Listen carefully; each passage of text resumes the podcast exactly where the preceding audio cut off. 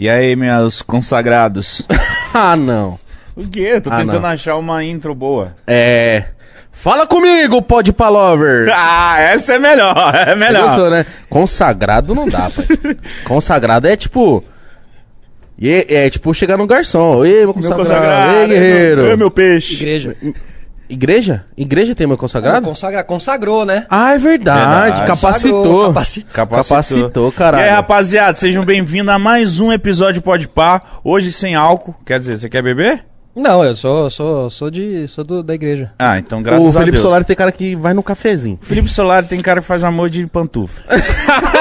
Ai, Cara, usa... Mas é um amor, mas é uma pantufa de um, de um alho, é uma bela de uma pantufa. É, não é qualquer Não é de pantufa. seda, não? Não, não, porra, é Pantufinha bela do Mickey, Não, cara. pantufinha. Mano, hoje, Solari, mano, prazer. Mano, é Prazer, muito prazer. bom conversar com você. E eu nem conversei ainda. É, a gente se conheceu outro dia aqui, É. né? na Ah, é verdade, a gente já E conversou a gente já bastante. ficou aqui batendo mó papo. É verdade. Eu falei, mano, tem que trocar uma ideia com o cara. E É. ele chegou aqui, a gente já falou de uma parte de coisa. Eu falei, pelo amor de Deus. Segura, vamos calar né? a boca, vamos Segura, falar no né? Ô, podcast. Mítico, por favor, você tem que cortar a unha do pé, mano. Nossa senhora, olha, dá pra tocar uma guitarra, caralho. de tênis, né? Pelo amor de Deus. Caralho, mano. Caralho, vai chamar. tênis, é, né? Não, chama minha atenção. tem um ah, cadê a sua? Pequenininha. É Desca- verdade, Tem um protocolo a se cumprir, né, pessoal? Um Aqui. tênis, um tênis, né? Aqui Aqui é nossa- podcast não é bagunça. Não, a- a- o, no- o nosso é. podcast é- não tem protocolo algum. Aqui, aqui é Ah, bagunça. Ah, é, tipo, ontem tava todo mundo com cabelo preto, aí do nada, né, ficou assim, Cara, ó. tá muito legal. Tá- Olha, mano, o seu também tá assim, caralho. Só que é pra ficar branco, tá roxo. né? Claro, Que mas- a, a gente ficou Ah, então pera- quatro então- horas com o produto Aí, nosso você Então, nesse caso eu fui bem. nesse caso eu tô Você mandando muito bem, bem. né? Mandou eu bem pintei de grisalho Eu tô a cara do Tito Ortiz, mano. Verdade. Mano, você tá a cara do Tito. Quem que eu tô a cara? Do do Tito Ortiz. Tito Ortiz, mas aposentado. São diferentes fases. É, Ortiz, eu tô né? na fase... Pô, só porque o cara pinta o cabelo de louro vira o Tito Ortiz. Se- A galera, será que tem muito moleque? Mas a galera deve conhecer Tito, Tito Ortiz, do Lutador UFC. de UFC. Coloca aí Tito Ortiz. É a cara do Igão agora, Tomou mano. um cacete do Anderson Silva. Foi ele, né, que tomou um cacete? É, mas ele era um cara brabo da época ali, né? Era. Mas Era o uns- Anderson Silva deu um cacete em todo mundo, né? Deu. O Anderson Silva era, era o cara, né? É. Ele é o cara, mas... Ele é o cara, mas passou, né, a fase já. Foi, acho, tipo, 2008, 2009. Nossa, dava Não, ele. teve um auge ali. E ele lutava bonito, ele lutava com entretenimento junto. Por isso que o Dana White amava ele e ama o Conor McGregor também. Porque são caras que não só lutam, São mas show, que né? entregam, entregam um espetáculo. E o Anderson ficava, né, Nossa. até. Ele foi. Guarda baixa, né? É, até contra o, contra o brasileiro lá, o. O brasileiro tem um podcast também, pô, o Damian Maia, que todo mundo disse que ele humilhou o Damian Maia, porque ele ficou com a mão Verdade. pra trás, não sei o quê. Deu mó treta isso aí, O né? Damian Maia ficou puto. Ficou, ficou, ficou. Então assim, ele, ele esteve nesse auge que ele até foi confundido com humilhação, de tanto que ele entregava um... Espe... Bom, mão, mão pra trás na frente de um lutador é quase que uma, uma humilhação. Mas, você, não acha, mano- você não acha que ele foi forgado? Com o Damian Maia, eu achei Foi, que ele foi, foi. forgado. É, ele foi Foi, forgado, foi. mas é- ele tá jogando a favor dele. Tipo assim, ou ele vai deixar o cara puto e isso, mano. Tá no mental. No emocional. No- na hora de lutar, você desestabiliza o cara. Por quê, mano? É, é quantos rounds? Três? Cinco? São cinco rounds. Cinco rounds de cinco minutos. É 25 minutinhos, mano. Então é, é coisa Ah, rápida, é, mano. É, mas lá dentro. Ah, não. 25 mi- cinco minutinhos. Imagina, mano, imagina eu e você. 25 minutos lutando a Vera, né? 25 minutos Não, cara, um round. Não, e um cara. round. Eu faço Gil, cara. Um round de cinco é muito brabo, velho. É muito brabo, mano. Você reza. Você acha que já chegou cinco e, mano, você tá no três ainda, tá ligado? e o cara tá te esmagando, você vai ter dois minutos ali de esmagamento. É foda. E, olha, mano, cara, e é verdade isso aí, isso aqui, você que luta, então, Solar, tipo, um minuto que você, tipo, bobear um pensamento que foi longe Já ali, foi, você tomou Já uma foi, invertida. foi, é. Acho que a graça estrate... tem uma graça estratégica dentro dessas lutas, né? Você não pode, mano, desconectar um segundo, você tá sempre tentando pensar um movimento à frente. Não é porradaria, não é só porradaria, né? Como muita gente acha que o UFC é. Não é, velho. Tem toda uma estratégia, Muita muito técnica, legal, né? muito. Antes era muito, estudo. porradaria. Sim. No Pride, assim. Isso, Nossa. que é essa galera que começou, que é o Anderson Silva, que era esse pessoal da Chutebox, porque o Anderson Silva vem dessa academia de Curitiba, que era a mesma academia do Vanderlei? Vanderlei, exatamente. Chama Chutebox, que hoje em dia o, o, o cara lá que, que, que criou, um dos técnicos, é técnico de todos esses caras até hoje. Ali era porradaria. Ali tem muitas histórias de briga de bastidor de UFC, da academia X encontrando a academia Y e os caras se caindo na porrada dentro de um hotel em Las Vegas. Caralho, Essa mano. história tem muito, cara. Tem altos documentários sobre isso. Depois a coisa foi se profissionali- profissionalizando e eles entenderam que esse trash talk né? Que eles falam de falar bobagem um pro Aham. outro. É entretenimento, não é sério. Você, acompanha bastante? Bastante, cara. Ah, o, Pô, Cha- o Chael Sonnen, então, eu odiava ele, mano. Nossa, filha Então, da tá puta. vendo? Mas velho. é porque ele era xenofóbico, mano. Sim, ele ele era. foi além. tá ele, ele ia além da, da parada. Ele humilhou Ele o bagulho do Brasil Se ele olhasse pesado, o Anderson né? Silva e falar assim, irmão, eu vou te dar um cacete. Isso. Ok. Isso. Mas, ô, irmão, o país que você vem só tem isso, isso, isso e aquilo, aquilo, aquilo, né? Diminuindo o país aí, mano. Mano, e eu fiquei, tipo assim, ó, com o cu na mão quando eu vi que o Anderson Silva tava pra perder dele, mano. Que o Anderson Silva meio que comenta. Não sei se é o narrador que comenta, fala assim, mano, eu acho que o Charles Sonic quebrou a Quebrou costela do. Anderson. Porque ele tava meio assim, tá ligado? E ele começa, tipo. Aí do nada, o Charles Sonic mosca no último round, ele encaixa um triângulo. E ainda ele bate e depois fala que não bateu. Ah, filha da filha puta. Eu tô puta. lembrando da Ele sensação fez de a ver essa luta. Então, mas você vê como um trash talk te deixa nervoso. Você quer ver a luta muito mais do que uma luta que não teve trash talk. Sim. Você queria muito ver o Anderson. Não era só uma luta ali, velho. Era Brasil contra Estados Unidos em uma guerra que a gente poderia ganhar. Porque se a gente entrar numa guerra com eles, provavelmente a gente nunca vai poder ganhar. Sim. Mas nessa... Mas ali dentro do ringue a gente podia ganhar, velho. Tá E ganhou, Como é Copa mano. do Mundo também. Copa do Mundo a gente tem a sensação, quando a gente ganha da Alemanha, né, não, não ganha, né? Mas assim, quando ganha, a gente tem a sensação de que a gente derrotou um povo que é muito mais, muito maior do que nós em vários aspectos. Sim, entendo né? o que você tá falando. A gente fala, cara, under, a síndrome do, do, do vira-lata, assim, mano, viramos, ganhamos dos caras, velho. A Os latinos lá, o Cafu com a camiseta 100% do Jardim Irene levantando a taça. Caralho, E não foda. o Oliver Kahn, é, goleiro, sabe? Uma, uma das paradas que eu fico. Caralho, mano. Que eu não. Eu, eu fico meio triste é porque eu não peguei a fase, tipo, acho que foi. Sabe o fim, assim, do futebol que meu pai falava que era anos 80 pra 90, assim. Uhum, Meu pai fala, tipo, ah, até os anos 2000, assim, Igor, foi uma coisa muito diferente. É, porque assim, ó, 94 campeão mundial. 98 Foi finalista. Finalista. Foi finalista, perdeu pra, pra França, né? Perfeito. 2002 campeão mundial. Cara, Sim, foram três é Copas do. Mundo que chegou na final seguida, mano. A Argentina também teve muito isso. Na, no- em 90, vice-campeã. 94 sai por causa do Maradona. 98. Não, Argentina antes, desculpa. 86, 78 né? campeã, 78 campeã, 82 nada, 86 campeã, 90 finalista. Também pegou quatro Copas aí que teve. E eu, mano, eu falei, falei, tipo, Difícil, hein, mano? eu falava, pai, caramba, eu queria muito ter pego. Ele falou, caramba, Igor, você não tem noção, o Morumbi dividia, era 40 mil palmeirense, 40 mil Seu pai corintiano. colava nos rolês? Meu pai era da Gaviões da Fiel, ah, mano. é, que da hora. Meu pai era, mas ele. louco, mas Aquela é, camiseta bordada da Gaviões. que tinha- era ma- o maior, tipo assim, o maior, acho que Seu pai medo era do meu pai. Meu pai? Meu pai, o maior medo dele era eu pegar o mesmo gosto que ele tinha por futebol. Ah, é mano. mesmo? De- de- É porque eu gosto do meu pai, não era o futebol. O, o, o, o primeiro plano não era o futebol pro meu pai. O primeiro plano era a torcida. Perfeito, o o evento confronto. Ah, ah. Ele ia pra briga. Os bandeirão, naquela época podia entrar com bandeirão. Sim. Foguetório. Mija- mijava como, nos. Como mij- que deixavam, mano? Entrar com fogos, garrafa. Mano. Mas, Mítico, eu vou falar pra você. mesmo. É, Era óbvio, né? É que o- quando os caras é vândalo pra caralho, igual meu pai era.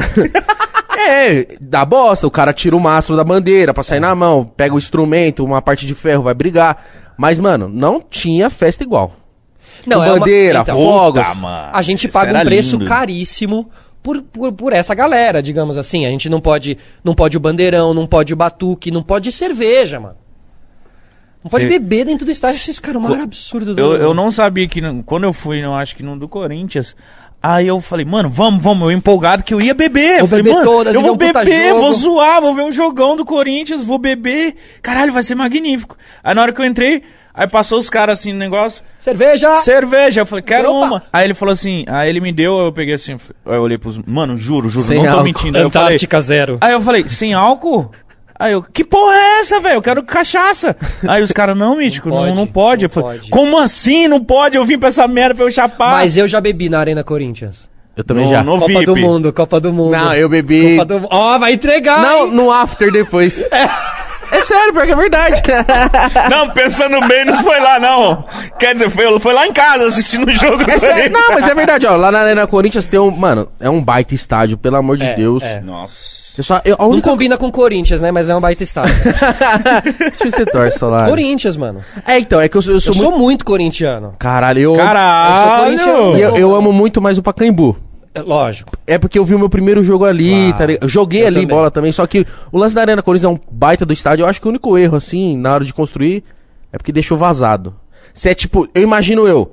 Eu imagino é foda. Eu, eu imagino assim, se fosse que nem a arena do Atlético Paranaense. Sim. que é quadradona, Da Baixada, fechadona. Da Baixada. É muito mais caldeirão. Sim. Óbvio que a torcida do Corinthians Cara, faz o eu vou falar, também. como corintiano, eu, eu não tenho esse problema como, como, como torcedor de futebol. Acho que a melhor arena que eu já fui no Brasil é a do Palmeiras. Sério? É. Pra, não, pra mim é do, do É muito Corinthians. aconchegante, mano. É, Assim, claro, a do Corinthians ela é muito mais imponente, ela é muito maior, ela é muito mais gringa, digamos assim. Sim. Mas como conceito de futebol, de torcida, de Corinthians, o Corinthians tinha que ter uma reprodução dentro daquele estádio de algo mais popular e não de Tá. algo, entendeu? Ficou muito gringo, né? É, tinha que, tá com- tinha que ser uma Disneylândia do corintiano. Ele chega lá, ele sente, ele se sente um corintiano. Ele passa por um túnel que é o túnel da democracia corintiana e ele vai dar pelo corredor. Não tem essa brincadeira, mano. É, é- é os, os restaurantes lá espalhados. Então você acha que é muito boyzão, não é? Não- É isso aí. É que- eu é acho que que tá o- nesse lugar o que eu quero dizer. É que o entendeu? estádio foi muito mais construído, Pra eu Copa acho, do pra Mundo, Copa. Pra uma estreia de Copa do Mundo. O- Estreia de é. Copa do Mundo. O estádio foi Caralho, preparado eu, pra eu, isso. Eu, eu não lembro muito bem, preço até mas hoje, ele, ele, é tão, ele é tão foda assim. É, mano. Mídia. É. Você ter uma noção, por exemplo, você tá assistindo o jogo, você fala, puta, eu tô apertado pra ir no banheiro. Caralho, o jogo tá foda. Você vai no banheiro, no espelho do banheiro tem uma TV. Sabe aquelas TV que estão atrás do espelho? É. Isso. Você tá mijando, você tá, vendo, você tá lavando a mão, você tá vendo o jogo. Mas no banheiro que todo mundo pode acessar. Qualquer banheiro. Aham. E pra quem já foi nos banheiros dos estádios antigos, sabe que Meu Era banheiro Deus. químico, né? No, pa no Pacaembu pra era banheiro era químico. uns quimicão lá, é. Ou no Morumbi, que era um negócio no chão. Do Morumbi era, mano. Morumbi eu fui recentemente agora. Só que, tipo, pra assistir, eu falo assim, pra assistir de, tipo, lugar, não tem lugar ruim, é o do Corinthians. O do Palmeiras ainda eu acho muito afastado, porque é uma arena mais pra show também, tem aquele esquema do gramado ali. Acho que é um pouco isso que eu gosto. É uma, uma- um multiuso ali. Ah, entendi. Já vi uns shows lá. Falei, pô, que da hora. Mas os caras conseguem atrair show pra cá. A gente não atraiu nenhum. Falou que ia atrair, não teve nada na arena, velho. Não consegue fazer uma ativação lá, mano. Então, mas isso é bom, mas isso é ruim, porque, tipo, é, é, é ruim porque a gente não lucra com outras coisas, mas é bom que, Porque por você exemplo, sempre assim, joga lá. É, tem uma semifinal importante, é lá que não vai jogar, nós não vai não jogar é o no... Sandy Júnior, não, são, não é Sandy Júnior que vai jogar no teu estádio. Porque teve Exato. uma semifinal de alguma coisa que o Palmeiras não jogou. Foi a teve semifinal show do- de Libertadores, se eu não me engano. Ah, sério? É. Libertadores era contra o Grêmio, uma parada assim. Uma... Porque tá no contrato do Allianz Parque que durante 50 anos A quem prioridade. manda na- no cronograma é a, o Allianz, entendeu? O Palmeiras ele não é prioridade do próprio, estra, do próprio estádio do Palmeiras. Depois de 50 anos, termina a concessão e aí vai pro Palmeiras e eles Tá, mas uma dúvida. Tipo, como assim? O Allianz é uma empresa separada do Palmeiras? É. Isso. A Allianz é uma empresa de seguros, né? Sim. Allianz Seguros, que é a mesma que é dona do estádio do Bayern de Munique. Allianz Allianz Arena. Allianz Arena, isso. Aham. Lá em Munique. Ah. Então eles constroem o estádio, meio que te dão o estádio, mas eles têm direito a esse estádio durante 50 anos. Que é um Entendi. bom tempo. É não muito sei se é tempo. 50 ou 30, não sei. Alguém- Eu acho que é mas bastante 50. tempo. É esse Acho que lance. 50. e tipo, o Palmeiras acho que jogou contra o Grêmio lá, perdeu. E tipo, pô, vamos agora decidir em casa, jogo da volta. Só que aí foi jogar no Pacaembu. É. E, Putz, tinha o Sandy, e teve o show do Sandy Júnior no dia. No mesmo final. dia. mano, os palmeirenses devem ter ficado... Malucos. E, as pia e a E piada zoou, comeu, né? e a piada comeu solta, né? E eu conheço ainda o, o Júnior, a Sandy e tal.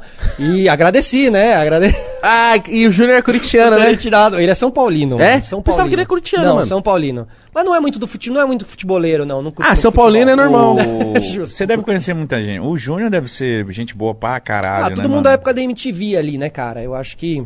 Mano, você tem noção que conheci- você realizou o sonho de todo mundo da sua geração? Tipo, toda a galera da sua geração, eu falo assim, ó, 30 anos mais. Você realizou o sonho. Total, irmão. Que é virar VJ. Total. VJ, velho. Mas eu persegui isso, mano, como. é, Sério? Foi seu meta de vida? Prossegue um prato de comida, assim. É, conta aí como que foi essa Cara, eu, eu, eu morava na Rua Diana, que é uma rua perto da MTV, cresci lá. Cara, o que eu deixei de currículo na MTV quando eu era moleque. Era o lá, sonho de todo mundo. E eu ficava na padaria real, que era a padoca que tinha lá na frente, ficando- ficava vendo os VJs passarem, mano. Ficava- eu ia lá com uma namorada minha e eu ficava lá a tarde inteira tomando café e ficando vendo. Aí eu vi o Edgar passar. Olha o Edgar, olha o Edgar, caralho. vi o Casé, caralho, o Casé. Vi o Mion. O Mion foi o único que eu pedi autógrafo, mano. Fui lá, saí correndo atrás dele. Cara, me dá um autógrafo, não sei o quê. Beleza, mano. Anos depois eu entrei na faculdade de rádio e TV.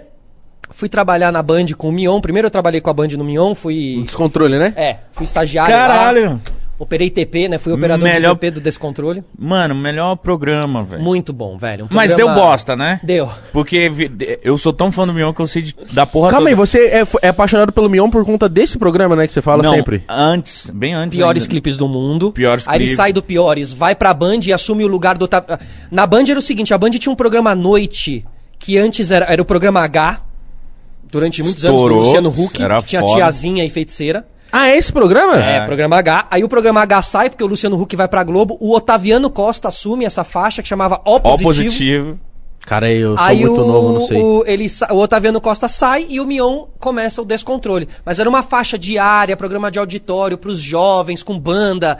conheci Charlie Brown Jr. lá, Sabotagem eu conheci lá. Então foi ti- era tipo. Altas horas? Isso, só que diário e às 8 horas da noite na Band. E muito insano. É, a Band tem mais liberdade, né? A Band era muito legal. A Band era MTV que tinha dinheiro. Aham, da TV aberta. Era a MTV da TV aberta. É. Sabe? E aí, esse programa. Só que, mano, o Mion era insano nessa época. Doido, né? Doido.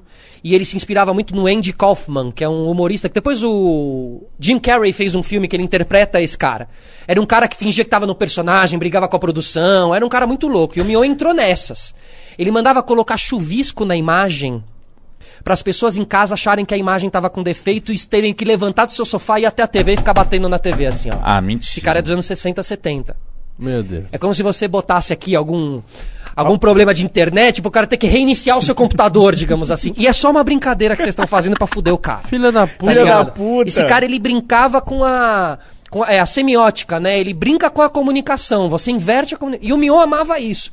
Então a gente recebeu lá um cara falando que ia se suicidar durante o programa inteiro. Quê? E, ai, não, como assim? Calma, não vai. não sei o quê. A gente começou a fazer muita bagunça lá. mano. Mas era, o cara queria mesmo se suicidar? Não, era tudo armado, Ah, cara, era tudo. que Não, mano, a gente fazia, cara.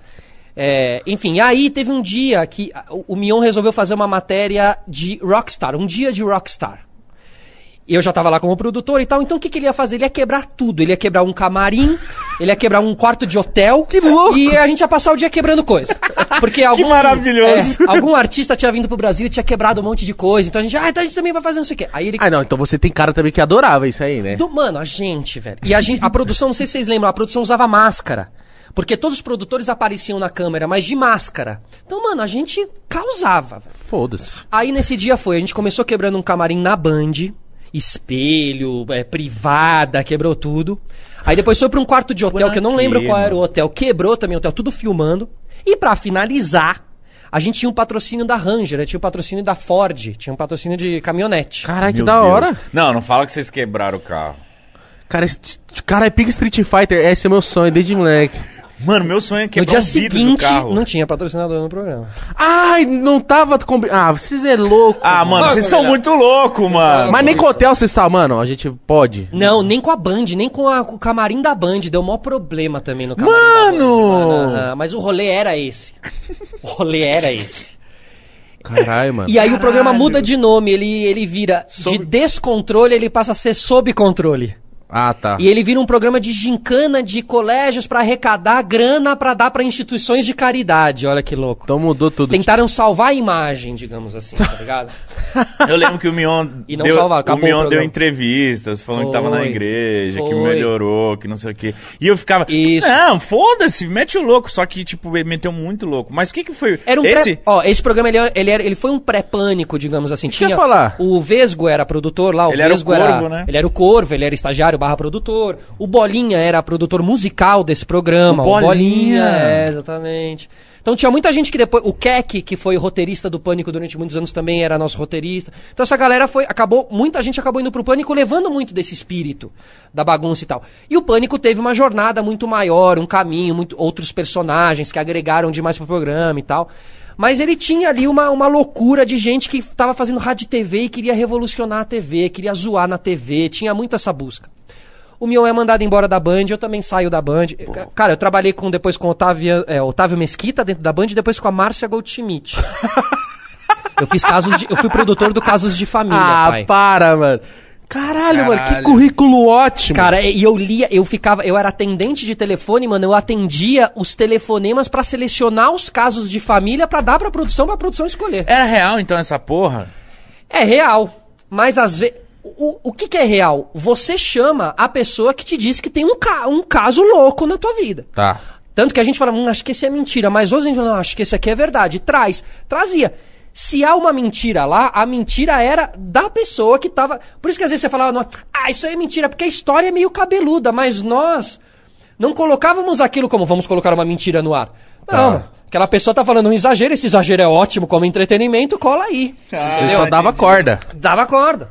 Então tinha um exagero, as pessoas achavam que era mentira, mas não tinha uma mentira por parte da produção, assim, entendeu? Bom, aí eu, mano, durei duas semanas lá, porque não era pra mim, o, o clima era pesado. Trabalhar- Sai umas treta, trabalhar né? com ó? clima pesado. Os bastidores era muito cruel pra um cruzar o outro. O marido não pode cruzar a esposa. a Ah, esposa não pode saber Deus. que o marido tá aqui, então tinha tudo que ficar escondendo as pessoas na emissora, enfim. Pra só ver no ar ali ao vivo e ter a surpresa e tal. Aí, mano, quando eu saio de tudo e, e vou viver um pouco minha vida, toco o meu telefone um dia e o Mion. É o Mion e ele fala, cara, tô voltando pra MTV. Porque ele saiu da MTV, passou na Band e depois volta pra Ficou MTV. dois anos na Band? Isso. Quando ele volta pra MTV, ele fala, mano, tô voltando pra MTV, queria te levar como estagiário. Vamos lá ser estagiário na MTV? Eu fiz, mano, meu sonho, velho. E eu sempre quis ser VJ da MTV. Não é que eu queria trabalhar na MTV, eu queria ser VJ. O que, que o VJ fazia pra, pra, pra galera Nada. entender? Ah, Isso aqui que a gente faz. Bosta, apresenta. Não, cara, o VJ vem do termo videojockey, ele não é um DJ, ele é um VJ porque ele botava clipe, ele passava clipe. Antigamente, cara, pra você ver um clipe, você só podia ver na MTV, você não via em outro lugar, não mano, tinha no YouTube. várias músicas, eu só fui ver o clipe na Lá MTV. na MTV. E tinha uma coisa, tinha estreia do clipe, então você ficava até as de. Cara, amanhã às seis da tarde tem estreia do novo do Green Day. Você ia lá ver e tal. Então... E às vezes você era o VJ que anunciava a estreia do clipe do Green Day. Eu que entrevistar o Green Pô, eu entrevistei Lenny Kravitz, Marilyn Manson, é, Kev-. Manson. Kevin Spacey. Marilyn Manson foi tenso, mano. Várias bandas gringas, Kasabian, The Killers, Arctic Monkeys. Por que foi, bandas. que, foi tenso o Mer Merlin Manson? Porque você não sabe como vai ser, né? Ele é um Se o cara. cara vai ser cuzão é, e tal. é. Com gringo é sempre assim, mano. Esses caras muito banda pica. Rihanna, pô, entrevistei a Rihanna. Nossa, mano. Mano, eu fiz a turnê de lançamento do 777 que ela fez. Ela viajou por sete países em sete dias e eu tava dentro do avião. Eu fiz sete países com a Rihanna dentro do avião. Ela é da hora? Ah, a gente encontrou, cruzou pouco ela. Respondeu mas ela- assim, ela- Caralho, o ela- avião era é. tão grande assim? É, ela ficava na primeira classe e os jornalistas ficavam na, no- na, na, na, na comum lá, Tá. Econômica, e ela ficava sabe? na primeira classe. Então a gente não cruzava ela no avião. Mano, muito você, foda, ficou, assim. você fez Sete esse dias, rolê? sete países, é. Porque o lançamento foi legal. Ela, ela lançou a turnê 777. Ela pegou um avião, um jumbo, um Boeing 777, fez sete shows em sete países em sete dias. Caralho, mano. Deus. E botou um monte de jornalista lá dentro e a gente foi acompanhando esses shows, tá ligado? Cara, mas isso é, isso é, mano, é uma jogada de marketing, tipo... Absurda. Absurda. Eu acho que foi uma das maiores que eu já vi. Mano, e, mano, e os- era assim, ó, Estocolmo, você dormia em Estocolmo, na Suécia, acordava em Paris, depois em Londres, depois no México, Los Angeles. Canseira da porra também, Não. né? Dormia no avião. Dormia no dias- avião. Ficamos três dias sem tomar banho, é. Deu uma grande polêmica aí, porque os jornalistas começaram a fazer uma rebelião lá, porque não tinha comida e tal. Deu uma, uma, deu uma treta. Mas enfim, cara, vo- você, você nunca sabe o que esperar de um artista gringo. O artista gringo, ele vive numa outra sintonia. E às vezes um repórter brasileiro não é nada pra ele, é nada, velho. Então, se ele tá num dia errado, ele não vai te dar uma boa entrevista. E tem vários casos disso. Tem um, acho que um da Madonna com a Marília Gabi Gabriela também, que é um clássico, que ela é meio distrata e tal. Mano, não tô ligado nisso, não. É, você tem que pegar a pessoa num dia bom. O Marilyn Manson, Ah. ele, ele tinha feito um VMB, acabou o VMB e ele tava num pós-show. E aí eu conversei com ele, ele foi legal, mas falou umas coisas meio de. É, não, foi legal, o público ficou passando a mão nas minhas partes sexuais quando eu andei lá. Não. O cara levou pra um lado, assim, meio. Ah, é mesmo, tá. Marilyn Manson, né? Mas já teve uma entrevista que foi uma bosta.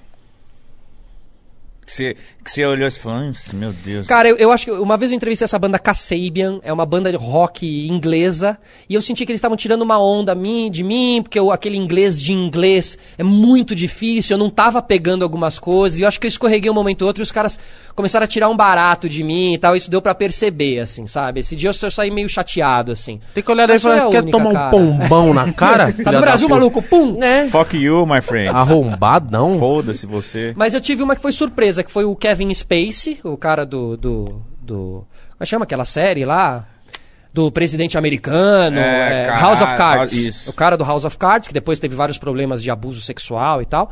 Ele é um cara cuzão, ele fazia as pessoas saírem chorando da entrevista. Teve uma menina que saiu chorando da entrevista lá no México. Que isso? Ele tinha feito Superman, ele era o Lex Luthor do Superman. E eu entrei morrendo de medo, porque, mano, ele fez a mina chorar e não sei o quê, e comigo ele foi ok, assim, deu uma entrevista super legal. Então Nossa, mas por que funcionou chorar? O que, que ele fez? Ah, sei lá, mano. Essas entrevistas, e- esse só tem cinco minutos, né? Você tem tempo contado, tem jornalistas do mundo inteiro, Mó a pessoa fica pressão, sentada lá hein? o dia inteiro, ela só fala cinco minutos. Às vezes ela quis fazer uma pergunta a mais, teve que cortar o tempo, enfim. É uma pressão. Às vezes por ser mulher o cara destratou também, né, Também, mano? justamente. Caralho, que cuzão, Também, mano. justamente. Não, mas E continua... comigo funcionou ao contrário. É. Filha da puta pra caralho. A sua saga, aí uma, te chamou. Aí, mano, eu entro na MTV como estagiário e coloco dentro de mim. Vou buscar o VJ aqui dentro, tá ligado? E- Essa é a minha meta. É. E o Mion sabia que eu era ator, que eu gostava de, de coisas na frente da câmera e tal. Então a gente senta ali e começa a desenvolver o novo programa do Mion, que era o que eu, ia, ti- que eu tinha ido fazer lá. E essa produção era eu e o Vasco. O Vasco era o estagiário dessa produção. André Vasco. É. Tá.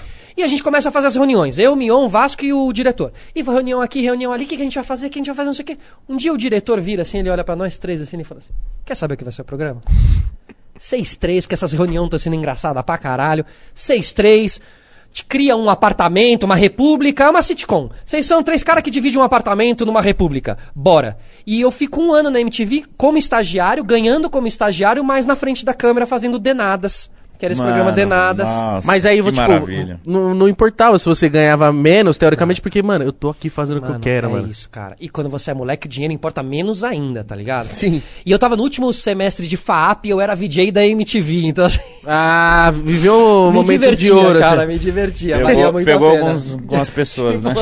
Gente. Pegou, Peguei um pessoal aí. pegou o E pessoal. aí, mano, quando chega no final do ano, o Denadas acaba e a MTV chega e fala: querem virar VJs, entrar pro quadro de VJ, eu e o Vasco. E, cara, e ali, mano, ali minha vida muda, velho. Eu tô aqui hoje. Por causa disso, é, entendeu? Você vai. ah, Quando você para pra. Tem um filme que chama Sliding Doors, que é. Né, portas que abrem, assim. Ela tá num metrô, a menina Gwyneth Paltrow, ela tá no metrô e ela corre pra pegar o metrô, só que a porta fecha. E aí tem uma outra cena que é ela correndo pra entrar no metrô, só que ela consegue entrar no metrô. E o fato dela ter entrado ou não no metrô, as duas vidas são completamente diferentes, entendeu? Às vezes é uma porta que se fecha, que você perde um timing e que tua vida acaba caminhando pra um outro lugar, mano. Se você tivesse entrado naquela porta, tua vida teria sido uma outra vida. Caralho, calma aí, você tá Verdade. falando isso aqui, minha cabeça tá fazendo assim. Nossa, mas que filme louco deve ser Muito, isso aí. mano. Qual que é o nome desse filme? Sliding Doors. Mas mostra as duas vidas Porta- dela? Isso, aí o filme inteiro é se você tivesse entrado aqui, mas você entrou ali. Que que ter, tá, porque- mano, Caralho. que aí dentro do metrô ela come, conhece Tô uma agoniado, pessoa- mano. É, mano. Sabe que eu tô agoniado? Porque eu tô imaginando como é que seria a minha vida, tipo, um milhão de outras possibilidades. É, isso. Passou isso na minha mente. E a vida Se eu não é tivesse isso. ido pro YouTube, o que, que eu seria, velho? isso. Não, mas isso é, é uma de milhões de oportunidades que apareceu, sei lá, num dia que você tropeçou. Se você não tropeça? Isso, mano. Tá ligado? É, Isso. nossa, É para. isso. Não, é louco Isso- essa, essa hein? brisa Essa é, é profunda, muito é louca, velho. Um monte de gente deve estar assistindo, caralho. Solar, já assistiu o Rick and Morty? Já, já, já. Então, já, é- já. é isso aí. Aham, exatamente. Eu nunca Uma- assisti uma- Morty, mano. Tá perdendo. Eu É. sei. E eu tem sei. um outro que é o. que é de podcast da Netflix, Midnight. Midnight. É, Midnight- Midnight Gospel. Muito Puta, é bom. muito foda também. um episódio eu chorei. E é de podcast. Veio de um podcast, né? Eu, eu, eu, eu, mano, eu acho. Eu queria ter uma parada dessa. Total, de, mano. de, de- a gente pode criar, mano. de- É, então. Total, mano. Pegar um episódio da gente e transformar num desenho, tá Aham, ligado? Exato, ou num filme, ou em alguma coisa assim, entendeu? Podcast é formato, velho. Podcast não é só microfone e, e- e fone. O podcast pode ser muitas outras coisas. O Midnight Gospel mostrou como você pode ir longe, velho, através do podcast, assim, mano. Tá Cara, ligado? eu, eu assisti esse bagulho e minha cabeça fez um. Mas aí, mano, assim, voltando naquele assunto, o que eu falo um pouco é isso. Se eu não tivesse entrado, se eu não tivesse sido estagiário do Mion, se eu não tivesse passado naquele RH da Band, eu não teria ido parar na MTV, entendeu? Então, é, eu agradeço muito, cara. Ele foi um cara muito importante na minha vida. Ele me deu meu primeiro emprego, depois ele me botou dentro da MTV, depois ele me levou pro Legendários também, né? Ele me deu três empregos. Cara, então vocês Então, têm assim, uma. mano. Vocês têm uma, uma boa. Como é que eu posso falar? Relação. Tá, totalmente, né? Um grande amigo, assim, irmão mesmo, assim. É, é- é. E um cara que eu admiro até hoje, mano. O cara não saiu do meio até hoje, o cara continua vencendo no meio até hoje. Um meio muito cruel. Um meio que é muito fácil você não ter programa. Depois, dois anos tem programa, depois não tem mais programa. Mano, e realmente. Eu passei é- essa situação. Essa parada que acontece mesmo, que a, a galera fala, tipo. É a galera tentando puxar o tapete toda hora, o cara que trabalha com você, você já não confia tanto. É, cara, tem uma. Tem uma. Uma hierarquia não. É, não tão. Não vou falar não tão profissional, mas assim, que não é tão focado no seu talento profissional. Né? A TV é conhecida por você conseguir virar na TV por outros vários meios. Às vezes é só uma politicagem mesmo, frequentar o mesmo restaurante, mesmo, a mesma coisa que a galera, você consegue. Ou casado com outra pessoa que é muito famosa, não sei o quê. Eu já per- passei algumas situações onde eu perdi uma vaga ali pra uma pessoa que era casada com a pessoa, que não sei o quê. na minha visão, não era um tão bom comunicador e tal. Na minha visão, se- eu tenho uma. Eu confio. Então sempre acho que, tipo assim, pô, dava pra ser eu, entendeu? Lógico, dava não. pra ser eu, né? É, Mas assim, acho que a TV ela é muito contaminada nesse sentido, assim, cara. Você tem que play the game. Tipo, tem que jogar o jogo mesmo, assim, Deve tá ser ligado? tipo uma Tem que mergulhar mesmo, né? Cara, o próprio Mion, ele é um cara que eu, né, conheci ele muito tempo, assim, não sendo um cara da, com presença em TV aberta. Então ele era mais molecão, mas não sei o quê. Pois ele, entrando na Record e começando a assumir esse papel de quero ser um grande apresentador aqui dentro da Record. O que, que eu preciso, entendeu? Você precisa lidar com muita gente ali que é dentro da Record, que tem pensamentos às vezes super diferentes do seu, é, ideológicos, religiosos e tal, e você tem que se adaptar, tá ligado? Ou você tem poder de adaptação ou você não tem. Ou você escolhe ter ou você escolhe não ter. Os dois, tá tudo bem. Eu admiro ele por ele ter escolhido e ficado e ter transformado mesmo, até ele como persona, assim, a coisa da família, a coisa não sei o quê, tudo que construiu ele como um grande apresentador de TV. Quando você olha os grandes apresentadores de TV, eles não são meio moleque, meio. Não, todos são bem, meio empresários também. Então quando não tá no ar, tá almoçando com fulano e fechando os contratos. Um e que não me surpreendeu muito foi o Portioli. Perfeito. O Portioli foi um cara que soube fazer a transição de O Portioli é fora da curva. agregar, né? O Portioli é fora da curva. Tipo, você tromba ele e ele é muito preocupado, mano, com você. Ele quer saber, pô, e aí, como é que tá? Senta aí, vamos. Vem em casa. Caralho, mano. O cara não é naquela, tipo. Eu entendo o que você quer dizer, porque a TV te coloca num pedestal. Ah, lógico. Porra, pra caralho. Né? Todo final de semana você com quatro horas no programa seu. Isso. E às vezes as pessoas de TV não conectam tanto com você, porque é tanta gente pra conectar, é tanta coisa, é tanta audiência que isso que você tá falando do Portioli é um pouco isso. Pô, ele se conecta comigo, entende? Ele consegue ainda, não perdeu esse lado, sabe? Às vezes, às vezes eu sinto que algumas pessoas parece que foram abduzidas pelo, sabe, pelo disco espacial da TV e voltam meio que uma outra pessoa, pra, sabe? Pra você ser TV, você tem que ser uma, É, né? uma coisa mais... É verdade. Eu não sei, assim, é uma análise, assim, né? Né, eu concordo, porque eu vejo. Eu olho pessoas assim da TV e falo assim, mano, esse cara não viria aqui, mano. Perfeito. O cara não vem aqui. o Luciano Ele vai Huck. olhar o Podpah de uma maneira errada. O Portioli viria aqui. Perfeito. Nossa, chama ele, caralho. Chamo, mas o, Total, o Portioli, mano. ele tá. Ele é um cara que, tipo, só vai vir depois da vacina e ele tem mais, tá mais que certo, Sim, né? perfeito, é. Mano, tipo o Luciano Huck. Não viria. É, eu acho que. É, mano, o Hulk. Não o dá pra dizer isso, O Júlio velho. conheceu ele e o Júlio isso. falou que ele é- foi Gente boa, né? pra caralho. Mas tô falando assim, olhando no geral, a galera da TV enxerga a internet como ainda, tipo. Uma É bobagem, isso. uma É bobagem. É. É isso. No geral, tá ligado? Você deve estar passando por isso também. Eu Você tem o tive- seu podcast. Não, eu tive que me. Não, e cara, eu também já fui o cara da TV que olhava pra internet assim. Sério? Lógico. Tipo, ah, Lógico. olha esses dois gordos. falando molecadas aí, não sei o quê. Pô, pra sobreviver precisa vir na TV. E mal sabe que a internet dá dinheiro também. Não, e a audiência, mano? Você tá aí, audi... e a audiência tá aí, hein? Tá debaixo do vídeo aqui a audiência de quanto estão dando os programas de vocês. A deles é escondida. Mas quando eles abrem aqui, se você colocar o comparativo, mano, vocês e muitos outros na internet dão muito mais audiência que muito canal. Que muito programa, que tem investimento muito grande. Então a TV precisa se livrar, na minha opinião, na minha opinião, eu acho que a TV precisa se livrar desse ah, desse olhar torto pra internet, é, a coisa da geração da molecada, entendeu? Não tem molecada, mano. É uma lógica completamente diferente. Já foi essa época. da- velho. a internet é tempo, rebeldes. então, né? já Não, É molecada, mas a, o a- profissional- só que a molecada é foda, mano. É molecada, É. nós é moleque, Porque- mas porque, os tipo, moleque é foda, tá Porque, ligado? tipo, olha, ó, por exemplo, o, o nosso podcast, por exemplo, mano, tem uma infraestrutura Exato. legal aqui, cara. Cara, E eu acho são que aqui- quatro, cinco pessoas que estão por trás. Mas aqui é o mundo ideal pra mim do, do, do caminho e da evolução da comunicação hoje em dia, cara. A comunicação não é mais um estúdio enorme com 400 mil refletores, se você não precisa passar pela... Se você fosse fazer um podcast na TV, Nossa. eu tinha que ter chego duas horas antes, eu tinha que ter passado na maquiagem. tinha- Você já foi numa TV? Já. Você já passou numa maquiagem? Você foi de convidado Já. e você teve que passar na maquiagem, ficar no camarim um tempão tomando chá de cadeira. Não viu o apresentador, ele não tá no mesmo lugar que você, não tá no mesmo camarim que você, só vai ver Não ele vai no ter um ar. papinho antes. Vai ver ele no ar. Então, isso pra mim é muito datado. Isso pra mim é muito datado. E, mas Isso acabou. Isso- A, a comunicação evoluiu. Hoje em dia é mais é muito mais legal esse tipo de A gente vira amigo, mano. isso, uma hierarquia quebrada. Você não chega lá, cheio de... o- o aí, Alf- aí o carro não pode entrar na emissora, aí você falou que Nossa. podia, aí mas não vai poder. Mano, enfim, cara. É um saco. O alfinete, né? Que tá, ele veio aqui. Aí no ar ele falou: Nossa, cheguei aqui, um cara de ressaco, outro descalço.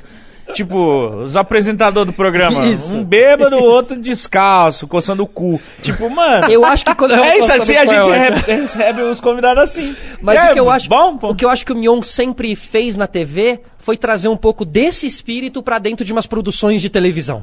Eu a acho que o Mion ia deitar, deitar na internet. Deitar na internet. Deitar na internet. É verdade. Deitar.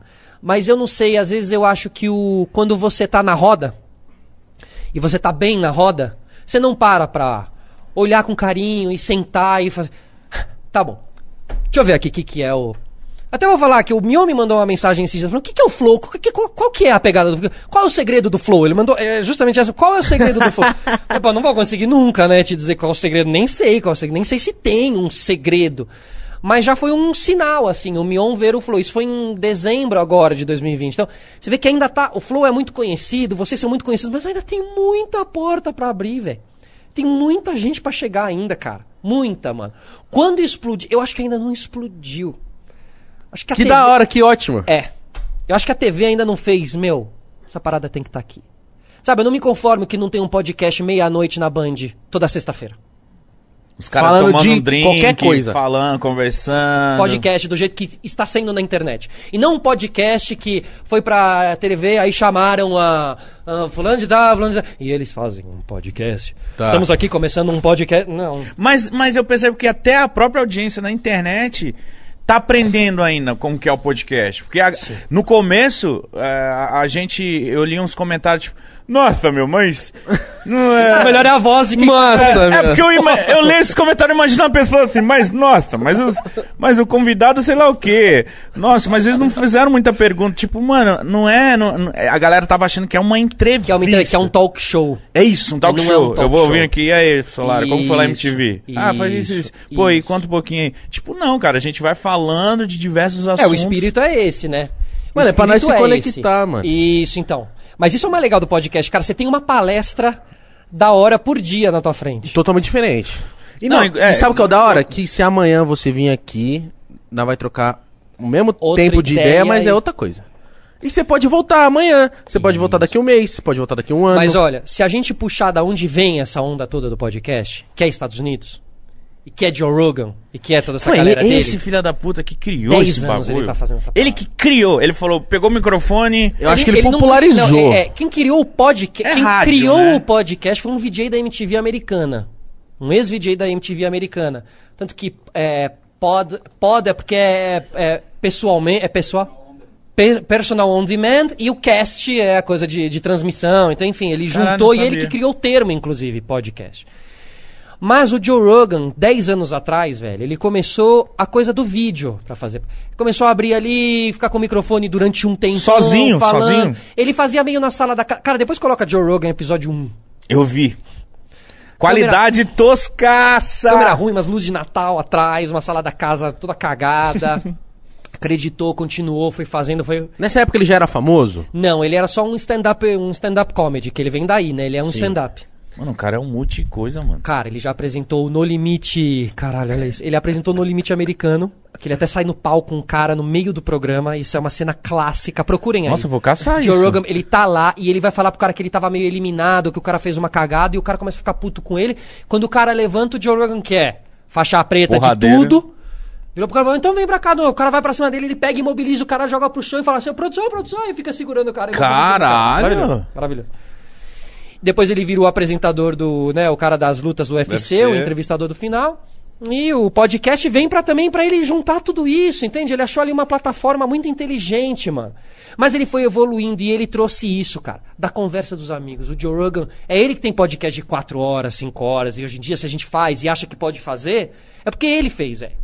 Nós a gente tava aqui restringindo o tempo. Uma hora, tem que ser uma hora. Alguém já vai ter criado uma lei. Não, podcast tem que ser uma hora. Mas uma hora não foi. Não, o podcast tem que ser o tempo que rolar. É isso. Se tiver ideia pra trocar 4 horas, não troca 4 E horas. se o cara veio assistir o UFC, porque o Joe Rogan faz muito isso, né? Quando ele não tá lá apresentando, ele chama os manos, sempre os mesmos manos.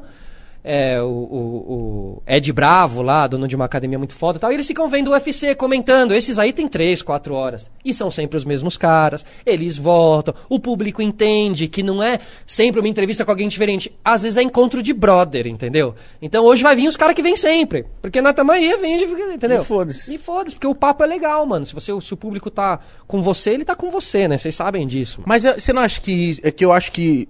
Segredo, assim, eu não sei se tem. Mas eu vejo que muita. Sempre é essa coincidência, assim, que eu falo, mano, o sucesso tá muito na proximidade. Ou se ela é muito próxima de, tipo assim, da gente tá aqui, descalço, trocando uma ideia, fala, mano.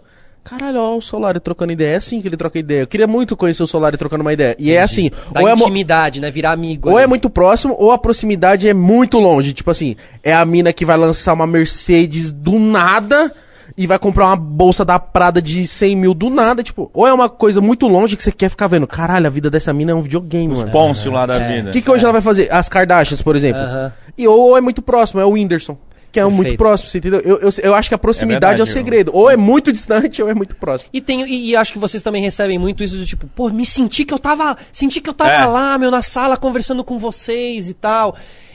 Essa é a quebra da TV pra internet barra podcast. A quebra do, da intimidade, do. Não tem intervalo, ninguém. Você não vai me interromper por causa de intervalo. A gente não vai ter que botar música. Se você quiser fazer xixi, vai lá. E isso não vai entrar os poodles coloridos e o, o chicote no cigarro, apagar o cigarro.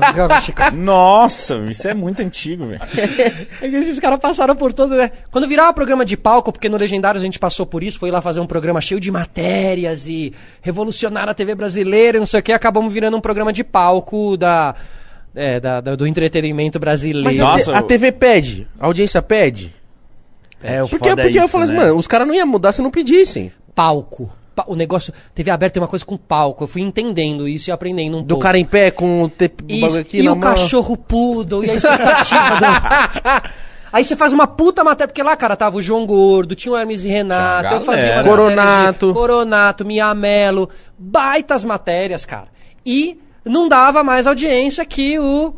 Poodle. É, assim, eu- tive uma, eu, tive uma matéria que me. é, teve um momento de palco que me chocou muito quando eu tava lá. E eu falo isso porque todo mundo sabe, inclusive o Mion sabe também dessa minha leitura, e acho que até o mesmo Mion tem as suas próprias leituras, mas às vezes a TV pedia. Um dia o Zezé de Camargo e o Luciano foram lá, no programa. E o teste era: eles mandaram construir uma, uma tapadeira gigante, então um pedação de madeira gigante com cinco buracos. E aí, tinham cinco bundas nesses buracos. Tinham cinco pessoas com a bunda enfiada Mano, em cada é buraco. De, short, de shortinho ou de biquíni, alguma coisa assim. Tá. E o Zezé de Camargo. E aí, entre essas cinco bundas, uma era um cara. Tá. Que era o vencedor do Miss Bumbum Brasil 2013, Que sei lá. Isso, mano. Porque a bunda do cara era. Maravilhosa. perfeita.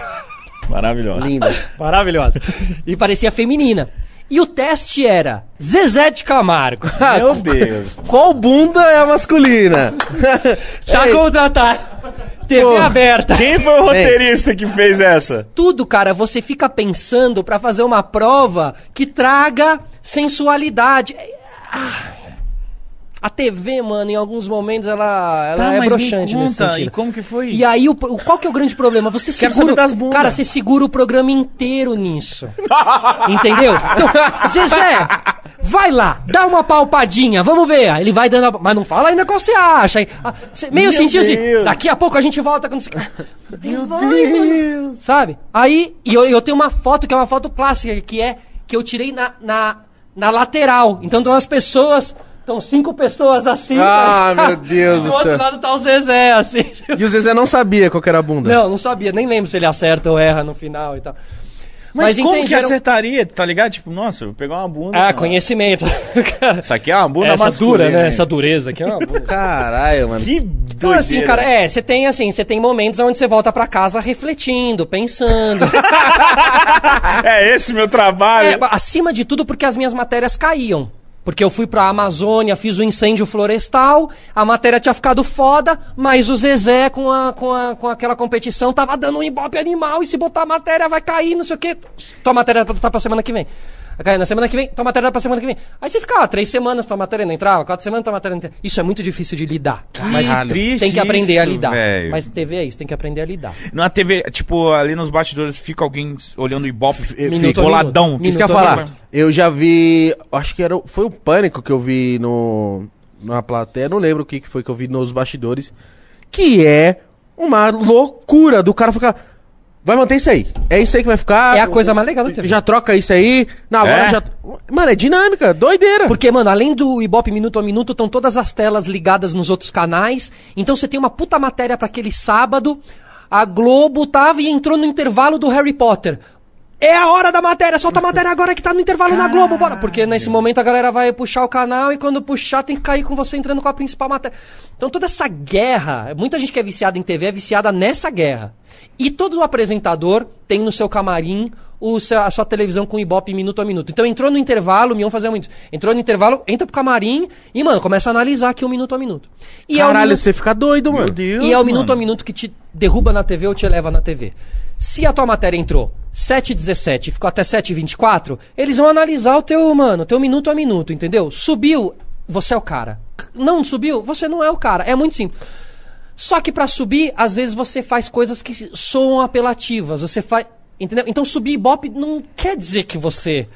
Até porque, sei lá, pode ter rolado da galera só trocou de canal. Porque Também- o outro tava ruim. Também pode ser relativo. Mas quando o ET e Rodolfo entravam no Gugu e aquele Ibope explodia, eles viraram os caras, entendeu? Era aí. É aí que você vira alguém na TV, digamos assim, sabe? ET Rodolfo era muito bom, os caras iam acordar os artistas.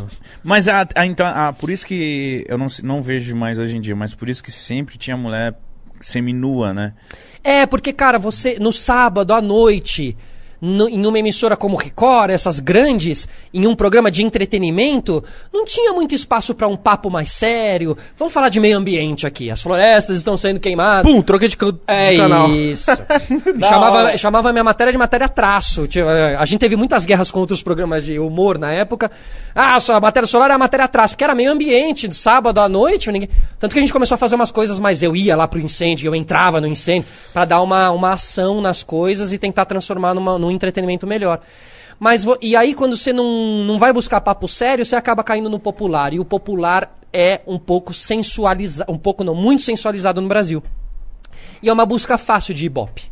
Botou a sensualidade, você tem Ibope. Pô, lembra do Gugu lá, boquinha da garrafa, caralho. Banheira do O Gugu. Sa- Sabadão Sertanejo. Ah, banheira do Gugu hoje em dia é um. Nossa, banheira. Mano, Absurdo, né? a nova Tipo, geração. não fantasia que também. Fantasia, mano. Aí tio do Gilberto Barros Fantasia colocava as meninas na pesado, cabine pra molhar. Mano, é isso, exatamente. As meni- Então, é, não, ele- você começa a entender que é sempre um quadro de TV, mas tem. Ou aquela do Gugu clássica de a, a explodir o balão, a mina sentar no colo do Ah, cara. é. Isso é o quê? A? Gretchen Isso é o quê? com... Com o que que ela foi? Foi com o Van Damme? Van Damme ficou Foi, de pau foi, duro né? na TV. Ela começa a rebolar o Van Damme. Caralho, moleque. Não, não foi a Thalia, não foi alguma coisa assim? Não, a foi a Gretchen. A Gretchen. Foi Ah, o caralho, Van já ficou de pau duro pra a Gretchen. Então você ao vai entender. vivo. Aí- Ao vivo. Ele ficou assim, ai caralho. Ficou Oh shit, man. Ficou. My dick is very Ele amava duro. o Brasil, né? Ele amava o Brasil, é. É, ele sambava, disso, né? ele espera causa isso, disso, doidinho é. sambando assim, ó. Mano, olha a TV pra aquele o Mítico é muito bom. Você é bom. Obrigado.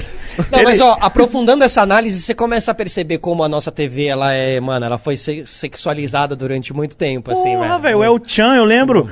Domingão, a hora do almoço. As meninas rachadas da.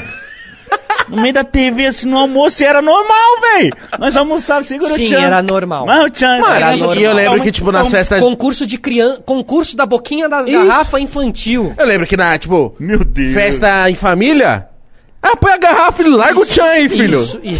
E vai. Um monte de criança. E as mães? É... Aham. E é isso. Mas a isso menininha- n- não dá pra crucificar a família, Ah, porque, se o mano... Gugu tá fazendo? É, ah, então, como é que normal, bem. porra. Minha mãe vai olhar e falar assim, ó, tá normal isso. Isso, isso, isso. Mas eu era Agora, criança... mano, brigar contra isso é pra poucos. Chegar na TV e fazer um programa, ah, sabe, que não se importa com o Ibope, mas cara, não dá, não dá. Por isso que muito programa não consegue continuar na TV. Por isso que a internet é diferente. Ninguém vai te derrubar no ar porque ontem deu uma audiência baixa, entendeu? Mano, até porque a internet é bem... Como que eu posso falar? Mítico, nós tá fazendo isso aqui agora. O cara pode assistir isso aqui hoje ou daqui 10 anos. E se ele não quiser tá assistindo agora... Ele tá vendo o canal do... qualquer outra pessoa. É, ele não é datado, né? Ele tá pra sempre, é um grande arquivo. Já era, Cê- tá aí. Tá aí, pra Cê- sempre, mano. As pessoas daqui também, quem, quem veio aqui um dia já não vai matar aqui, tá, tá pra sempre. Eu vejo o podcast como arquivo. Eu também, A gente mano. tá deixando é isso, pra. É isso. E por isso que a gente faz aquilo ali, ó. Que é, que é co- pega- Ontem, ó, tem foto das minhas costas Ah, e animal. do cofre do mítico. E tá ali, a gente vai Memórias. sempre olhar e vai ter uma. Mano, eu, eu acho que falta um pouco disso, da memória física. Você fala, mano, mítico, lembra disso aqui? Ó, você tava loucão. Mano, essas dia. fotos ali, a tatuagem. a gente olha e vem a sensação do dia. Perfeito, total. Tá ligado? mano, eu vou total. olhar aquela foto do meu cu. E, ali. cara, e as entrevistas, as entrevistas vocês vão ver louco. também daqui a uns. Porque, cara, às vezes você vai lá e acaba vendo uma entrevista do. Eu muitas vezes acabo vendo, sei lá. Outro dia eu vi a do Senna no Roda Viva em 87, quando ele tinha acabado de Caralho, entrar na Lotus. Que o Galvão Bueno tá novinho, ele é um dos caras do Roda Viva, entrevistando ele e tal. Assistam essa entrevista, é muito legal. Cara, eu tô aqui com 30 e poucos assistindo essa entrevista bem antiga. Um dia isso vai acontecer com a entrevista que vocês fizeram também. E vão olhar um mano que veio aqui mano. com 20 e poucos anos e eles vão falar: Olha como ele era com 20 e poucos anos, Como mano. ele falava. Como que ele era pá. loucão, como era- Caralho. Verdade. Pelo amor de... Mas sabe uma que eu choro? Porque eu fico tipo, caralho, é Mamonas no jogo, mano. Eu vejo Mamonas no jogo, eu fico tipo, mano, eu choro, porque eu vejo os moleques, tipo, com uma gana, assim. Vivão, tipo, né? Eu me vejo no- nos moleques, eu falo, mano, é eu querendo fazer sucesso. eu Principalmente quando você bagulho. também entrevista alguém que, como foi o caso dos Mamonas, assim, acabaram dando poucas entrevistas na vida, tá ligado? E a São do Jô é poucas- fenomenal, é, os é. caras é muito bom, mano. Eles são bons, mano. Ah, os caras eram maravilhosos. Outro dia eu E o Jô que também? Engraçado, outro dia eu vi o. Mochilão MTV lá deles, lá, Viagem MTV, é muito legal. Não, e o jogo da hora, que o Jô falava assim, o, sei lá, os caras falavam, mano, eu quero falar sobre isso aqui, um, qualquer coisa, Jô. Vai lá, moleque. Vai, faz aí o que você quer fazer. Sujou. É pica, né? Nossa. Cara, tem, um- tem, um, tem um. Não sei se você já viu Família Trapo, não sei se você lembra desse programa, Família Trapo, foi um programa antigo Ah, na TV Tupi. vim ver depois. E, o, e era um programa de comédia, de humor, feito no teatro. Era tipo Toma lá da cá, ou Toma lá, né, aquele é, sai de baixo e tal, que era um teatro, os caras fazendo e transmitia na TV. E era o Ronald Golias e o Jô Soares. Caralho, que elenco principal. Que fenômeno, Fixo. que e um dia vai o Pelé. Meu Deus do céu. E o, e o Pelé vai porque ele vai jogar um joguinho do time de bairro, faltou um cara, o cara, o Jô conhecia o Pelé, chama o Pelé. E o Pelé tá na sala, e o Golias entra assim. O que, que é esse cara que vocês chamaram pra jogar? E aí, mano, ele passa o, a, série, o episódio inteiro, ele não sabe que é o Pelé. Então ele, ele ensina o Pelé a chutar. Ah. Ele Como é que você bate pênalti? Aí o Pelé bate, não sabe de nada. Eu não sei o que, meu, é muito hora, engraçado, velho. cara. Assistam isso, Família Trapo Pelé. E tá o Jô lá. Então, quando você é, conhece a história do Jô, mano, que ele era ator, que ele é filho de diplomata, que ele é suíço, que ele tem muito conhecimento, muita cultura, mano. E o cara, quando, quando virou entrevistador, ele virou esse entrevistador. Eu admiro, cara, Jô, Bial, é, o que morreu, o, o Ricardo Boechat. O Era era um brabo. grande ídolo meu, assim. Essa galera, essa galera que sabe, que sabe como, como conduzir, mano. Eu admiro demais, assim, velho. Caramba, mas eu, eu, eu, eu fico assim, você me falando isso me dá um. Caralho, será que isso vai acontecer? Eu acho que vai, mas é muito estranho saber que uma hora a gente vai. É a, é a vida, sei lá, eu vou morrer, o Mitch vai morrer, ou algum- algum convidado nosso, e a galera vai falar, mano, caralho, olha o que, que o Igão fazia, mano. Exato, mano. E é meio que, mano, é, é um arquivo que a gente vai deixando pros nossos familiares, pros nossos filhos, mano. Vezes, mano, que eu, meu, minha, eu vejo assim, vai, antes você pegava um álbum de fotos. Hoje em dia, você quer ver como que foi eu na Copa do Mundo, é só você entrar no meu canal. É isso eu aí, filmei aquela parada, É tá ligado? isso aí. Eu mostrei, tipo, a sensação, não só uma foto. Que é fo- Às vezes a foto você olha e fala assim, deve ter sido assim. No vídeo você vê como é que foi. É. Caralho, Cara, se a gente é traz a muito coisa foda. pra arte, mano. Arte mesmo, indo bem. Pessoas que se eternizaram através de uma tela. Certo? Um Van Gogh, essa galera que a gente fala até hoje por causa de uma tela que ele fez e que na época talvez nem foi tão foda e depois que foi ganhando essa notoriedade e essa força.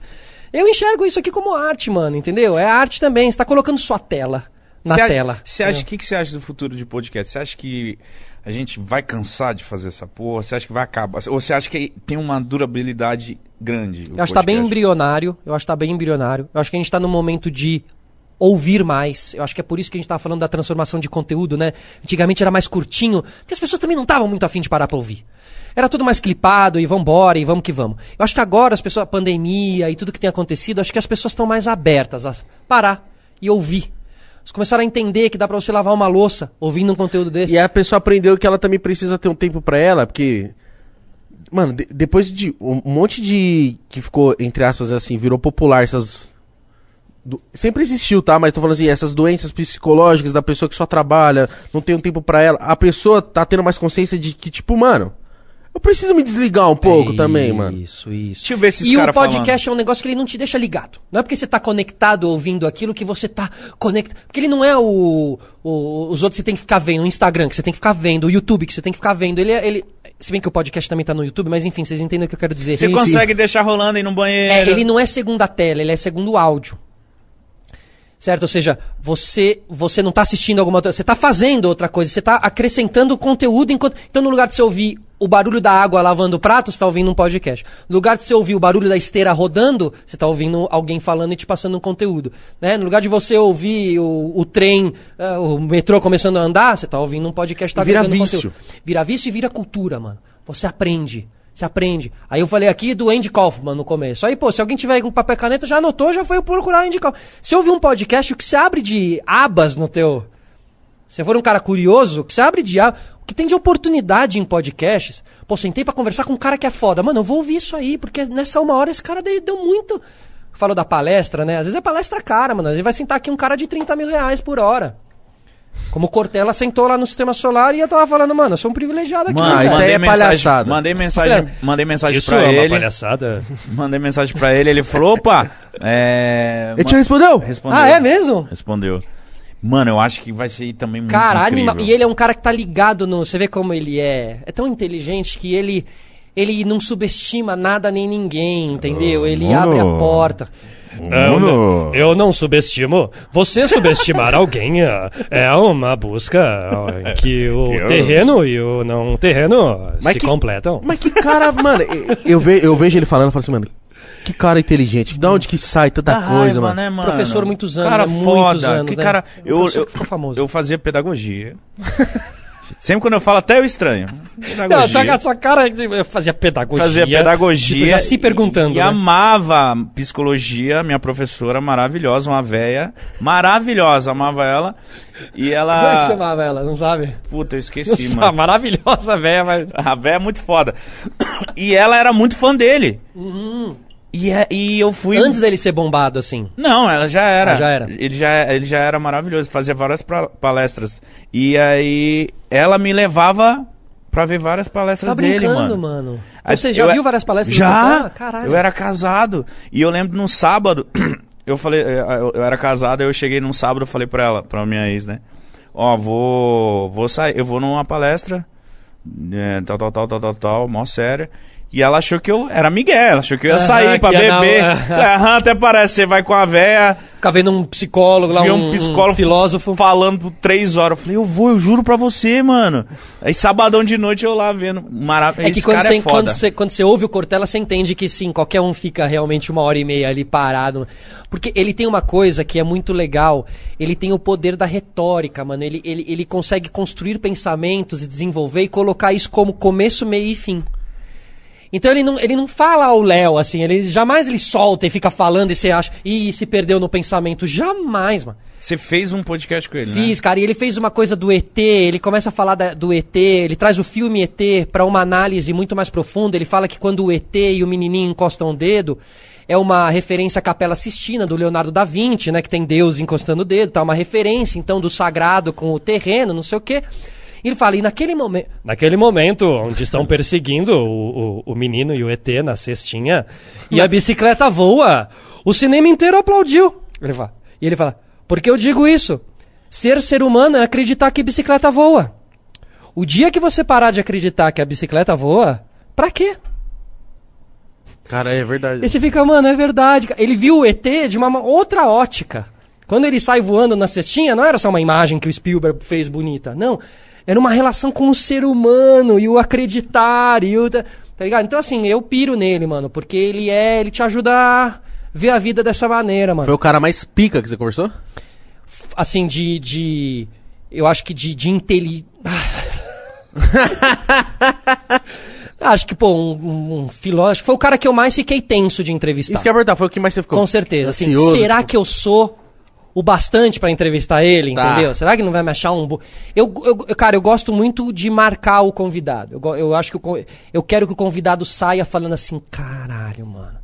As perguntas lá, mano, o cara fez. Cara, quero, que- eu quero marcar, eu tenho esse objetivo, quero marcar o convidado, entendeu?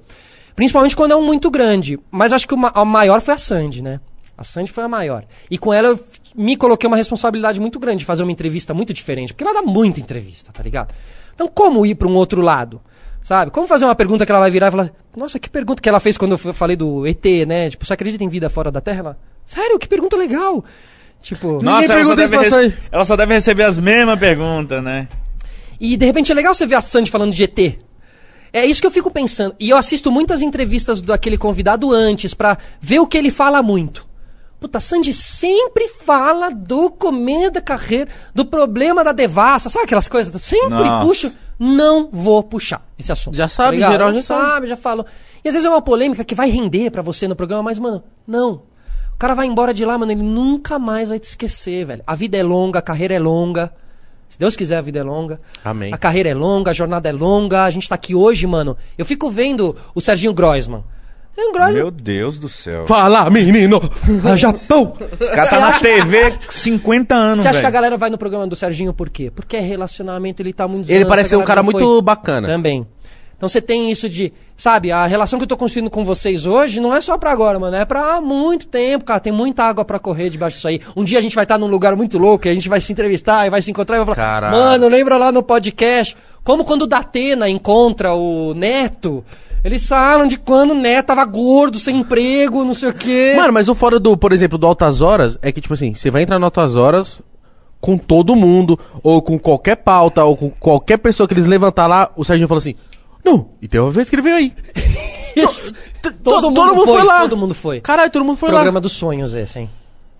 Porra, ele tem. Programa dos sonhos. Ó, A o Charlie Brown, de- de ó, o Charlie TV Brown. é. Sabotagem ou sabotagem? todo mundo, Eu não sei o que, olha isso aqui. esquece. Mas, cara, o Serginho Grossman, ele começou como um agitador cultural aqui em São Paulo. Ele fazia os shows de umas bandas que estavam começando em São Paulo, que eram Ira, Titãs.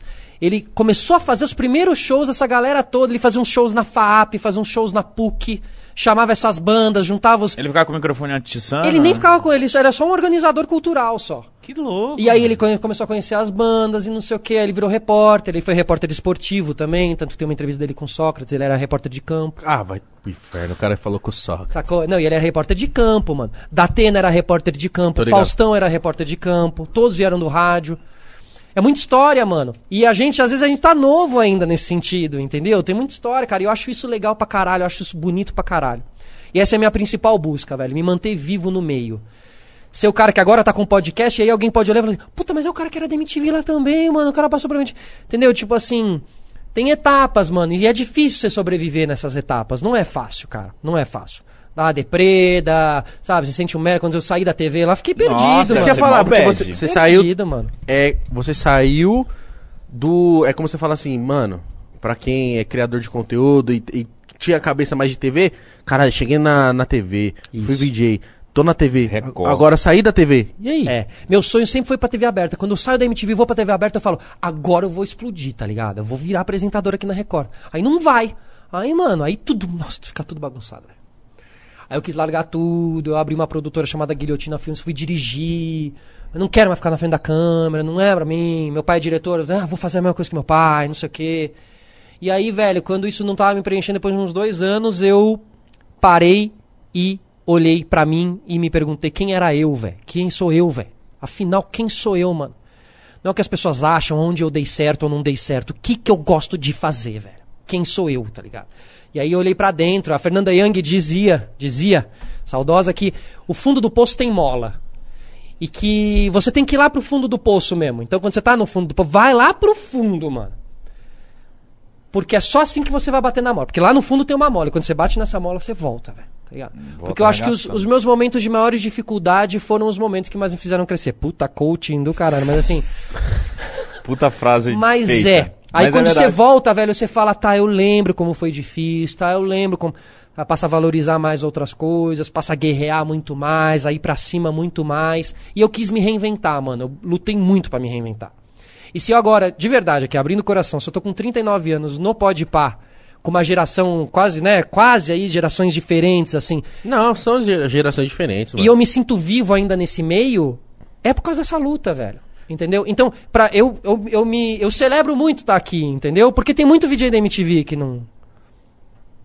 que é comunicador, que são grandes comunicadores, mas que pela leitura do rolê e tal, às vezes não estão, mano, não continuaram, entendeu? Não se renovaram. É isso que eu ia falar, talvez é, é metade de culpa deles mesmo ou metade do quê? Porque, tipo, deve- não deve ter se atualizado. Falar, ah, mano, É. não vou pra internet. É velho. isso. Não vou criar um canal. É isso. Que merda eu vou Ah, pra mim criar um é, canal. é mais ignorância, né, mano? Isso. Aí você, meu, aí sempre tem que ter uma produtora pra fazer teu canal, sabe? Esse tipo de coisa. É, mano.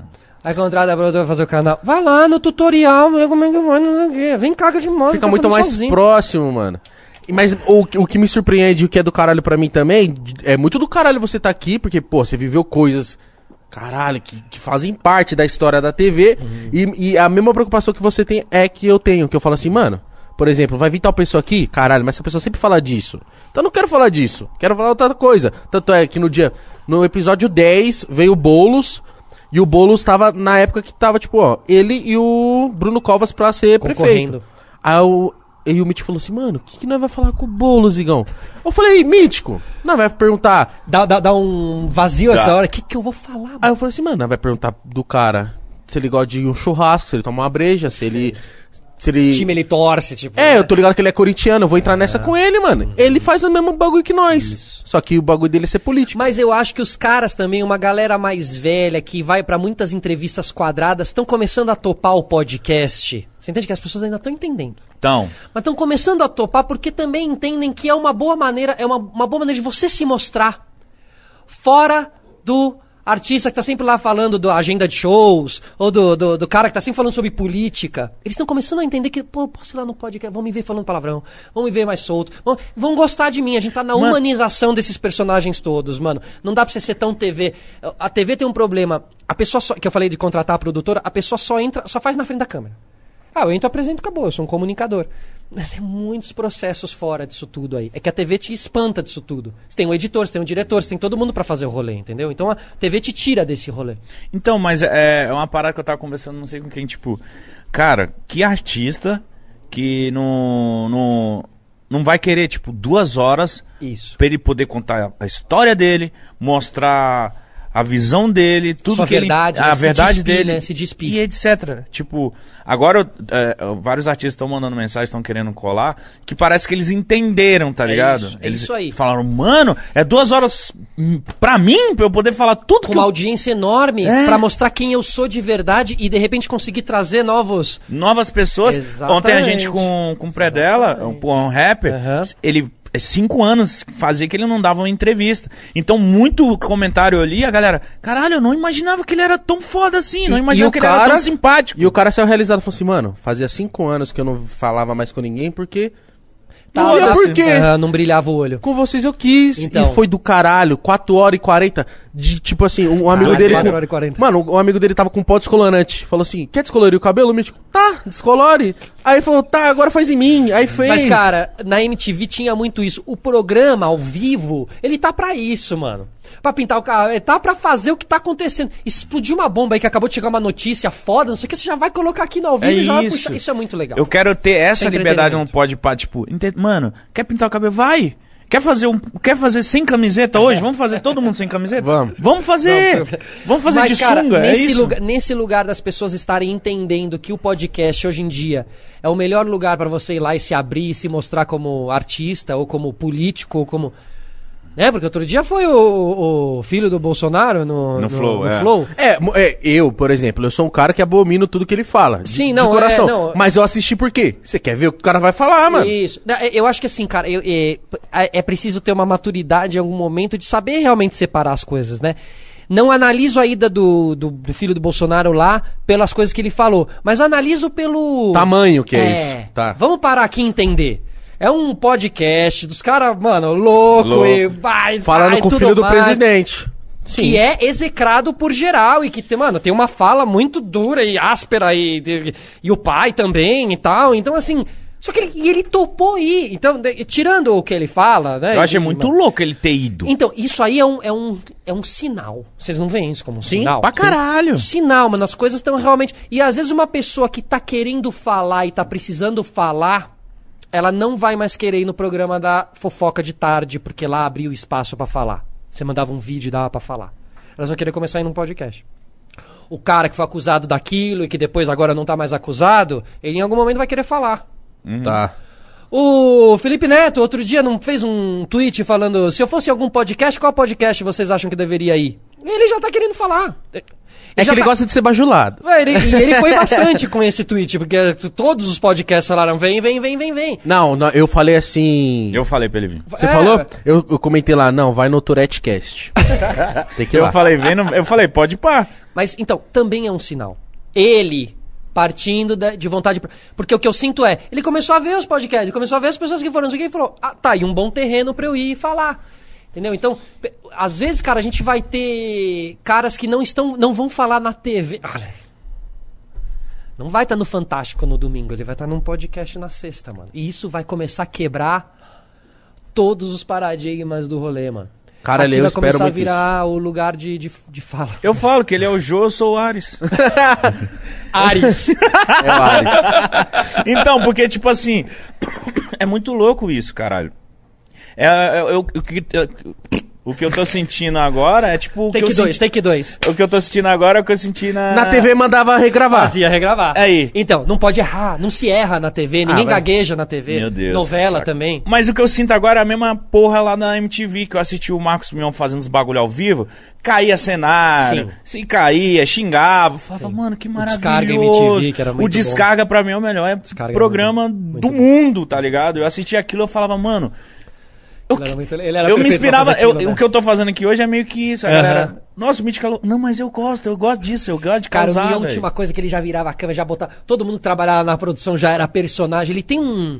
Ele consegue quebrar a quarta parede, que é, né, sair só do, Sim. do que tá acontecendo aqui. Ah, ontem o pra lá. Mítico, bêbado, a cabeça dele começou a arder da, do pó descolorante. E ele começou a gritar no banheiro. Ai! Ai! Eu peguei e falei, Foda. "Ô, Alex, joga a câmera no Mítico aí e virei pra ele. Maravilhoso. Ele lavando a cabeça na pia aqui, ó. Ai, meu Deus! Cara, é isso. Isso velho. é maravilhoso. É isso, mano, é isso. Não tem, não tem limites, velho. Não há limites, tá ligado? Você acha que, por exemplo, um- um- uma rapaziada que nem eu e o Mítico, a gente ia conseguir desenrolar na TV? Se tivesse liberdade? Fala assim, mano, dá, ó, eu quero fazer isso aqui, irmão. Aham, aham. Ia. Com Você acha que ia funcionar? Ia, com certeza ia. Eu acho que o, o- grande problema da TV é que você de- depende muito da aceitação do público. O público precisa te comprar ou não te comprar, tá ligado? É que a TV. Isso não dá pra dizer se ele vai ou não. Isso nunca dá pra. Você vê o pânico, quantas pessoas o pânico não foi testando, aí vinha um lá, aí ficava, durava um pouco, ia embora, outro ia, ficava muito, porque ia dando certo, mano. O público ia gostando, ia encaixando. Mas segurar a onda, com certeza. Cara, quem segura hora, quem tá segurando aqui duas horas diária no, no, no podcast, mano. Porque o difícil é o se soltar na TV. Claro que pode ser quando você entre naquele cenário. Porque o, o cenário, os estúdios são um pouco imponentes, né? Tudo pra você. Isso, equipe é enorme, e a plateia Diretor aí, te olhando, vai. tudo, e a voz de Deus, e dois pontos, um pra ouvir o, o programa, outro pra ouvir o diretor, Meu Deus. colado aqui, né, que você não pode tirar. É, tem uma sistemática ali, é pressão, hein? É pressão, velho. Eu admiro muito, tô voltando, eu admiro muito o Mion e outros apresentadores, o Rodrigo Faro e tal, que eu vi de perto também, como consegue administrar e não dar uma surtada, velho. Mas Tá você não ligado? acha que, tipo, o que você faz, o que a gente faz, se fosse pra TV, eu acho que a TV ia, tipo, igual ontem, nós colocamos, eu zoei pra caralho, enfim. Ia, ia falar, mano, não, isso não. Uhum, É, não vai teria- pintar o cabelo. Não tem nada a ver, é uma, é uma entrevista. Por que, que você vai pintar o cabelo? Não é o momento disso, pinta depois. É emissora, o, o chefe da programação tem que ser cabeça aberta. Lá na MTV, além da, da emissora MTV já ser aberta, tinha o Zico Góes, que era um cara também muito cabeça aberta ali, que deixava tudo rolar. Porque em outros lugares realmente o cara vai ver o cabelo e ele, vai, ele, tem- ele é cheio de conceitos. E ele vai vir com esse papo. Imagina que bom. Que eles corta- pintaram o cabelo, não sei o quê. Não sei se tem essa. essa lógica. Imagina, imagina, no meio de uma baita de uma matéria lá do Gugu, o Gugu fala, rapaziada, na moral, mano, eu vou me deixar meu cabelo azul agora. meu cabelo vai ficar azul. Vou deixar meu cabelo azul. Na moral, eu ia falar assim, caralho, Gugu. Mas se contigo. você tirar do Gugu, você é louca. Que o Gugu vai pintar o cabelo. No meio do programa ele pintando e foda Se o Faustão fala assim, mano, na moral, eu vou fazer sem camisa hoje. Tô nem aí. Foda-se. Foda-se. Mas, cara, o Faustão, é que a gente conhece o Faustão desse. Ele desse- é louco, ele era Ele louco. era o cara do Perdidos na Noite, que foi um dos programas mais revolucionários da TV brasileira, mano, que era feito num teatro, que as pessoas iam com bandeirão, lotava, era moda em São Paulo, você ir no Perdidos da Noite no sábado ou na sexta, conseguir entrar no teatro e fazer tua balada lá. E dizem que é de lá que veio toda essa loucura da TV. O Faustão era muito louco, mano. Ele quebrava todos os paradigmas. Depois ele foi pra Globo e foi se moldando, assim. O Perdido à Noite era em. Não, não, não, Acho que era na Band Na ou na Band. Manchete, eu não sei. Ó, mas, Mano, esse programa era. mas eu já falei isso isso aqui algumas vezes. Gazeta? Gazeta? Gazeta? pode ser Gazeta. Que foi uma grande emissora antigamente também. O, eu, eu falei isso aqui algumas vezes. Eu fui no Risadaria uma vez, que é um prêmio de humor. E, tipo, o, o Faustão ia estar lá. Então, o Faustão acho que ele ia subir pra dar uma palavrinha ou entregar um Aham. prêmio pra alguém. Mano, os caras, mano, agora o Faustão. E eu com a minha cabeça de moleque ainda mais jovem, tipo, ah, Você, o cara vai entrar lá fala. vai "Oh, desenrolar nada, aí, é, meu." vai ficar Aham. assim. Aí, beleza. Mano, ele sem nada na mão, tá? Só um microfone. Ele segurou duas horas. E, e nós chorava de dar risada. Eu falei, mas tipo assim, no feeling dele mesmo. Cara, eu vi alguém falando sobre Deus isso outro dia, sabia? A mesma coisa que você tá falando. E eu falei, caralho, mano. Que ele dominou esse dia no Risadaria. Assim, Dominou. dominou. Os caras falaram, mano, na moral, deixa. É, tipo. Deixa o cara. É o cara. Caralho, então deve ter sido Mas ó, o máximo. se puxar no YouTube tá tudo lá, velho. Tem o Faustão das antigas vi e já. você fica em choque, você fica chapado. Você fala, mano, esse cara hoje em dia. Eu fico pensando tudo do hoje em dia, Sim. né? Porque ele foi jovem em uma época. Então quem é o jovem hoje em dia que tá apavorando e que um dia vai virar o Faustão? Porque, mano, isso também é uma coisa, cara. A água passa por baixo da, da ponte, você nunca sabe onde fulano vai estar. Eu, já- eu vi todo eu vi eu vi essa dança das cadeiras muito. Eu vi o Adnet chegando de mochilinha no primeiro dia da MTV, falando, Caralho. e aí, meu, tudo bem? Tudo bem? tal. Vi todos começando, todos esses que depois começaram no humor ali, a Tatá e tal. Vi todos chegando. E você tem duas opções, mano. Ou você trata aquela pessoa de uma maneira humana e. e- ou você dá uma. Ah, o cara tá chegando. Chegar em TV é meio difícil, né? Todo mundo te olha meio assim. Ó, que esse cara tá chegando, é o novato. É, porque o eu, eu vejo TV E que é uma coisa mano, muito. o jogo, o jogo, os jogos viram, velho. Os jogos viram, cara. E isso é muito importante saber, eu acho, cara. Que na TV nada te garante, nesse nosso meio nada te garante. Você pode achar que o cara tem até um conteúdo ruim, mas amanhã ele pode, mano. Mas aí chega a TV, por exemplo, SBT e Globo, como, como tipo assim, só vai apresentar. Por exemplo, o Faustão agora vai sair. Só vai vir apresentar um novo cara que já tá na casa. Por exemplo, pro, pro Portioli entrar no lugar do Gugu, o Portioli, filho, ficou no SBT ali, ó. Anos. Mocota. E tipo, não é, que, tipo, beleza, saiu o Gugu, o Mítico é foda. Mas não, mano. O Portioli tá lá já. É, tem uma Você galera entendeu? aí na Então, eu fila. acho que fica esse, esse negócio se perpetuando por muito tempo. Porque eu ia te fazer uma pergunta que, tipo assim, você enxerga hoje alguém da internet lá na frente, daqui uns 20, 30 anos, sendo um, um Faustão? Porque eu enxergo. Só que se, se, se vai ser dada a oportunidade, eu não sei, você entendeu? É, é essa parada que eu fico matutando. E, Cara, olha, se eu, se eu trabalhasse com TV, se eu fosse chefe de programação de TV, eu já tinha é, criado esse híbrido entre TV e internet, assim. Eu acho que tá faltando, velho. Eu acho que tá faltando. Tem conteúdos ótimos que estão sendo colocados no YouTube, entendeu, mano? Tinha que estar lá na TV, na minha visão de um cara que veio de TV. Porque eu, eu vejo, te- eu torço pra TV. Eu torço. Eu te visto a camisa da TV. Oh, porra, televisão. Vocês estão perdendo aí a galera legal. Ah, você veste a camisa do entretenimento, porra. É, mas eu tenho um carinho pela TV. Eu não quero que a TV vire o que virou o rádio, no sentido de adoro o rádio, mas assim, sabe, uma coisa meio suar ultrapassado, só não sei o que. A TV tá correndo esse risco. Lógico que tá correndo esse risco. A geração mais nova nem assiste TV, mano. Nem assiste, nem sabe, nem sabe, mano. Por que vai ficar assistindo esse programa aí quadrado, não sei o quê? Agora, se a TV conseguir se aproximar um pouquinho mais da internet, a internet se aproximar um pouquinho mais da TV. Cara, eu acho que essas coisas começam a. Por que, que a Globo não bota um youtuber lá dentro e dá o programa e deixa o youtuber continuar sendo youtuber? Porque essa também é uma outra questão, né? Você tá na TV, você tem que ser anulado do, do mundo. É. Você não pode dar entrevista em nenhum lugar, você não pode ter teu podcast, você não pode não sei o quê, né? Você não pode estar no Netflix, tanto que hoje em dia quem sai da Globo sai pra ir pro Netflix. O Marcos Pigossi lá, o ator, saiu do, da Globo super bem, fez a Cidade Invisível, a nova série lá do folclore brasileiro e apavorou. Fez muito bem, fez bem pra caralho. boa essa Foda série? Animal, mano. Rafaela, a gente precisa assistir, ela Ah, falou disso. não. Assistiu? Você Animal. assistiu? Eu quero Toda ver, o não. folclore, não é, Léo? Todo o folclore, cara, tem o Saci é brabo? Mano, cê- a gente, ó, no começo você fala assim, é, no começo... Sério? no Ah, começo de Juliette, no começo você fala assim, ai, tá, os personagens... Ai, o Saci que vem... Mano, o negócio vira uma... Tem a... a- a- não é a Iemanjá, né, mas é a... Ah, é, a Yara, aí Mano, tem o... deve o- ser muito louco, o, mano. o do, da selva lá, o... Curupira, Caipora. Curupira, mano. Ou a- o- os efeitos, tá tudo... Mano, É, porque não, é é, dirigido... não, é, não é mutantes, né? Não, então, aí que tá, não. Não, e assim, é, é X-Men. É X-Men. Cara. Mano. Mano, eu tô falando, com- assim, tô defendendo. Chegar em casa mesmo. eu vou ver hoje, Não mano. tenho, não tenho medo de defender, porque assim, e é dirigido pelo Carlos Saldanha, que é o cara que fez a Era do Gelo, começou lá na gringa fazendo a Era do Gelo, né? Aí depois ele fez Rio, lembra aquele outro desenho Nossa, Rio das é. Araras? É e muito tal? da hora. Muito da hora. E agora ele começou a fazer uma série filmada. Só que como ele tem a expertise da, da animação, ele conhece muita gente de efeito visual. Então, mano, os efeitos visuais. Não, malandro, assim, são quatro, cinco episódios, é rapidinho. Na moral, e, e, e hoje, eu, eu- hoje eu tô muito feliz porque, mano, quando o papo é assim. Porque, não tô falando que isso aconteceu, mas eu sinto que às vezes vai vir um cara aqui. Se eu não falar com você de tipo assim, pô, Solari, como é que foi lá no começo da MTV Você não perguntar. É, se eu não perguntar, o cara vai ficar tipo. Fui lá, o cara nem quis saber sobre mim. E aqui?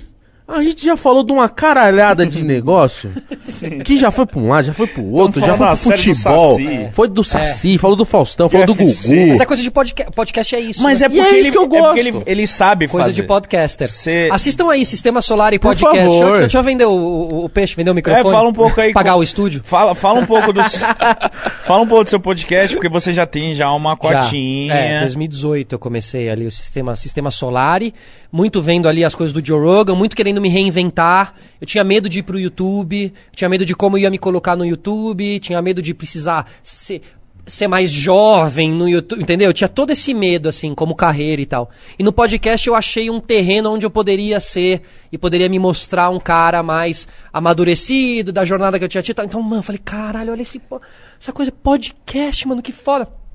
Na época geral E fazendo... o nome é foda. O nome é legal, né? O nome é foda. O nome é Porque legal. quando, quando acerta o nome, eu tiro o chapéu. Eu digo que eu só fiz um podcast porque alguém disse que... Alguém me criou esse nome eu falei, preciso fazer alguma coisa com esse nome, tá ligado? E de onde veio o nome? Veio lá da Record, um diretor, Iê Marcondes, tinha criado... Isso, isso foi um quadro no Legendário chamado Sistema Solari. E aí eu saí, o nome ficou pra mim, eu não sabia o que fazer e tal, depois usei no, no podcast. O nome é bom. O nome é bom pra caralho. É, o nome é legal, cara. E ele, ele, ele, ele tem muito a ver o- com o que eu gosto de falar e com o que eu gosto. Eu gosto muito da coisa do espaço, essa guerra do espaço, Elon Musk, os foguetes, a Você curte? O homem chegando em Marte lá, os equipamentos agora chegando em Marte, né? O Perseverance lá, o Perseverança. Chegando agora, né? Pousou em Marte agora essa semana. Tudo isso eu acompanho muito, eu assisto muito lá o Space Today. Mano, a gente sabe? tá marcando ele. Ah, mano, ele é demais, cara. Mano, esse cara é foda, hein, mano. Porque, mano, ele faz live de 5, 6 horas e você deixa lá, mano, o que você aprende, velho? Ele sabe tudo, do, do- sabe, da matemática, de como vai subir, de como vai voltar. É muito legal. Acho um entretenimento muito, muito foda, assim. E aí, cara, encontrei no, no podcast um terreno onde eu poderia ser, ser feliz. E aí fiz desde 2018. Era gravado, era semanal, era uma vez por semana só. Aí veio toda essa galera e começou a mudar todo o. o- mudar não, é. Evoluir. ah, mudar assim. Trazer um monte de nova. Por exemplo, hoje em dia eu faço a agenda da semana. Era um negócio que eu não fazia agenda da semana, porque já é um conceito que foi colocado por outros podcasts. Então, essa, esse poder de adaptação eu acho muito legal. Esse poder de adaptação eu acho muito foda.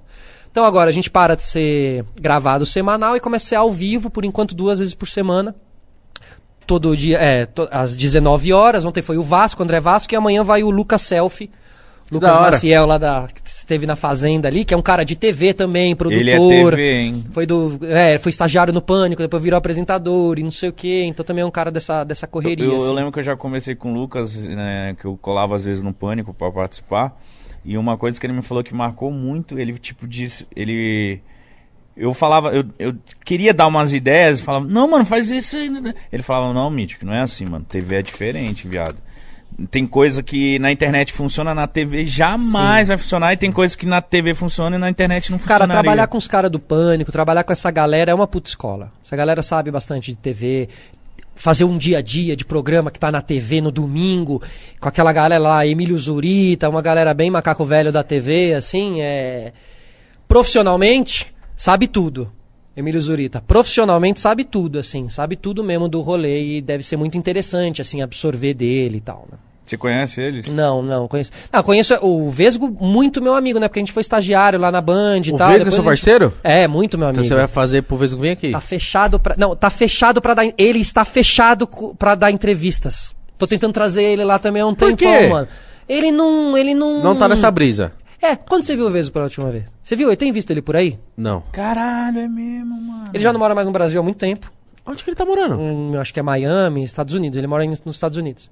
Ele é trader hoje em dia, trabalha muito com bolsa de valores e não sei o quê. Você acha que ele é um cara que se desgastou muito com TV e, mano, quer distância? Eu quero ficar na minha. Eu não quero falar em nome dele, mas sim. É uma coisa que você acha? É, ele, ele, ele, como muitas outras pessoas, e eu também passei por isso, ele trabalha um pouco de algumas decepções que ele foi tendo nos anos e tal, sabe? Às vezes você sai da, da TV um pouco machucado. Machucado, é, né? é, é, Mano. Caralho, então ele falou, foda-se. Foda-se, mano, e eu até foi- tinha uma conversa séria com ele, falei, mano, vai se fuder, mano, eu sou estagiário, a gente foi estagiário junto.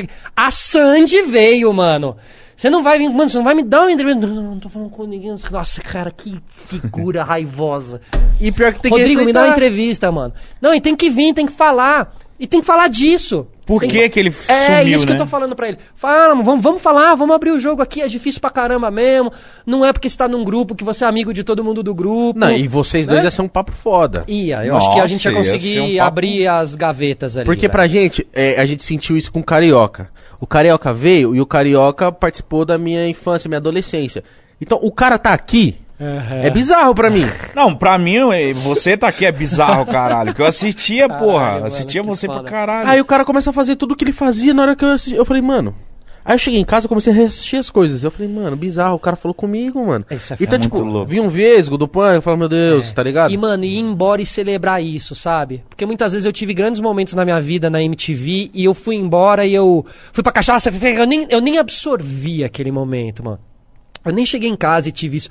Caralho, mano, eu entrevistei o, o, o Chorão, mano. O Chorão trocou ideia comigo, tá ligado? É, não. Ah, ali para. é, ali o buraco é mais embaixo. Para. Caralho, mano. Imagina o Mítico nós trazer a Xuxa um dia. A Xuxa, pai. Minha mãe quer vir, Mas, tia. é, mas quando o podcast ah, começar e todo mundo entender um pouco mais, as pessoas vão começar a ser mais Cara, possíveis sabe, de se trazer. Eu falo com você uma das coisas que eu lembro eu Tenadas e lembro quando o Legendários iam começar, Aham. vocês todos na- um do lado do Preto outro, e laranja, style pra caralho, trilha do, trilha do, trilha do Charlie Brown Jr., Charlie Brown a trilha Jr. do E eu lembro você tipo- naquela porra lá. Então, tipo, pra mim, tá trocando ideia com você hoje é tipo, mano, eu lembro da porra do Legendário, o Marcos Mion na TV aberta de É. Se novo. alimentar disso é muito legal, velho. Você fala, caralho, olha, eu tô, tô me conectando com pessoas que eu assistia, caralho, olha a minha evolução, mano, caralho, que louco. Se aquela porta tivesse fechada? Não fala isso de novo que eu vou falar assim. eu vou- Mas deixa eu falar do, do Chorão, velho. Eu sempre, eu sempre gosto de falar deles aí nos, nos, nos podcasts. Chorão, Champignon, né? A galera do Charlie Brown Jr. Foi muito legal lá conhecer eles. Chorão, mano, foi um cara espetacular, um cara que marcou muito. É, todo mundo que encontrou o Chorão, ele marcou as pessoas, assim, tá ligado? Um cara que olhava no teu olho, era um dos poucos caras que quando dava o intervalo de um programa ao vivo, estão lá no programa ao vivo, Chorão, é, Charlie Brown Jr. é entrevistado. Entra no intervalo, ele levantava, tipo, chega, chega, chega, aí. Aí ele ia lá num cantinho assim e falava, e aí, mano, tá curtindo? Tá feliz? Tá feliz? Tá curtindo ser VJ aqui? Tá da hora, tá da, mano, tá Que da hora pra caralho. louco, Então, beleza, mano. então, ah, ah, voltava, não sei o quê. Aí a gente fez o Magnata, né? A gente atuou no Magnata, no Ah, corte final não mano. entrou, é. A gente fez Magnata. Dois shows do Chorão. Cara, eu te- vou contar uma passagenzinha aqui rapidinho com o Chorão, mano. Mano, calma aí. Ô, Solari, você tem o caralho. tempo do mundo. Tá bom, tá bom. Era assim, ó, a gente, a MTV, sempre que ela começava o ano, ela fazia uma festa pra mostrar sua nova programação. E era uma festa pra publicitários e VJs. Então era geralmente um barzinho, hum, da hora, tal. Aí passava a nova grade, aí vai ter no Chapacoco, vai ter não sei o quê. Aí os jornalistas já viam, faziam a matéria tal. E no final geralmente tinha um pocket show surpresa. Que alguém, algum artista amigo da MTV ia lá e fazia um show. Primeiro ano de VJ, o Vasco tinha acabado de ser aprovado pra ser chapacoco, não sei o quê. Fomos pro Rio de Janeiro, no Cine Odeon lá, acho que era alguma coisa assim, lá na Lapa, no Arcos da Lapa, lá na Lapa. Que lugar maravilhoso. Maravilhoso, né? Nossa, você se perde só de estar lá, né? Você já... Aí, mano, ok, quem é o Pocket Show? Quem é o Pocket Show? Rio de Janeiro, a gente brea- breaco, não sei o quê, pá. Ch- Charlie Brown Jr., Pocket Show, nós mais 50 pessoas. e, Meu mano, a primeira Deus. vez que eu via ele na frente, assim, não sei o quê, e eu e o Vasco de caralho. Você era fãzão? Caralho. Aí de caralho, não sei o que, não sei o que. Aí, mano, ele entra assim, ó, ele começa a cantar, não sei o que, aí no meio da, can- da cantoria, ele olha pra nós, a gente tá assim, aí ele vira e faz, chapacocô! Ele faz aquele jeito, Meu "Uop", Deus. né? Ticabum! E tal, e continua, e a gente, caralho, Conhece nós! Aham, exato. Aí, mano, eu no auge da minha loucura falei, ah, que se foda. Eu queria se mostrar também meio causador na MTV, eu invadi o palco. Mas vou subir nessa porra. Aí, mano, peguei e subi no palco. Quando eu entro no palco, assim, eu tô chegando no chorão, mano, blum, seguranças me pegam assim, começam a me tirar e tal. Aí, mano, eu tô saindo do, do, do palco, eu sinto uma mão entrando assim, e eu começo, larga ele, larga, larga ele, larga ele, e aí o chorão. Caralho. Chorão, larga ele. Ele me tirou dos, dos seguranças e falou, vem cá. Aí me puxou pro meio do show, pegou o Vasco também, voltou e cantamos uma música junto. Não, é, não. Isso é viagem, isso aí é viagem. Isso é único. E com o Champignon, eu morei, eu fiquei dois meses em Los Angeles morando com o Champignon, porque a gente foi gravar o disco da 9 Mil Anjos, que foi uma banda que o Júnior fez Júnior, aham. com o Peu, que era guitarrista da Pitch, o Champignon, que era ba- baixista do Charlie Brown Jr., e o Peri, que era vocalista. E a gente passou dois meses em Los Angeles. É, cara, hoje em dia o Chorão não tá mais aqui, hoje em dia o Peu não tá mais aqui, hoje em dia o Champignon. Champignon também não tá mais aqui. E hoje em dia o Fausto do Hermes e Renato não tá mais aqui. Você conheceu o Fausto, Também, mano? né? Falam, Trabalhamos fala, junto lá no fala- camarim falam durante que o Fausto era anos. genial. Maravilhoso, cara. Maravilhoso. Todos os Hermes são muito legais. É, Todos por causa da merda da depressão, mano. Todos por causa da merda da. da- sabe? Da, da- O mundo artístico e a cabeça, e, né? E como eles, muitos outros, muitas outras pessoas passaram por isso. E isso pra mim é muito simbólico, mano, porque eu convivi com essas pessoas, tá ligado? E Conheceu, eu, né? mano, é, e assim, putz. O Champion era um cara muito, muito alegre, mano. O Champion era um cara muito feliz, mano. Muito expansivo, assim, sabe? Jamais diria, mano. Você Jamais acha que ele diria. sentiu muito o baque do, do Chorão? Quando o Chorão morreu? Porque ele- eles tretavam muito, e te- aí depois pressão toda em cima do cara. Lá no, no- em Los Angeles, quando eu, eu entrevisto o Champion, o Champion conta umas histórias. Ele fala, cara, eu cheguei aí ficar com arma na frente, com carro armado na frente do, do AP do Champion, é do Chorão, esperando o Chorão, Chorão sair, mano. Caralho. mano. Tem gravado no documentário da 9 Mil Anjos. É, que depois teve um prêmio Multishow que os dois trocaram uma farpa forte também, porque o Charlie Brown Jr. ganha um disco, ganha um prêmio, e depois o Champion ganha como o melhor baixista do Brasil. Porque o Champion não ganharia prêmio aquela noite, ele não tava mais no, no Charlie Brown, só que aí ele ganha como o melhor baixista do, do ano. E quando ele sobe, ele solta a metralhadora, e o Chorão também solta a metralhadora pra ele, enfim. Eles E os tiveram- caras no mesmo ambiente. e, mano, e, e sabe aquela treta forte entre duas pessoas que nasceram uma, uma pra outra, sabe? E de tanto que nasceram uma pra outra, dava farpa. Tá, tem atrito. É.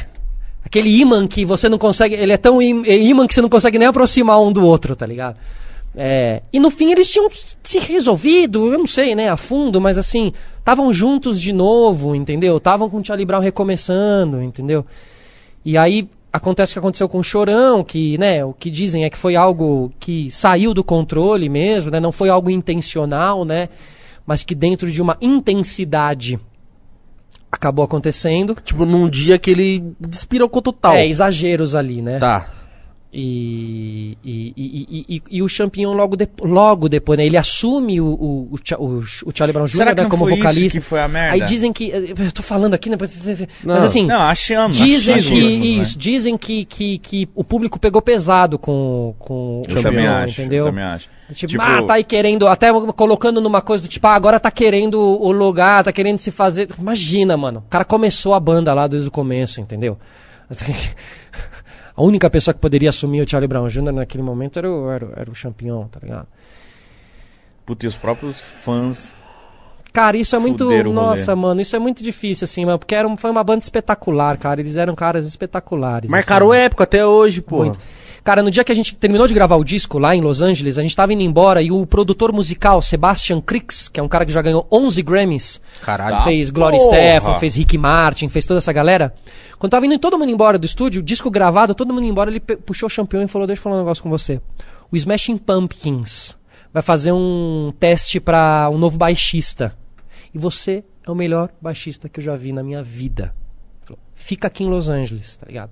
Eu lembro que o campeão na época não ficou, ele tinha um problema com o inglês também. Ele falou, mano, acho que eu não vou ficar aqui, o inglês não vou conseguir tocar e não sei o quê.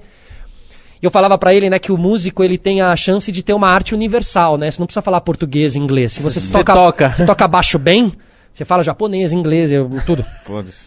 é verdade. Tua arte é universal. Nós não. Pra fazer um podcast com um gringo, você tem que falar que inglês falar ali, inglês, tá é. Então, e eu falava isso pra ele. Eu falava, aproveita, mano, tua arte é. O mundo inteiro vai falar, mano, Nossa, fiquei então em ele choque, mano. Podia aceitar, Podia ter sido mas um ele não ia baixista do Smashing 9 Pumpkins. mil anjos, então. Não, não, não. Ele era pra tirar ele da 9 mil anjos ali, basicamente, né? Assim, ou tentar tocar as duas, sei lá se conseguiria. 9 mil anjos acaba, depois lança o primeiro disco, depois já logo acaba também. Era uma banda bem legal, mas não, não, não, Não não rendeu. rendeu, assim, não rendeu. Mas, caralho, mas como que você tava nesse rolê aqui? Que você... Porque como eu tava na MTV, eu era muito amigo do Júnior, eles ensaiavam do lado da MTV, então eu saía da MTV do meu programa e colava no ensaio e ficava lá chorando. Troca uma ideia. Quando eles foram pra LA gravar é, o disco, eu fiz, manos, eu vou vender uma ideia lá na MTV, vou, vou com vocês e vou fazer um documentário. Vocês me bancariam se eu fosse com vocês e botasse o documentário? Bancaria. Aí eu fui lá na MTV, negociei, eles me liberaram, eu fui. tá Nossa, que eu foda, fiz, do- dirigi o mano. documentário, depois editei e tal, dirigi assim o documentário. Que é um documentário que precisa colocar no ar, inclusive, assim, porque Isso hoje eu em ia dia virou muito histórico. Como é que acha esse documentário? Ele, cara, ele teve um problema judicial porque eu gravava muito dentro do estúdio e o estúdio não podia ser exibido. Então ele saiu do ar, tá ligado? Eu preciso ou fazer um corte novo que não tem em estúdio, ou colocar de novo e ver no que, que, no que, que daria, assim. O Eu Mas gosto mais dessa segunda.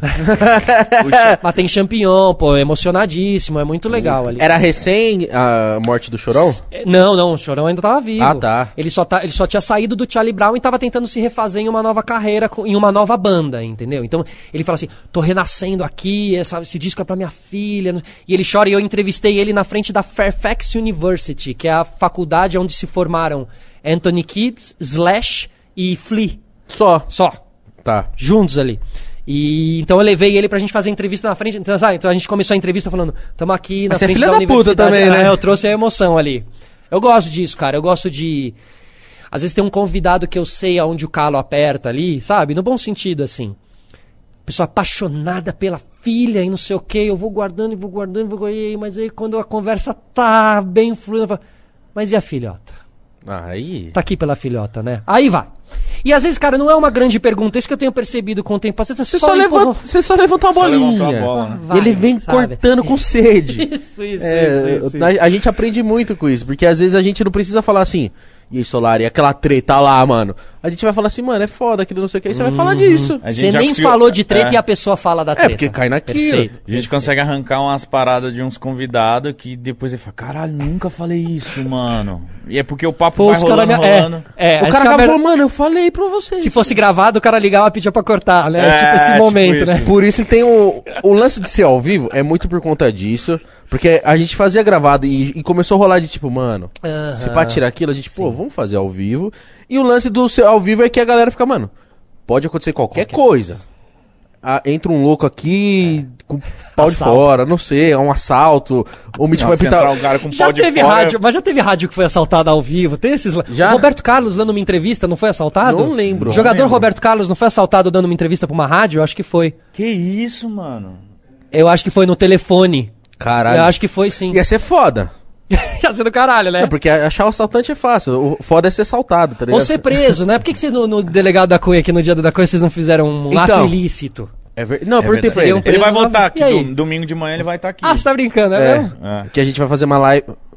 Ele adorou vocês, né? Depois ele, ele falou outro dia de você também no stories dele, É. acho que do cabelo, É, alguma coisa ele assim. falou, meu amigo Igão. Eu falei, caralho. Ele falou, meu amigo Igão tem um, um cortadinho na sobrancelha, eu tô pensando em fazer. Isso. Tô- pode fazer, Igão? Aí eu falei, caralho. Virou qual é- referência. Qual que é a brisa, né, mano? Referência. Aí ele. Outro dia ele me ligou e falou assim: "E aí, Igão, como é que tá? Tá tudo certo? Você, a família? E o Mitch, como é que tá? Já já vou ligar pra ele, não sei o quê. Muito do caralho a entrevista. Foi um divisor de águas na minha carreira. Pô, bizarro isso. E eu quero voltar aí. E eu já aproveitei o gancho e falei, mano, ó, vai ter. É, vai ter. Você ó, quer voltar aqui? Dia 17, é, tô... tá de boa. Vai ter. ah, sabadão a gente vai fazer um podcast de 24 horas. Agora esse sábado? É. Vocês já vão fazer essa parada Já, agora? É. De- das duas da tarde do dia 27 até as duas da tarde do dia 28. E vai ser tipo assim, por exemplo, vai vir você. Vai ser uma maratona cultural lá, uma É, vai- vai- virada cultural. Vai ser uma loucura. É. Isso que vai ser. Vai abrir com o Júlio Cossielo, aí depois vai entrar o, o Psyu que tem Tourette, aí vai vir um moleque do, dos jogos. Aí, tipo, o, o da Cunha tá marcado nove e meia da manhã num domingo. Ele vem pra, tipo, tomar um café com nós e trocar uma ideia. Animal, mano. E a gente encerra com o Júlio, que é meu melhor amigo, em família. Tipo assim, vai vir ele, a Tatá e a Bia, a filha dele, a gente almoçando domingão. é Cara, sensacional, velho. Vai- não, mas nossa, tem um pior. Meia-noite do sábado vai É. vir um Spook, Spook House. Contar umas histórias. Não. Ele o Viveram Ninja. O Ninja é um É cara... viver a história. O Ninja, o, é, pra mim, foi uma das melhores bate-papo e foi o primeiro. O Você Ninja. conhece o Foi Ninja? o primeiro, aham, conheci por causa de vocês. Por causa de Ah, vocês. mexe. Conheço muita gente por cara, causa de um vocês. cara com energia. mal- Aqui, se ele se não tivesse participando, ele ia estar dançando, fazendo alguma, alguma doideira aqui. Ou ia tá alegrando. falando, nossa, que entrevista espetacular, emocionante. Joga a energia lá pra cima. É, ele é um cara que. e aí, o que, que vai rolar? É, porra, eu tenho medo pra caralho, mas o, o, o Spock House vai trazer um cara também que manja, que vai, vai jogar tabuleiro Certo. Ou Ija. Ouija aqui. Casos meio... Vocês vão colocar o, o Zima aqui embaixo e vão fazer pra. Tô brincando. Eu espero que seja assim. Espero, porque eu... Mano, se Aprovei- mexer- Aproveitem, porque o podcast de vocês não é na casa de vocês. Então dá pra trazer o Spook. É dá pra falar de terror, porque depois vocês não dormem aqui. É, Verdade. Eu, malandro, jamais é levaria. verdade, na sua casa, né? Nossa, não, não, não, não, não. Não, em casa já tem a coisa do que. da- tem uma questão energética, eu sou muito de energia, assim. Já tem uma questão energética, né? Muita energia vindo e entrando, né? E é sua casa, assim. Mas acho que também tem um lado legal, que é sua casa, acho que a pessoa também se sente em casa e tal. Inclusive, acabando aqui, eu quero bater a agenda com vocês. Por hein? favor. Tá só chamar. Mas, mas Um tipo, de cada vez. É, e aí, Boa.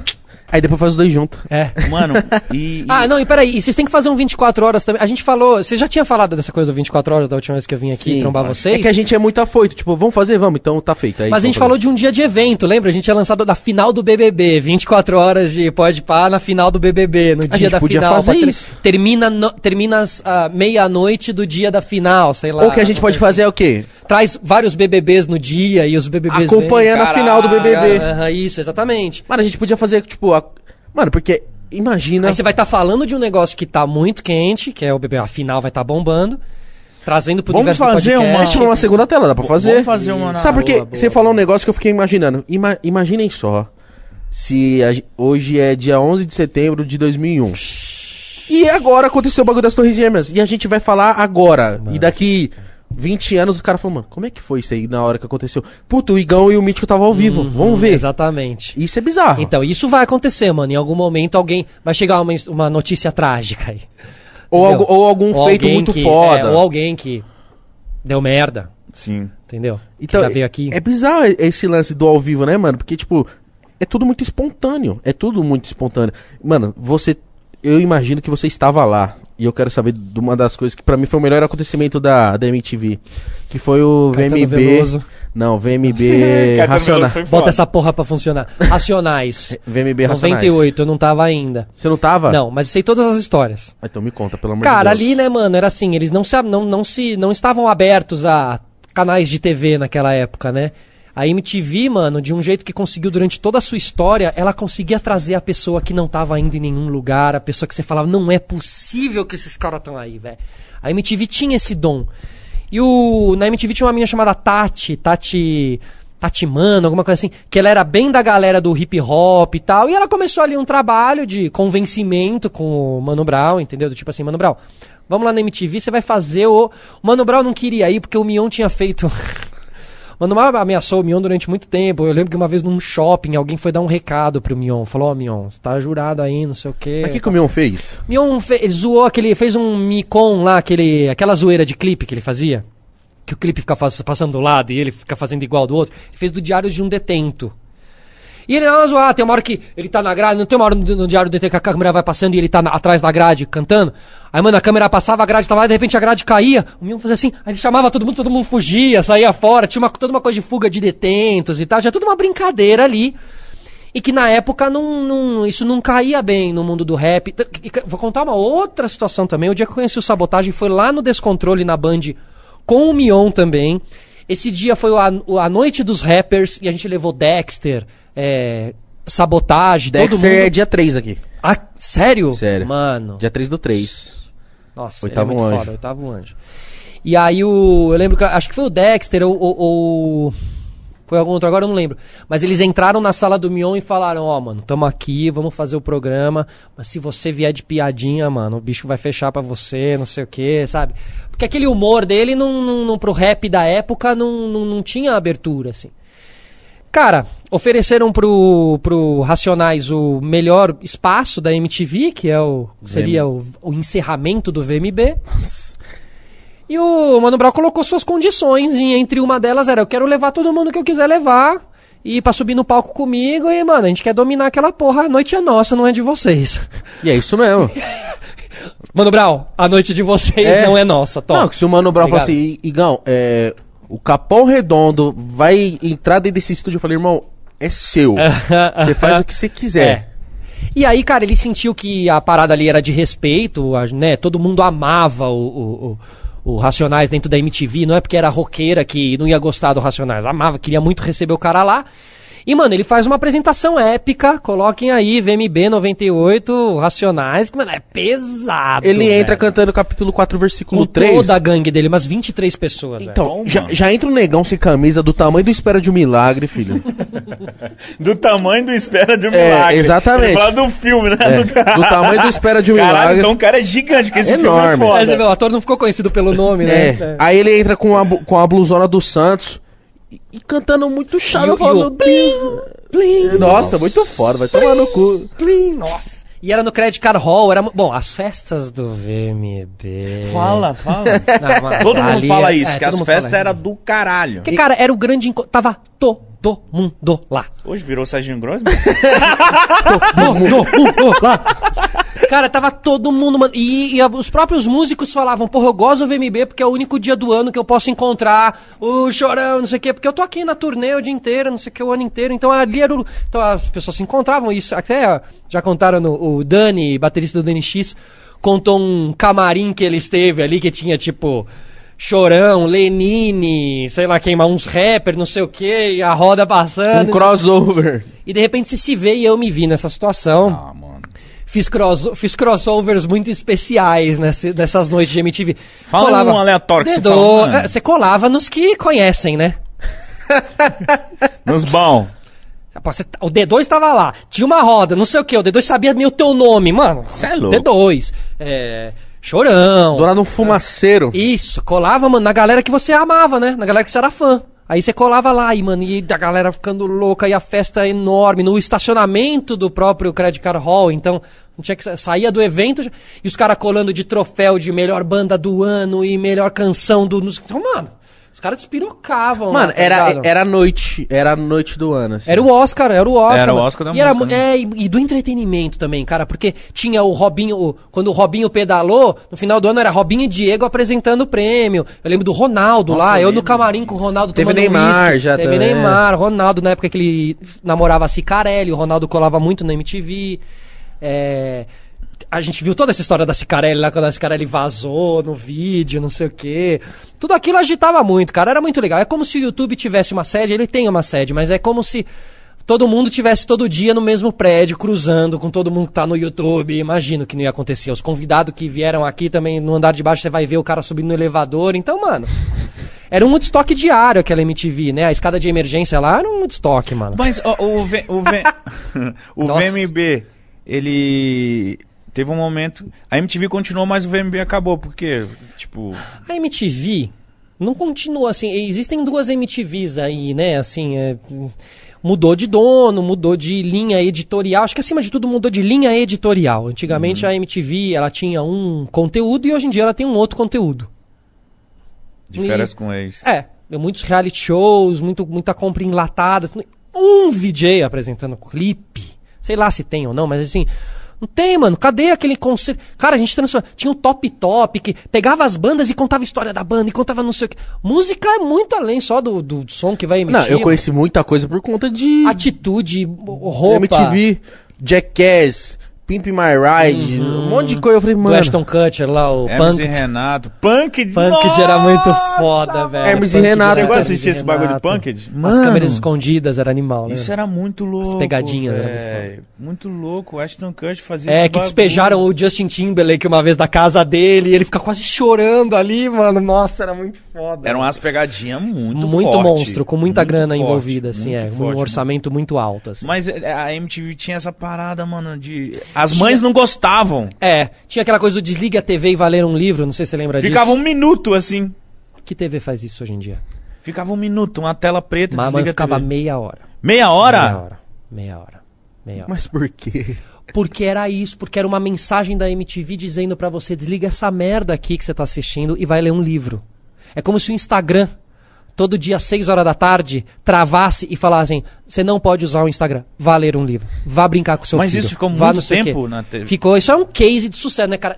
Mano, hoje em dia você fazer uma coisa dessa, o teu comercial te mata. Com certeza. Meia hora. É a mesma coisa deixar agora o pode pá preto. E dizem, que dava, e dizem que dava audiência. Sabe que eh, o chuvisco da Globo, quando entrava na madrugada, diz que dava mais audiência do que muitos canais, né? Porque as pessoas deixam na Globo o tempo todo e tal, e entrava no chuvisco, já estavam dormindo e tal. Mas tem essa lenda de que o chuvisco da Globo, das três da manhã às cinco da manhã, que na época tinha, dava ibope. É verdade, a, Globo saía do, saía É, do ar. né? Acabava, não tinha programação o tempo todo. isso, né, mano? Tinha, era outra vida, né? Mas, cara, você dizia. E tinha uma mensagem muito profunda atrás disso. Vai ler um livro, cara. Para aqui de ficar só vendo o Aerosmith, entendeu? Vai lá. Eu ficava puto. Às vezes eu queria ver uma. Ah, caralho, ainda tá nessa porra ainda. Muito corajoso. Muito corajoso. Muito foda. corajoso. Então, assim, mano, foi muito revolucionário. E a nova MTV caminha pra um outro lado, de férias pro ex e tal, de férias com ex e tal. Tem todo esse. É, mu- muitos, muitas pessoas bombando e virando né, celebridades através do de férias com ex e não sei o quê.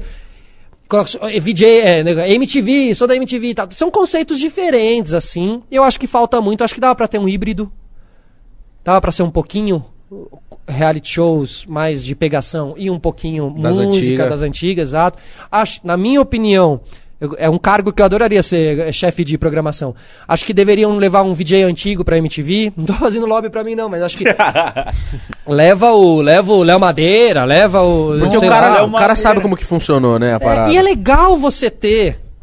Tipo, não, não é legal ter o Murici como gerente Do do São São, Paulo, Paulo, lógico. porque é o cara que marcou lá atrás, você tá trazendo o novo com o antigo e tal. Porra, por que não? Valorizem, mano. Não tem um nome chamado MTV?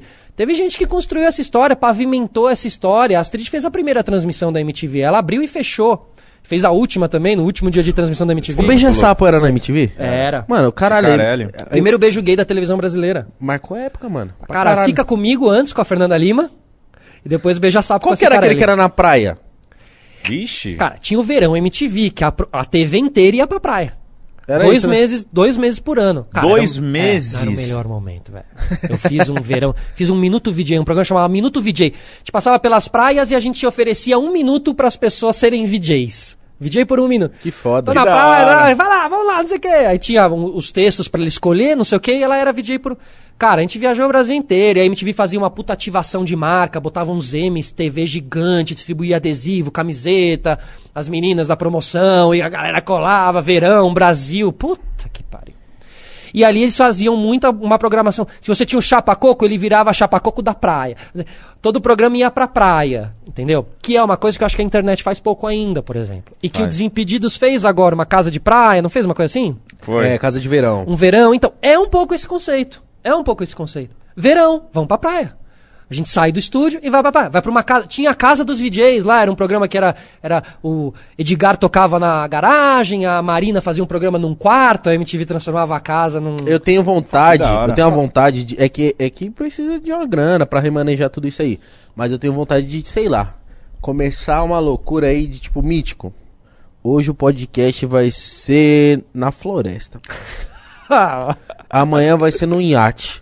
Amanhã depois vai ser na, no Monte Fuji lá, de fundo. Imagina. Cara, a gente teve um programa na Num- MTV. Arranha-céu. É, louco. é. A gente teve um programa. Na ponte estaiada. A gente teve um programa que a gente fez. O meu último programa na MTV foi o. MTV na rua. MTV na rua. Que era com a Penélope nova e eu fazia o repórter. Era isso, cara. Era uma Kombi que, tinha, que era um switcher. E cada dia o programa era feito de um lugar aqui de São Paulo. Hoje é na Praça. Na Benedito Nossa, isso é loucura. hein? Então A os caras galera esperavam a colava- Kombi, né? Aí a galera colava lá. Ó, hoje vocês avisava no começo do dia. A galera colava lá, o público ficava lá assistindo. O programa era na rua mesmo. Cada dia um lugar lembro, diferente. Era bem porra. legal. Era quase nessa pegada. Mas você não tinha medo, não? De uns loucão na rua? Ah, não, cara. Na época não, assim. Na época não, cara. Não sei. Acho que eu tinha mesmo medo na- nas baladas.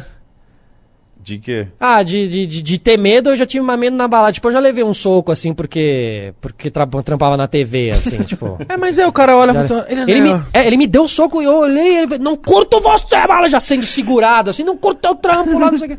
Que louco, mano. E teve um que também uma vez, mano, me deu um enquadro fortíssimo no avião. Eu tava indo de São Paulo pra, pro Rio, do contrário.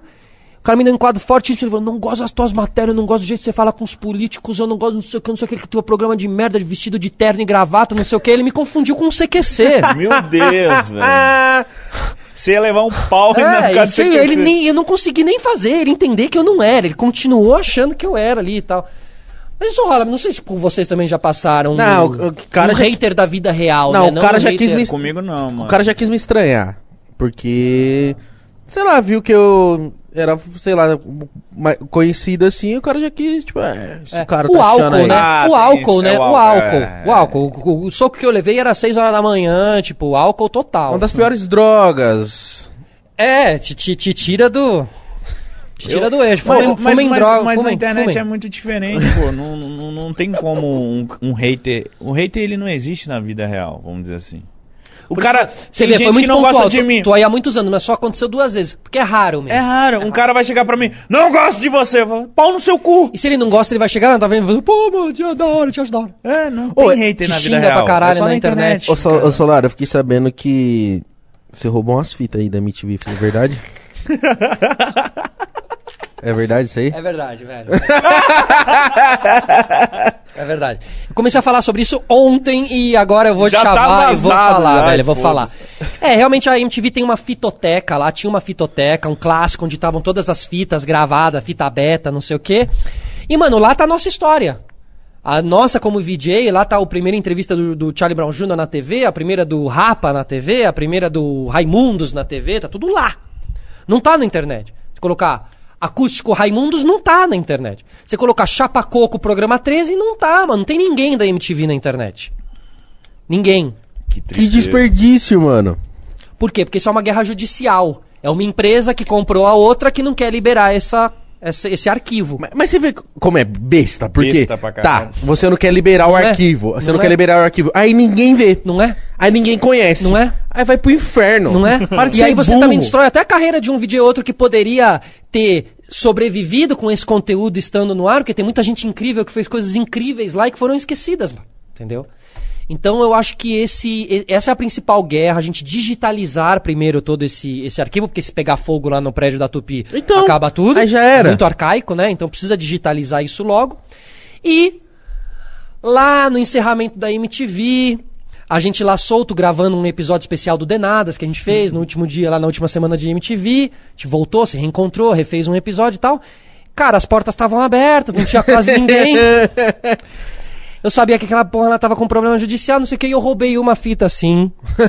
Que é a Qual? fita do documentário do 9 mil anjos. Ah, eu quero assistir. Caralho, então você caçou Cacei, ela. cacei, tirei, botei dentro da mochila, saí com ela escondida. O Vasco falou: Não, mas não faz isso, vai dar mal merda, não sei o que. E, Foda-se. velho, eu fiz. E o Vasco ontem até disse que ele quis também roubar uma, mas ficou com medo, tá? Acabou não roubando e se arrepende até hoje. Ele queria Devia roubar o ter acústico do roubado, Roberto porra. Carlos. Ele queria roubar o acústico do Roberto Carlos. que é a fita mais de ouro da MTV, porque esse, esse acústico nunca foi ao ar. Ele foi proibido pela Globo.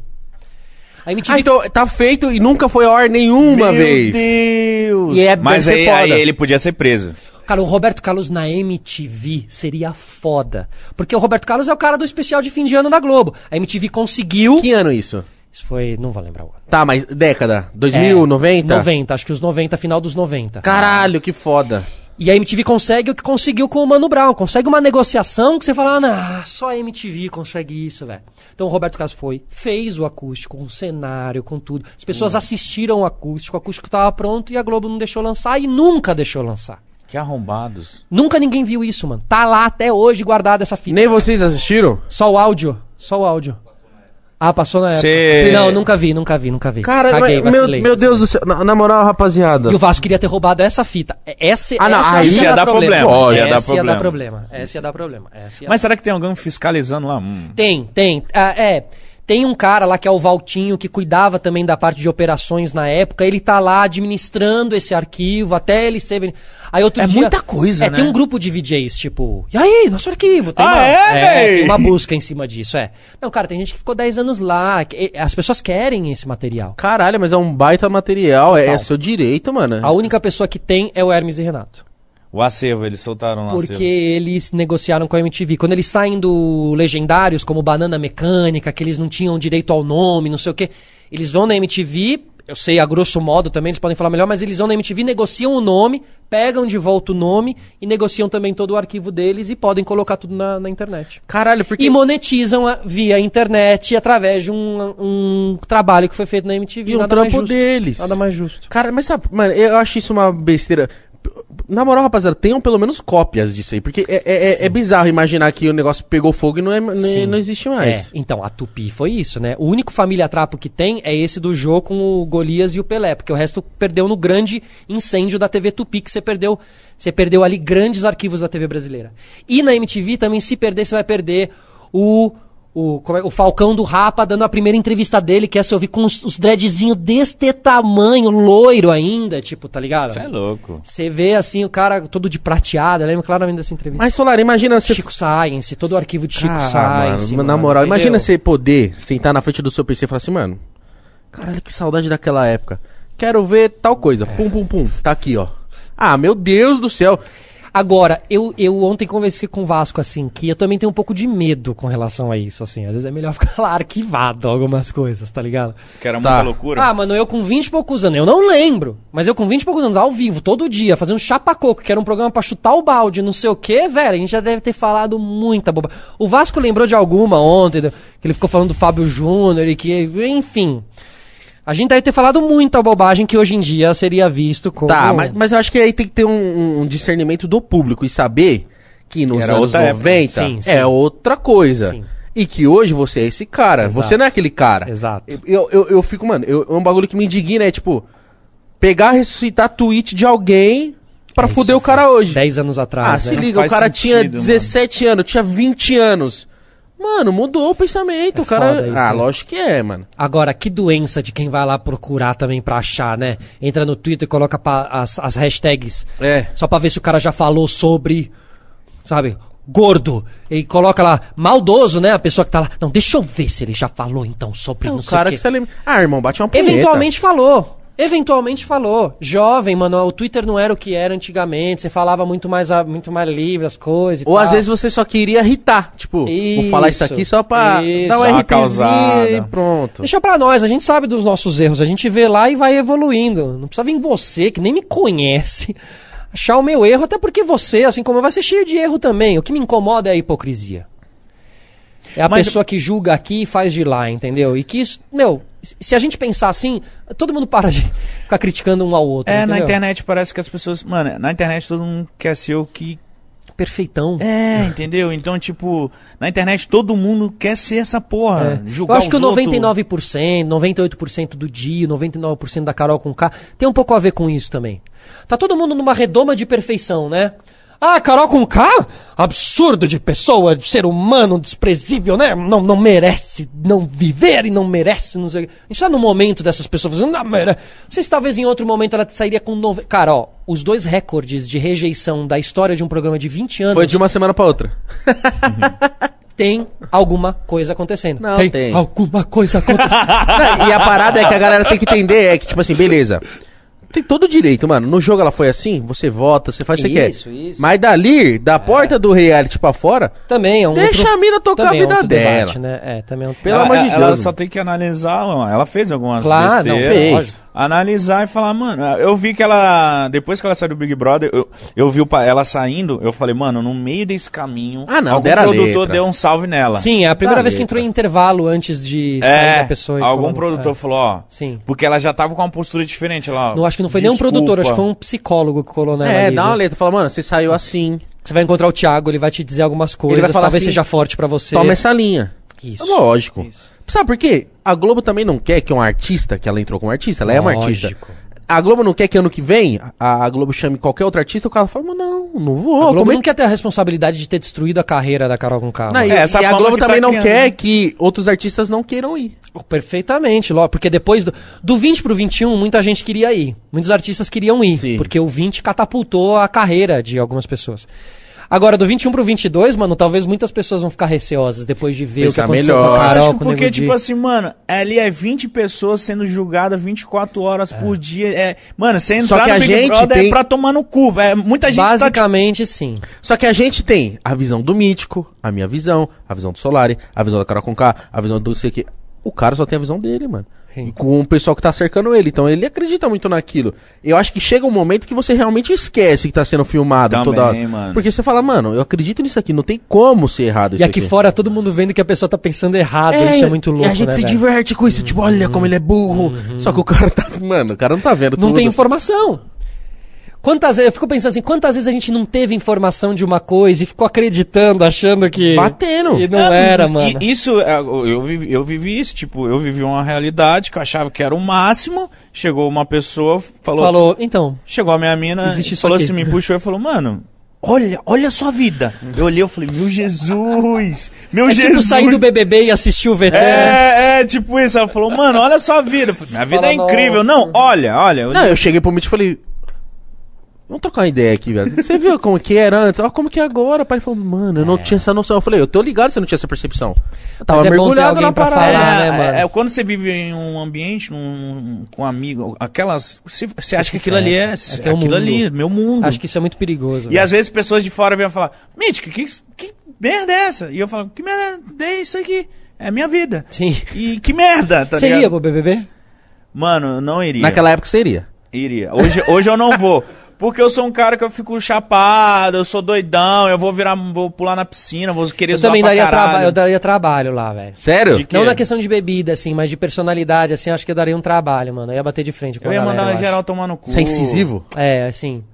Acho que ia haver umas coisas ali, eu não ia conseguir. Se eu visse a Carol lá falando, se, se eu visse algumas cenas ali Peraí. que eu realmente vi. é. Não, opa, calma, mano. Tá indo um pouco longe demais ainda. Eu ia tretar. Não preciso saber o que tá acontecendo lá fora pra, pra entender. Não, acho que sei lá, velho. Eu não sou de me irritar, mas quando eu me irrito, aí eu fico um pouco explosivo. Eu falo, ô, na moral, vai tomar no cu. O Gil. Te dá um Acabou! bom. Acabou! Vai tomar no Isso é perfeito, isso é perfeito, isso é perfeito. Você iria? É, do 20 pro 21 eu pensaria, do 20 pro, se o convite tivesse vindo no ano passado, pela primeira vez na vida, porque eu já fui chamado pra Fazenda uma vez, quando eu saí do Legendários lá me chamaram pra Fazenda. Por que, que você não foi? Não, cara, porque eu acho que o meu caminho não é um participante de, de reality, assim, eu gostaria de ser um apresentador, entendeu? Ou um repórter daquele próprio reality. Então a minha resposta foi, olha, pra participar não, mas se tiver um espaço aí na internet, não sei o que, eu topo, entendeu? Tipo, até mesmo pra marcar o que você tá buscando, o que você quer, né? Mas eu não tinha podcast naquela época, eu não tinha um projeto independente naquela época. Hoje em dia eu tenho. E, mano, se me dão uma oportunidade de uma projeção, de estar todo dia. Porque eu tenho essa leitura de que você tá todo dia ao vivo, mano. Uma puta oportunidade ali. Eu ia começar a soltar uns. Ah, em quem que eu vou votar?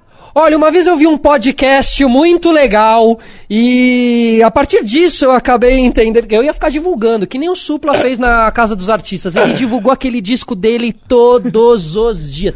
Eu acho que você é proibido de ficar se autodivulgando ali, eu acho que isso aí é contrato, senão todo mundo ia ficar se autodivulgando toda hora. Mas eu ia tentar engrupir, criar um podcast lá dentro, não tenha dúvida que a mesa da cozinha já teria virado um podcast todo dia, 6 horas da tarde. Sério que você Ah, faria lógico, isso? mano. Não vou ficar lá de bobeira, mano. Não vou trazer pro meu lado. Caralho, que foda, que foda essa faria, ideia, faria, mano. Faria, faria, faria. Traria, eu entraria lá só para divulgar. Mas eu programa. acho que um podcast eles não iam deixar. Porque você. Tem, né? Qual Eles estão fazendo um podcast de. É, eles fazem um podcast que a produção pede pra você fazer o podcast do líder. Aí quando você é líder, você fica lá na- no quarto do líder, eles te dão um celular e você grava um podcast que sobe nas plataformas da Globo. Isso já tá rolando lá dentro. É, e chama Que podcast animal! do líder. É, é, é. Eu vi que tá em alta no Tá. Spotify. É, e a, Glo- a Globo trouxe alguns podcasts também pra dentro agora, né? A Globoplay trouxe o Ivan Mizanzuki, lá que faz o projeto Humanos, que é o caso Andr- Evandro, o caso Evandro. Levou o Aviões e Música, o Lito. Lito não esteve aqui, do Aviões Não, e Música? não. Não. Ele é ótimo. Mas levou também pra Globo. A Globoplay levou alguns podcasts agora. Globo, quiser comprar a gente, É, mano. solta os milhões. Solta. Se quiser, se quiser comprar, é caro. Jogador, jogador caro, né? É bem caro. Jogador caro, lógico. É carinha. É, pra abrir a mão de independência tem que pagar bem. Não, bem, De liberdade. bem pra caralho. É, é. Não, se, vai- se eu vou abrir mão da minha liberdade, eu tenho que me aposentar. É. você, abre, você abre feliz hoje, depois você se deu conta que você vendeu tua alma.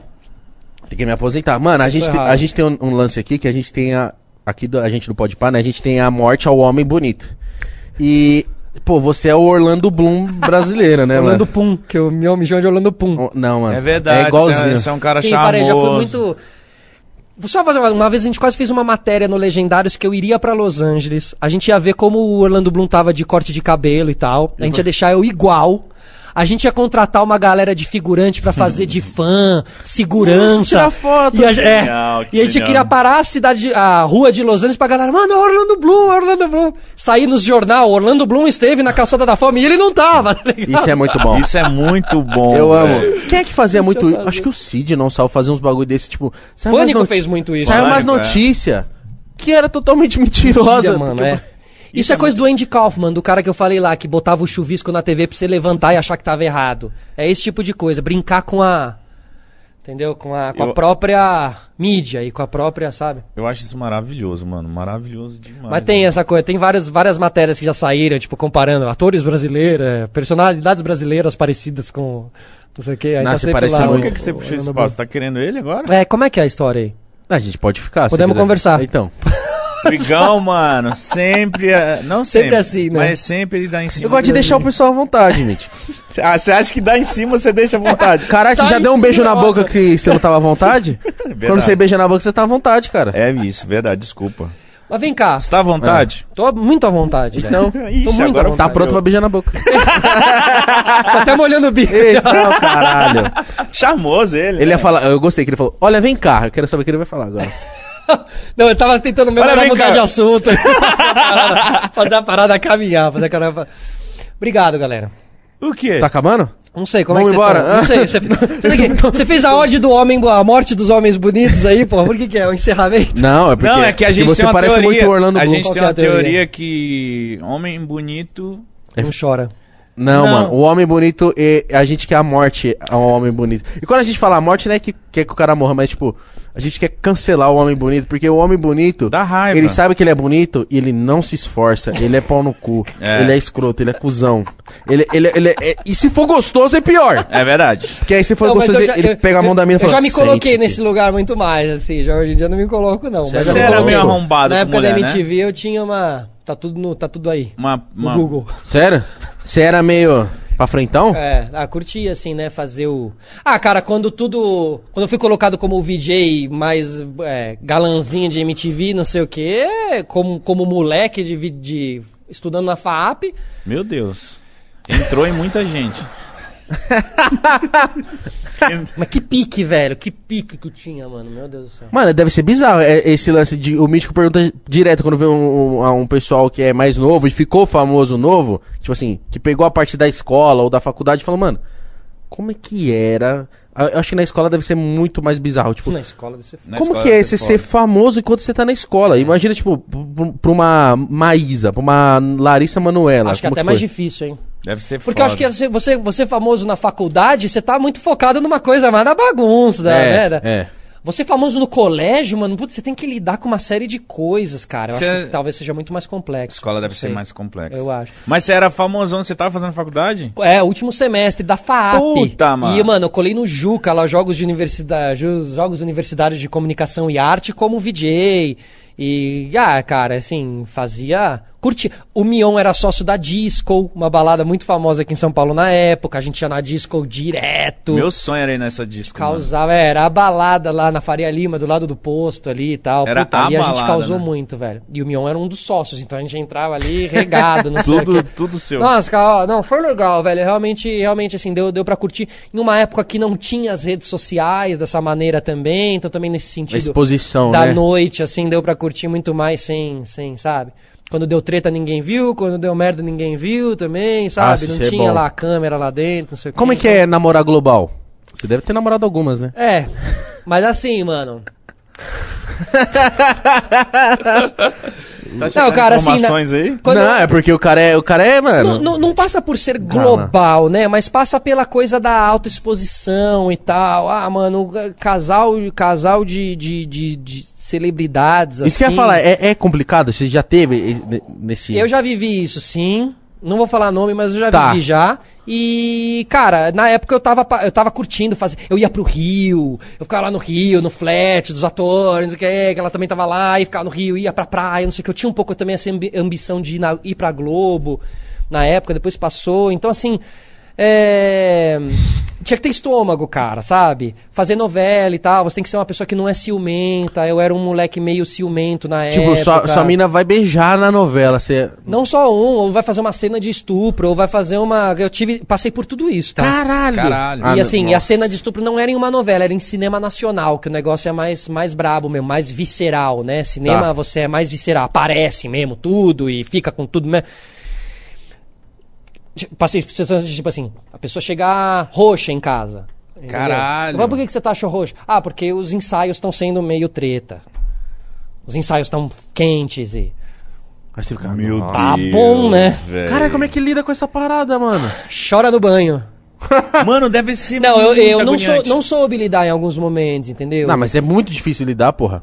Tipo, vi, via um filme, fui lá assistir um filme que ela fez e saí do filme bravo com ela. Sabe, cagada, bobagem, mano. Molecagem, ciúme, machismo, todo esse rolê, Nossa, entendeu? você ficou, você rolou isso já? Fiquei, né, em como eu saí bravo com ela, entendeu? Tipo, porque, pô, porque no filme beijava um, dois, não sei o quê. Cagada, né, mano? Ela ficou péssima, lógico que ela ficou péssima, Coitada, entendeu? ela deve- Você no lugar de apoiar, você tá lá dando uma Sim, de, e ela, de, tipo, mano, pô, vamos lá ver o filme, mano. E- Vê como é que. Aí você sai dando. Olha pro namorado, namorado. É, Esse vamos lá na frente do elenco inteiro que você vai como o meu namorado, porque você é o meu namorado. Você chega lá e dá uma de vacilão de otário, entendeu? Não, não cumprimentou direito o cara que jogado- beijou ela no é filme. tipo isso. Daí, ô arrombado. Ou pelo contrário, cumprimentou melhor ele do que, do que ela. Entende? Sim. Tá mais bravo com ela do que com. Nem tem que tá, Entendi. não tem que estar bravo com ninguém. É o trampo. É o trampo, mano. E se você. É, se você quer que ela goste de você, você tem que ser justamente o cara que é tolerante com esse tipo de coisa, entendeu? Você tem que ser o, você tem que ser o ponto fora da curva, porque na maio, a maioria vai se incomodar com esse tipo de coisa. E uma atriz que trabalha com isso, ela vai buscar pessoas que não se incomodam com esse Ah, tipo de lógico, coisa. imagina. E não pode se incomodar, mano. Às vezes realmente a mina é apaixonada por você, é só você ali na vida, e aquilo é só um rolê, mano. Você acha que... Às vezes não é, às vezes acontece.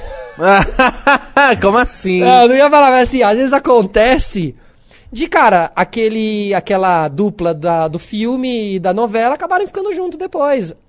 Nasce ali um amor. Tá. Cara, é algo que assim, eu não posso dizer, ator sabe, e, eh, tem que entender o ator. E o ator entende perfeitamente. Cara, é relacionamento. Às vezes você faz uma novela por oito meses, você convive com aquela pessoa muito. Ela é o seu par romântico na novela. Ela é linda, especial. Você é bonito, especial e tal. E o clima é bom, e blá blá. E acontece, acontece, tá na mídia aí. Direto acontece Um isso. monte de casal que terminou porque o outro fez a novela e não sei o quê. E o público vai falar: opa, esse beijo aí tá muito quente, não sei o quê.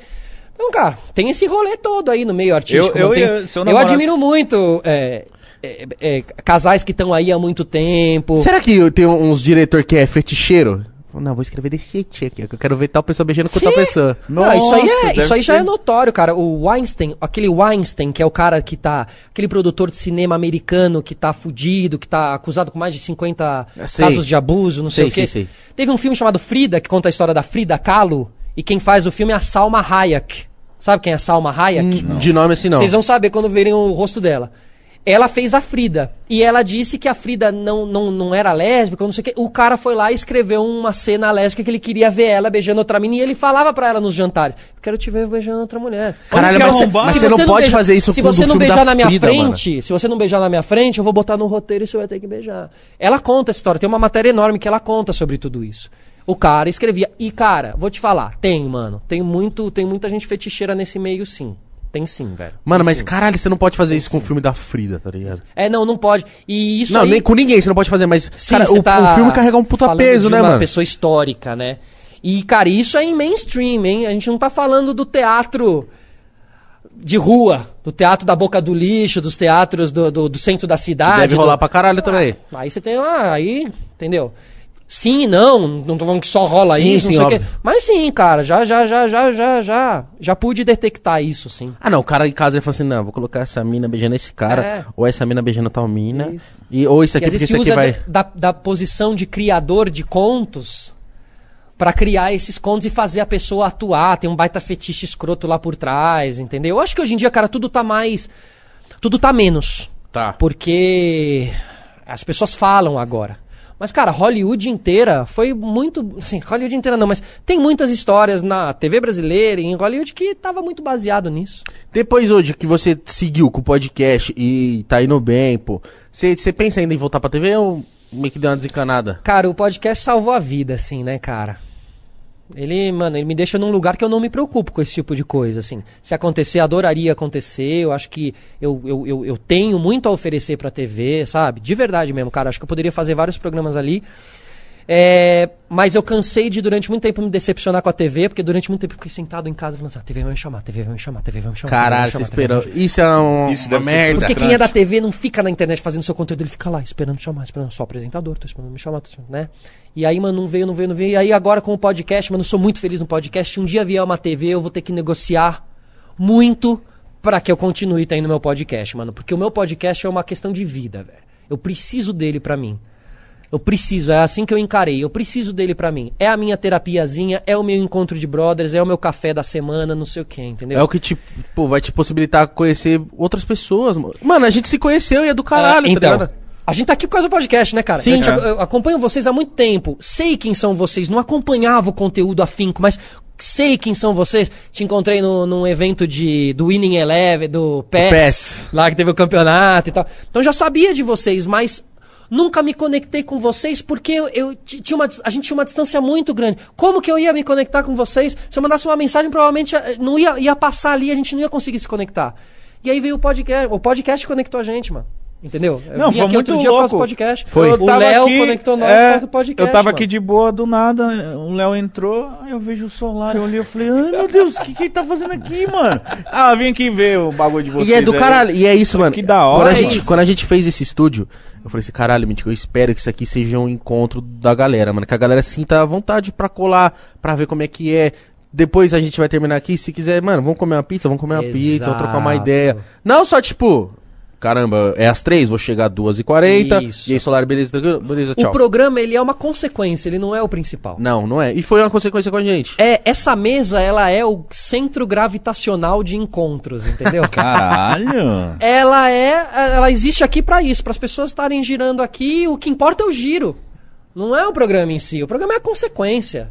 Entendeu? É o que a gente tá vivendo e como a gente tá se engrandecendo como pessoa de todo dia tá sentado com alguém. Pô, quantas merdas que eu não passei na minha vida que eu não gostaria de ter sentado com pessoas todo dia na minha frente pra aliviar minha mente, abrir minha mente. E pessoas fodas, mano. Pessoas foda. O, o, o, o slogan lá do Sistema Solar é Sistema Solar e Podcast, conectando pessoas a novos pensamentos e modos de vida. É eu, eu enxergo assim.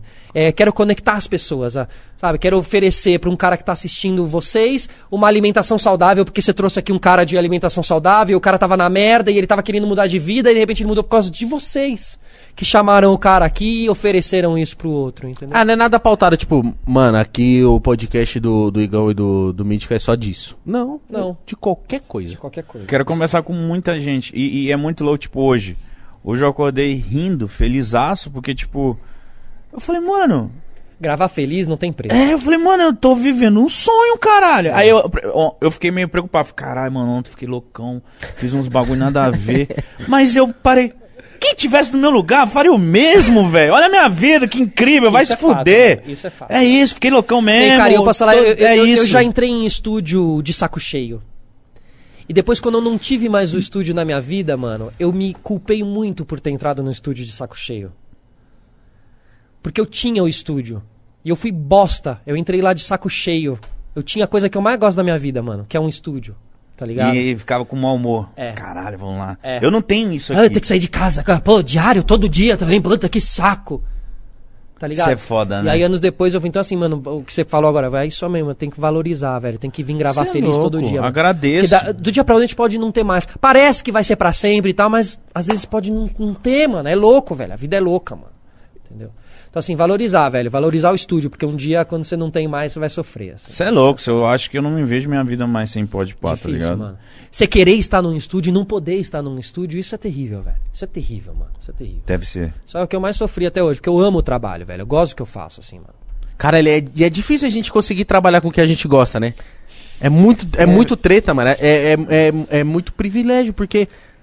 Caralho, quantas pessoas querem fazer a mesma E aí você vai mano? reclamar, que bostão que você é, né? É. Você já tem um negócio que é difícil, que não é pra qualquer um, você ainda vai reclamar, mano?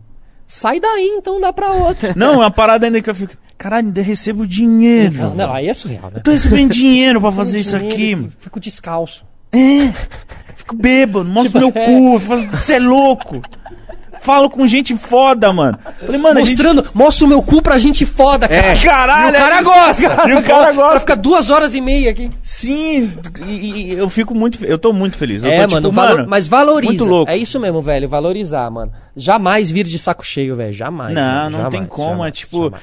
às vezes a gente pode estar cansado, etc. Mas, tipo assim, sempre a conversa. Te leva pra um outro lugar, né? Te coloca, você sai faci- melhor, né? É, caralho. Você tipo, nunca sai pior de um podcast. Nunca, Nunca. Nunca. Qualquer conversa é bem produtiva. Você tá pior antes, mas dura, mas depois do podcast, mas sempre fica bem. Quando é à noite, então, vocês vão passar pra noite? Vamos ficar. Vocês vão sofrer. Eu fui dormir 4 horas da manhã ontem, malandro. Não, eu já durmo, eu sou sonâmbulo. Nossa, porque a energia vai. Ah, é? Você é, é da noite, Nossa, assim? mano, eu vou dormir, tipo. É que agora eu melhorei, mas não sei o que aconteceu. E é o meio que do 24 nada. horas, vocês vão conseguir ficar acordado ou não?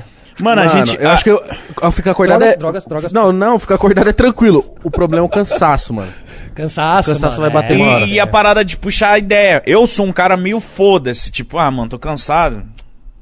Cara, a cabeça trabalhando por 24 horas não vai ser fácil, Cara, velho. isso vai ser um desafio da nossa vida, irmão. Ah, mas vão vir uns amigos também, vocês vão poder. Não, vai ver. Mano, por isso que é bom. Vai ter umas câmeras mais Não abertas. vai ser aí. 24 horas trocando ideia só com o Felipe Solari. Que aí, caralho, eu não tenho. Sim, não, aí não, não daria. Não, não daria. Não dá. Não, a questão é uma virada cultural do podcast. É, tipo isso. Cada hora é uma pessoa. Vai ser, vai diferente. ser marcante. Eu parece que eu não, não falo que vai ser o primeiro, que parece que o Cid do Não Ou o Salvo Cid fez, fez. né? Fez. Fez, mano. Mano, eu tô em choque, viado. É tipo um desafio, tá ligado? Legal, mano. E é, tá, vamos fazer. Tem grandes marcas que vão chegar a patrocinar. Habibs, é uma informação. Habibs. Animal. Depois que a gente. O Igão pediu. Eu vi vocês recebendo, recebendo uns, uns Sim, mas começou aí. na. É, o da Cunha. Começou o Igão, orgânico. Igão pediu. Aí eu, eu brincando, falei, Habibs. Virou um bordão do bagulho. E o Habibs olhou e falou, mano, que da hora. Gostou, animal, velho. E, e fechou com nós. Mas, cara, isso é muito legal, mano. Isso é muito legal, velho. Você Porque- poder fechar assim também diretamente com a empresa. A empresa tá aqui porque ela gosta de você. E a empresa entendeu? começar, uma empresa gigante, olhar e falar assim: é isso. É. Não preciso estar lá, não. Se eu tiver com os moleques, vai, vai entregar também o que eu quero. E uma outra coisa que eu queria dar um recado pras empresas aí Fique também. à vontade. Que ah, eu também trabalho com podcast, tento vender o podcast sempre, né? Achar lugares, espaços comerciais e tal. Tem muitas empresas que querem fazer o seu podcast. Para. Tá ligado? Porque, ah, tá na moda, eu vi lá o Podpah, eu vi lá o Flow, eu quero fazer o meu podcast. Aí chega lá e diz, então, produz o meu podcast, faz aqui pra mim o podcast, que a gente vai colocar nas redes da nossa empresa e não sei o quê. E vai bombar também, porque podcast é um homem não sei o quê. E é difícil, né? Porque às vezes você faz o podcast da empresa e não vira da maneira que, que viraria os outros. Porque justamente é o podcast da empresa. E a pessoa acha que tá você é ruim. Instagram da empresa e acha que é meio moldado com a cara da empresa. E muitas vezes é. E muitas vezes é. Então o que eu tenho defendido é: não faça o seu podcast, empresa. Vá para os podcasts que já existem. Então, Habibs, parabéns. Não quer de fazer o podcast do Habibs, e ter que começar do zero e construir toda uma base de ouvintes e tal. A empresa já cola dentro de um podcast que já existe. E aí a gente consegue se dar bem, porque a gente abre espaços comerciais para empresas que estão afim de estar no podcast. Ela gosta porque vê o, po o Podpah, quer fazer igual o Podpah e aí cria o dela. Não, Mas vem é pra que merda, que Vem pra merda. cá. O Habibs é foda fazendo esfirra. Não. Não o podcast. Caralho. Verdade. Mas a, a, a ideia minha e do Igão, sempre desde o começo do Podpah, era ter essa preocupação com comercial, com marketing. De ter empresas com a gente. Lógico. Mano, é do caralho Vai ter depois. quatro empresas. Na... Tá querendo uma quinta querendo entrar. Sim, e é do caralho a gente chegar depois e falar assim, caralho, Solari, naquela época lá do Podpah, mano, eu trampei com o Habibs, mano, eu trampei com tal marca. Olha o tamanho disso. Porra, é do caralho, por exemplo, o, o, o Messi ou o Cristiano Ronaldo falou assim, a minha vida inteira a Nike Toma. tava comigo porque é. eu era foda. É. Cara, você vê o estádio, só puxando um pouquinho pra al- alguém Próximo, Estádio 97 lá, o programa do Benjamin Bach, que era de toda a galera. Ali tinha vários anúncios comerciais. O rolê dos caras era muito fazer o programa, mas também almoçar com toda essa galera, tomar um café com toda essa galera, ficar trazendo anunciantes pra dentro do programa. É isso, mano. Um anunciante vai estar com uma garrafa aqui em cima, um anunciante vai estar aparecendo no telão, outro anunciante vai ter um espaço que vai uma pergunta do anunciante. Você pode ter vários, mano, é plural. Ou você vende uma exclusividade, né? E o que eu não é entendo, às vezes, é o público que, por exemplo, vê lá o. Eu, sei lá, postei uma foto. Pô, isso aqui é muito legal. E o cara já, tipo, ah, Igão, meu Fazendo Deus do céu, né? irmão, eu tô pagando as contas. É. tem que ter também, acho que tem que rolar um pouco do público e enxergar, tipo, mano, o Igão tá trampando. Que da hora. O que ele faz gera esse trampo pra Perfeito. ele. Que Mas se chegar a assim. gente conseguir colocar o produto de uma maneira mais sutil dentro da nossa Sim, programação, também, o com certeza. público choca menos, né? Mas eu acho que eu falei do Habibs, tem outras, Banco Pan, tem, um, tem uma galera da hora, mas eu digo do Habibs porque foi muito Foi mais coisas orgânico. espontâneo. incrível, Então, né? e a galera, a galera, os fãs, eles marcam a gente, eles vão no Habibs, eles Habibs. Habibs. tipo, mano, foi uma parada espontânea. E eu, eu aviso pro público, eu sei que o público no dia que- no sábado quando a gente botar aqui a logo do Habibs e Habibs, eu sei que o público do Pode falar, mano, mentira que, esse- que o Habibs tá com os caras, mano. Ah, o, o que as empresas mais querem hoje em dia, lá no programa da rádio, no Reclame que a gente faz na rádio, a gente recebe uma pessoa do entretenimento e uma pessoa de mercado. Geralmente é dono de empresa, já foi, acho que é inclusive o cara do Habibs. O que eles mais querem hoje em dia como empresa é achar influenciadores que curtem o produto deles de verdade. O influenciador que postou sem a empresa nem chegar nele. Ele postou porque ele come o Habibs mesmo, entendeu? As empresas estão pirando nesse tipo de. Mas às vezes rola. Eu, eu, a gente tava falando disso, eu não lembro. Nós não, come, não né? sei se foi ontem, mas foi, foi o lance da. Ah, foi com o Yudi. Que eu falei assim. Mas às vezes rola, por exemplo, a gente, por exemplo, vai falar tanto do Habibs que o Habibs falou assim: não precisa anunciar com os caras. Eles já falam de mim, sem eu pagar. Aí eu falo assim: ah, mano, mas aí tá burrada, Cara, né? não, né, você falou uma coisa muito pertinente, meu. É verdade. Isso acontece mesmo. Não, o cara fala assim: pra que eu vou, sei lá, vou anunciar Nike com o Igão se o Igão tá de Nike já? Sim, total, né? E às vezes você faz até de propósito. Pô, tem um bom relacionamento com aquela marca. Deixa eu falar daquela marca um dia aqui no podcast pra eles pegarem bem Sim. E me contratarem. E no lugar de pensarem assim, eles pensam, pô, contratar o caramba, contrata o fulano que não tá falando da gente. Ele já tá O falando Igão deixa já fala, graça. a gente já tem ele de graça. Mas acho que não, acho que as coisas estão mudando. Acho que a empresa começa a valorizar quem fala, quem usa. Tomara. É, não, sim. Se não, Porque é melhor, né? é lógico. O cara já paga pau pra nós. É de Vamos- verdade. vamos quando você for é. falar da Champions, quando você for falar da Nike, mano, é de verdade. Você curte mesmo. Você sabe até a história da marca, entendeu? Então, mas aí eu, eu acho que às vezes rola um pouco, principalmente dessas marcas que são gigantescas e já estão no mercado há anos e anos, rola um pouco das caras falam assim: Ah, mano, nós é tal marca. É, sim. Pra quê? Para. Ô, Marketing, dá uma Aí segurada a, a aí. própria Pá, é, nós é tal marca, não precisa, tá ligado? a própria deusa, deusa, Mano, tanto é- isso, isso acontece com o a Corinthians, própria mano. deusa aí do vento. Isso acontece com o Corinthians. O Corinthians sabe que o Corinthians é o Corinthians. Então por isso que o Corinthians. Eu, eu, Por isso eu- que o Corinthians nunca contratou o Mil Grau pra fazer o canal deles. Exatamente, eu amo o Corinthians de paixão. Caralho, Deveria ter chamado. eu nunca vou conhece, deixar né? de torcer pro Corinthians, mas eu olho o Corinthians e falo assim, caralho, mano. Vocês estão ramelando aqui, mano. É. A gente tem um potencial pra ser, tipo, comercialmente gigante, O muito clube. mais. Sim. Nas redes sociais, muito mais. Só que, por ser o Corinthians, o cara fala Se assim. coloca num lugar. A camisa já se vende Parece que sozinha. foi meio birra perfeito, também, porque, tipo, perfeito. teve uma hora que o, o Mil Grau, ele tava forte na cena do Corinthians e etc. Por que não? Ele mostrou o Corinthians de uma maneira que jamais ninguém mostrou, mano. E ele teria realmente dado uma identidade pro Corinthians na internet. O quanto, o quanto de corintiano deve ter virado corintiano por conta desse moleque? Aham. Tipo, mano, é assim que é. Exato. Então, mano, eu sou corintiano. Isso, porque a TV Corinthians lá, o conteúdo, ele é só os treinos sendo feitos, e o cara saindo do refeitório, atravessando a coisa, é muito sem Opa, graça, e aí, mano. É, junto. muito, é muito sem graça, entendeu? Precisa evoluir, precisa ter um podcast dentro dos clubes já, certo? Nossa, isso ia ser Precisa ter um podcast que vai entrevistar uma... São 22 podcasts, a gente vai entrevistar o elenco inteiro, cada dia um jogador aqui. Danilo Avelar vai vir aí. Ah, olha, animal. Mês que vem. Amigo do Mil Grau. Amigo do mano ali O também. Mil Grau também vai vir. Não foi ele que, que... Não, foi o Edilson, né? O Edilson Cachaça que... É, mas o, o, o Avelar é amigo mesmo do Mil é, Grau. amigo, acho que começou até como uma tretinha, mas depois virou amigo. É que o, o Mil Grau pega no pé, né? Total, mano. Tem que ter bom humor. O jogador tem que ter bom humor. Tem que ter. E tem que saber também, né? Pode que- pegar muito pesado com o cara que tá lá falando mal dele, assim. Ah, mano. É que quando mexe com paixão, É. vai embora. Eu vou xingar mesmo. É. Eu acho que até os jogadores têm um preparo emocional muito grande, velho. Porque eles são muito xingados e poucas vezes eles dão uma despirocada. Mas quando dão, precisa entender que, mano, não é assim. Mano, o jogador. Coitado, né, mano? O jogador se fode. Tipo, não que se fode, ele ganha dinheiro, tem que trabalhar, etc. Mítico. Mas é julgado pra caralho, né, Sim, mano? é. Se o cara joga mal, É, você é louco. Mas é Rockstar, né? Tem um salário, tem Isso uma posição falar. social O cara tá, tipo assim, surreal. pros moleques, ele, ele tá, ele tá num, num, num patamar de trabalho dos sonhos de muita gente. É. E tipo assim, ele, mano, é paixão, mano. Futebol só é... O que, que o futebol tem de mais? 11 caras chutando bola, e aí? Aham. Mas é paixão. Mas é apaixonante. Difícil, é difícil em conseguir É, é difícil. Mas aí o cara ganha 700 mil reais por mês, aí fica fácil. não se importar com tanta gente xinga. Mesmo no jogo lá, o cara tá aqui, mano, te xinga. Você vai Então cobrar é lateral, isso, é o cara ao tá vivo, aqui, cara. nossa. Ô, seu filho de uma puta! Nossa, isso é difícil, cara. Isso é E você jogando, você tem que jogar bem, você tem que fazer o bagulho, imagina. Filha da puta! Mas se você ganha 700 mil, Mítico. Pode me xingar.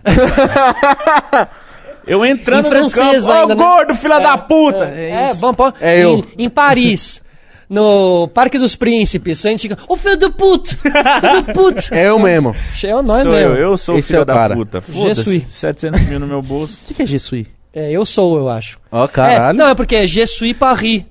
Você sabe falar Eu sou Paris, é o, o, o, o- o canto lá da torcida, é, É? Je suis Paris. é. Você sabe falar línguas, outras línguas? Não, eu sou filho de argentino, então meu espanhol é muito, muito bom e o inglês por causa das entrevistas Quer se lá. aparecer pra gente aqui? Mas é, pô, Poliflota.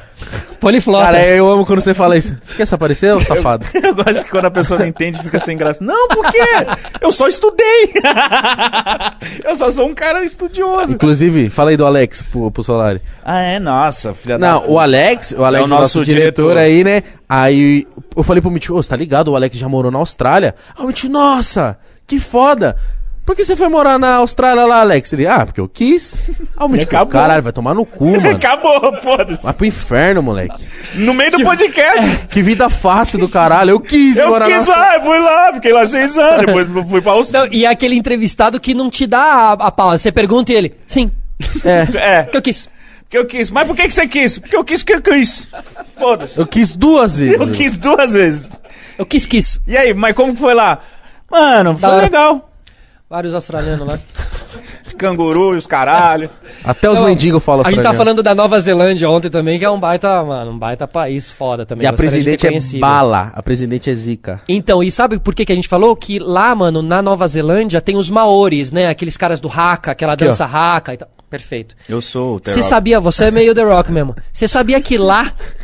Fudeu agora, né? Dei a moral. Obrigado. Dei a moral que ele não precisava. Não precisava. Não, mas eu sou o The Rock de Manaus. Sério, caralho. Fala. Dizem que lá na. Dizem não, na, na Nova Zelândia, pra, o, mi- o ministro do meio ambiente, ele tem que ser maori. É uma lei. Tá porra. É como se aqui no Brasil o ministro do ambiente tivesse. Do meio ambiente tivesse que ser índio. Indígena. Indígena. Indígena. Mas os maores ainda... E não é foda, velho? É do O cara caralho. que vai cuidar da tua mata. É o cara que sabe. Ser o cara que tava lá desde Mas quando a- você chegou? os maores existem ainda? Existem. Super. É tipo os índios aqui. É mais bem cuidado, né? O, no- o neozelandês sabe valorizar a sua cultura, né? O brasileiro Pô, não. eu, eu soube de algumas histórias de maores. É absurdo. Eles foram caçados. Uhum. Cortavam a cabeça deles pra pendurar e, tipo, porque eles se tatuavam, né? E se o Maori ver o mítico assim, o cara vai ficar puto. Vai, vai ficar puto. É, isso aí é roubo de identidade, isso aí. É, Apropriação. é isso, apropriação indevida de Pô, eu- cultura. isso aqui pra mim, mano, eu sempre fui apaixonado em Maori. E eu, eu fui estudar as histórias deles e falei, É animal, né? "Caralho, E o haka, aquela dança deles também tem um poder É muito imponente, né? forte, muito. E a cara... Ah! Nossa, cara, haka haka chama, procura aí na internet, E eu- haka haka. É, eu dance. fiquei triste que a história deles, assim, resumidamente, tipo, eles foram um povo que foram caçados, Sim, né? pelos, pelos ingleses, pelos, pelos ingleses, né? Os brancos, né? Por isso que ali tem uma mistura muito de, de indígena com os ingleses. Tem muito neozelandês, tem cara de inglês, assim, tá ligado? É, eles passaram por uma dominação. E a gente também, né, velho? A gente foi dizimado, né? A nossa história foi dizimada. A cara, nossa história é dramática. Dramática, mano. Eu, eu, eu- eu, eu li umas coisas que dizem que assim, na primeira semana já tinha metade já morrendo, porque a gente não tinha nem o preparo de anticorpo para as doenças que os caras que estavam no, que os portugueses que estavam no barco durante meses chegaram trazendo. A gente era um povo puro, mano. A gente não tinha preparo nem pra gripe, porque não tinha nem gripe. Caralho. Entende? Caralho, que delícia Era puro, o mano. Brasil Era, era assim, uma mano. vida pura, velho. E aí os caras conseguiram atravessar o, o oceano e chegar aqui, né? Tem um filme chamado Apocalipto que a última cena é isso, é um indígena olhando pro mar assim, e ele e mano, e é uma caravela chegando assim, ele fala: "Que porra é essa?"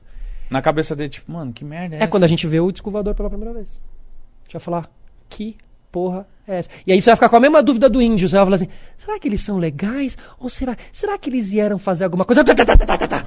Não, na dúvida já Não, nem não, pergunta. Na dúvida, morreu. Não deu nem pra descobrir se eles iam ser legais ou não, assim, os portugueses, né? Filho... Ai, ai. Caralho, você fez uma analogia muito foda. Pra mim, cara, a ET. caravela chegando no, na América do Sul e os índios vendo aquela porra pela primeira aquelas roupas pela primeira vez, aquelas pessoas pela primeira vez, vai ser a mesma coisa com. Vai ser, porque eu- Eu também acho. quando chegar aqui a primeira espatonave, tu começar a se ligar, mano, olha pro céu.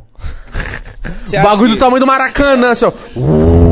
Você acredita em alienígenas? Sim, é, eu acredito em vida fora da Terra, né? É, é, alienígenas, assim. Mas não acredito no ET como. Tanto que a única pergunta fixa do sistema solar é: você acredita em vida fora da Terra? Não acredito no ET como a carinha verde, não sei o quê. Eu acho que- Olhão, pá. Eu acho que ele se manifesta de outras maneiras. Eu acho que ele já se manifestou aqui também. Eu não sei, cara, eu não consigo olhar o Talvez- Michael Jackson, eu não consigo olhar o Ayrton Senna e não fazer umas analogias dessa maneira, assim. Fala assim, tipo, mano, não é possível o cara seja tão veio, bom. entregou o que precisava entregar, agora tá bom, valeu. Será, mano? Ó, esse mundo tá precisando disso aqui. Tá, vai dar essa coisa pra esse país aqui. Ô, cria o, o, o, o pop lá, vai. Cria o pop, o videoclipe lá, vai. Deu, obrigado.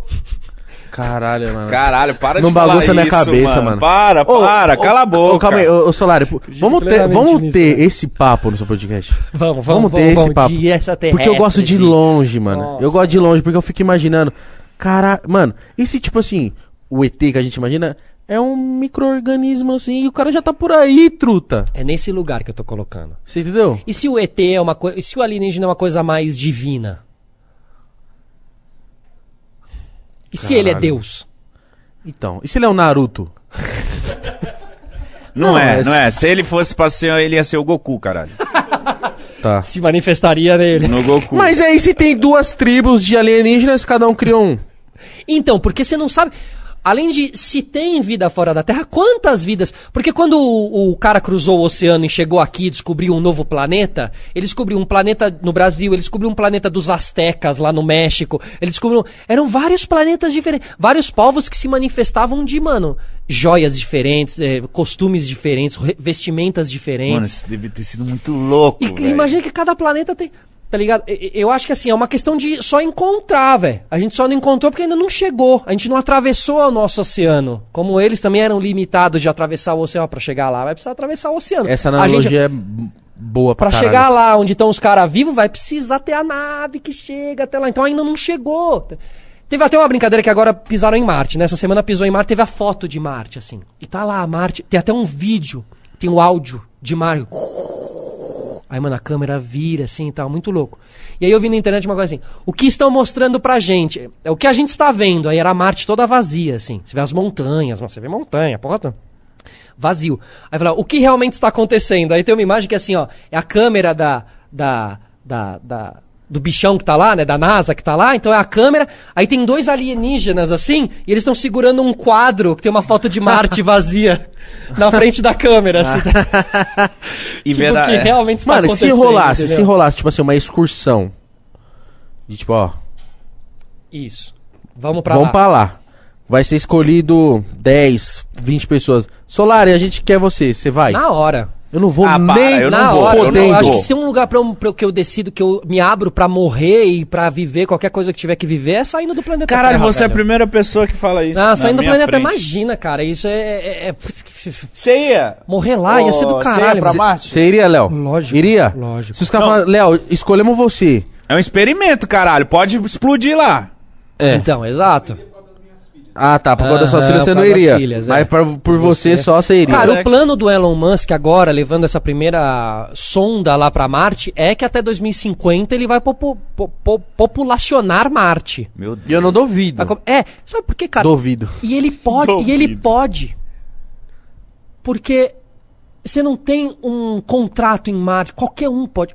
Qualquer um pode colonizar Marte. Qualquer um pode falar, é meu. Só que você precisa chegar lá. Será que não existe Só que um- você precisa chegar lá. Um policial galáctico? Pra não deixar isso? É, um juiz galáctico. É, fala, não, aqui não. Ah, aqui Marte já tá. não. Essa terra aqui é dos. dos- Então, tem um fórum. tem um- Tá louco? O bagulho aqui é do mano ali. Isso tem, aqui, isso tem aqui na Terra, porque a gente criou essa merda. Então. De que a gente decide quem é dono, quem não é. Se você tem o poder de sair da Terra, você pode fazer o que você quiser lá Mano, fora. o Elon- Que é o português. Que falaram assim: se você chegar do lado de lá e chegar numa praia, é teu, velho. É teu. O Elon Musk deve estar tipo, mano.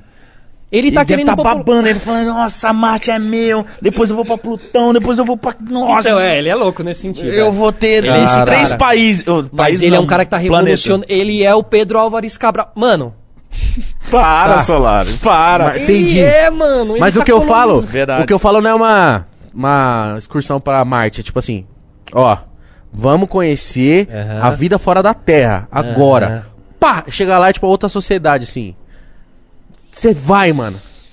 Não é tipo, ah, pra sair do planeta. Não, beleza, Marte os caras já já estão conseguindo. Agora, tipo assim, ó, a gente conseguiu uma excursão aqui, no pelo, nós vai, dá tudo certo. Tipo assim, ó. Pelo. Tipo assim que eu Nós, falo assim. nós vai pra Marte no pelo, mano. No pelo, no pelo eu falo assim, a, a, a nave é boa, vai dar tudo certo de ir. Ar-condicionado. Mas você vai.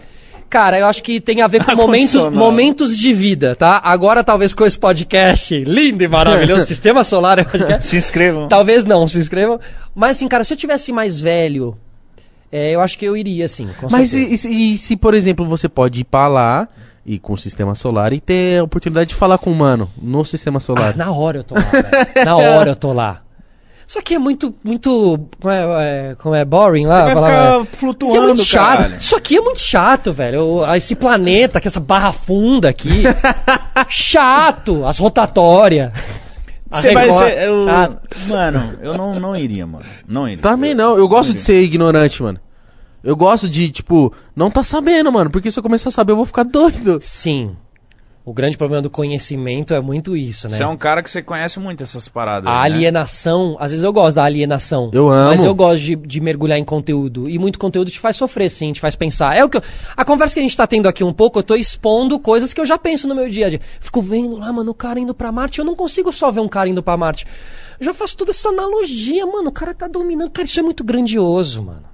Isso é muito grandioso. O cara desenvolveu uma tecnologia pra conseguir ir lá e dominar. E quando ele dominar, vai ser dele. E a gente tá vivendo essa parada. É, né? mano, a gente tá vendo Isso isso, é muito tá louco. ligado? Nossa, mano. As roupas do astronauta, eu acho todo essa, esse rolê muito legal. As roupas, os designs, os logotipos, o logotipo da NASA. Mano, será que o, foda, o. Elon não é um reptiliano? Ah, o reptiliano também adora essas histórias de reptiliano, mano. será que ele Adoro. não é o filho da puta? A família Porque, real tipo assim, inglesa é reptiliana. Mano, por que que será que esse cara quer tanto, tá ligado? Eu acho que ele conseguiu ser tão foda aqui na que ele falou, mano, já Aqui era. ficou pequeno pra mim. Ficou pequeno pra mim. Mas o reptiliano tem uma questão. e Quando fazem as fotos comparativas, que o reptiliano é o homem que é meio réptil, né? Uhum. E ele é meio enviado do, do coisa. Ele tá aqui realmente pra mexer. no- Tanto que dizem que a família real britânica, que é uma das que mandam no mundo aí, é reptiliana. Há tantos anos. Cara, eu não consigo, não. Essas pessoas que tiveram um poder muito grande durante muito tempo, eu não consigo imaginar que elas são pessoas normais como a gente, sei lá, velho. É estranho. não sei, não sei. É uma brisa, mas não sei. Illuminati, você acredita? Mano, o cara é O iluminado. cara é Illuminati, viado. É sério? é, quem é não fala Mano, também. Sério? É o olho de uma ex, Eu mas- lembro. Eu lembro que Nunca quando eu- tatuei nome, mas tem muita ex tatuada no meu braço que não Sério? tá como o nome da ex, é. Momentos. É. Não, e tá tudo bem, tá tudo certo também. Cara, eu lembro. Mano, eu acho que é, se é foi um momento importante da sua vida e você Sim, registrou, é isso. Sim, e mesmo que depois não tenha dado certo também, é isso também. Porque foi um momento da sua vida, passou. Apagar é que é cagada. Porque você apaga a sua história também, não é? Você não consegue olhar. Que é o que a gente diz. Que é a discussão do. Desculpa te interromper, mas que é a Não. discussão da, da estátua. Do que te- querem tirar a estátua do Borba Gato, porque o Borba Gato caçava os bandeirantes e matava geral. Querem tirar o monumento dos bandeirantes porque os bandeirantes também cagaram tudo e matavam geral, não sei o quê. É, Mas a discussão é tirar e apagar a história ou deixar lá pra poder dizer pras pessoas: esse cara foi um cuzão, não seja como esse cara. É, eu acho que não pode deixar lá e endeusar. Perfeito. Esse cara é bala, que é a é discussão zica. do Museu do Holocausto em- na Alemanha. Ele é um museu para lembrar o nazismo. Ele não é um museu para celebrar o nazismo. Ele é um museu para lembrar o nazismo. E as pessoas vão lá, e o museu ele é bonito, ele tem umas coisas. E as pessoas vão lá e tiram selfie. E levantou-se essa discussão. Você está tirando selfie na frente de um negócio que simboliza a morte de um monte de gente em campo de concentração. Ah, então tira esse homenagem. Por que, que faz esse, esse centro? Não, você faz justamente para os alemães lembrarem o que aconteceu 40 anos atrás e não repetirem. É como se tivesse um memorial da ditadura. Olha Tá essa lá, bosta mano. aqui. Não é pra você tirar. Não é pra você tirar, velho. Tua história tá lá pra você lembrar. E a tatuagem é a mesma coisa, velho. Tá, você tá lá, você tá lembrando dessas coisas pra evoluir. Por que, que você colocou uma Ah, pirâmide? porque eu acho. eu- meus desenhos são muito gráficos, mano. Eu acho o gráfico do Illuminati lindo, assim. Eu acho pirâmide, eu acho triângulos e pirâmides. Muito essa coisa toda do, do, do, do olho, do terceiro olho e blá blá. Então, assim, eu acho tudo isso muito legal. Mas eu não tô no lugar do. do como é que chama? Do Illuminati. Eu tô em um outro lugar, um lugar mais gráfico e mais simbolismo das coisas e tudo Cara, mais. teve uma entendeu? época na minha vida que eu fiquei fascinado. Pelo Illuminati, aquele Eu, fascina. eu tinha eu, eu era eu tinha 14 anos e tipo assim, eu não tinha um- nem tenho o hábito de ler livro. Aí eu comprei um livro de Illuminati dessa grossura assim, ó. Li, li, li tudo a minha mãe fica "Mano, Caralho, que olha. porra de livro é esse? E eu li, li, li, li. Eu fiquei uma época lunático pra entender, tipo, mano, Illuminati, que porra é essa? Os artistas Exato, e etc. exato. E eu É li ilu- o iluminismo, né, vem daí, entendeu? Da luz, de trazer a luz pras coisas e tal. E eu, eu meio que acredito que, não sei se Illuminati, mas, tipo, tem uma sociedade ali que governa o mundo, tá ligado? Então, eu também acho. E se, Lógico que tem. se essas pessoas são seres humanos normais ou não, eu já não sei. Entendeu? Mas tem uma ordem. Nova ordem mundial, E, né? Mano, agora um bagulho que eu iria é pra conhecer a Área 51. Aí eu ia, falo assim, Igão, você foi escolhido, pai. Você Vem. já assistiu um documentário no Netflix chamado Bob Lazar? Não. Que é o cara que trabalhou na área 51 durante muitos anos e foi. Ele é perseguido pelo governo americano. Isso que eu falo, como não caçaram esse cara? Não acharam ele, Ele é ainda? totalmente perseguido. Cara, assiste esse documentário.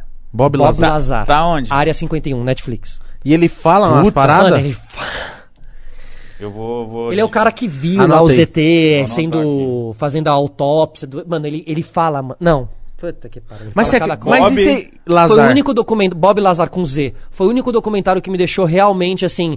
Me arrepiava, velho. Eu vi a parada e me arrepiava. Tá, mas mano. e se ele for charlatão? Ele não é um charlatão. Não tem como ser. Vou ver essa merda. Por isso, assistam, vejam com seus próprios olhos. Mano, não tem como ser.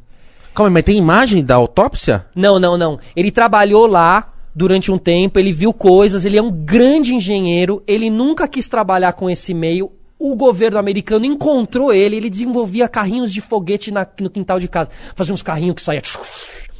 Acharam ele, foram atrás dele na casa dele no interior americano e falaram: queremos você trabalhando na coisa. Aí ele foi trabalhar e até hoje ele disse: por que, que eles vieram atrás de mim? Ele falou: eu, eu queria que eles nunca tivessem vindo atrás de mim.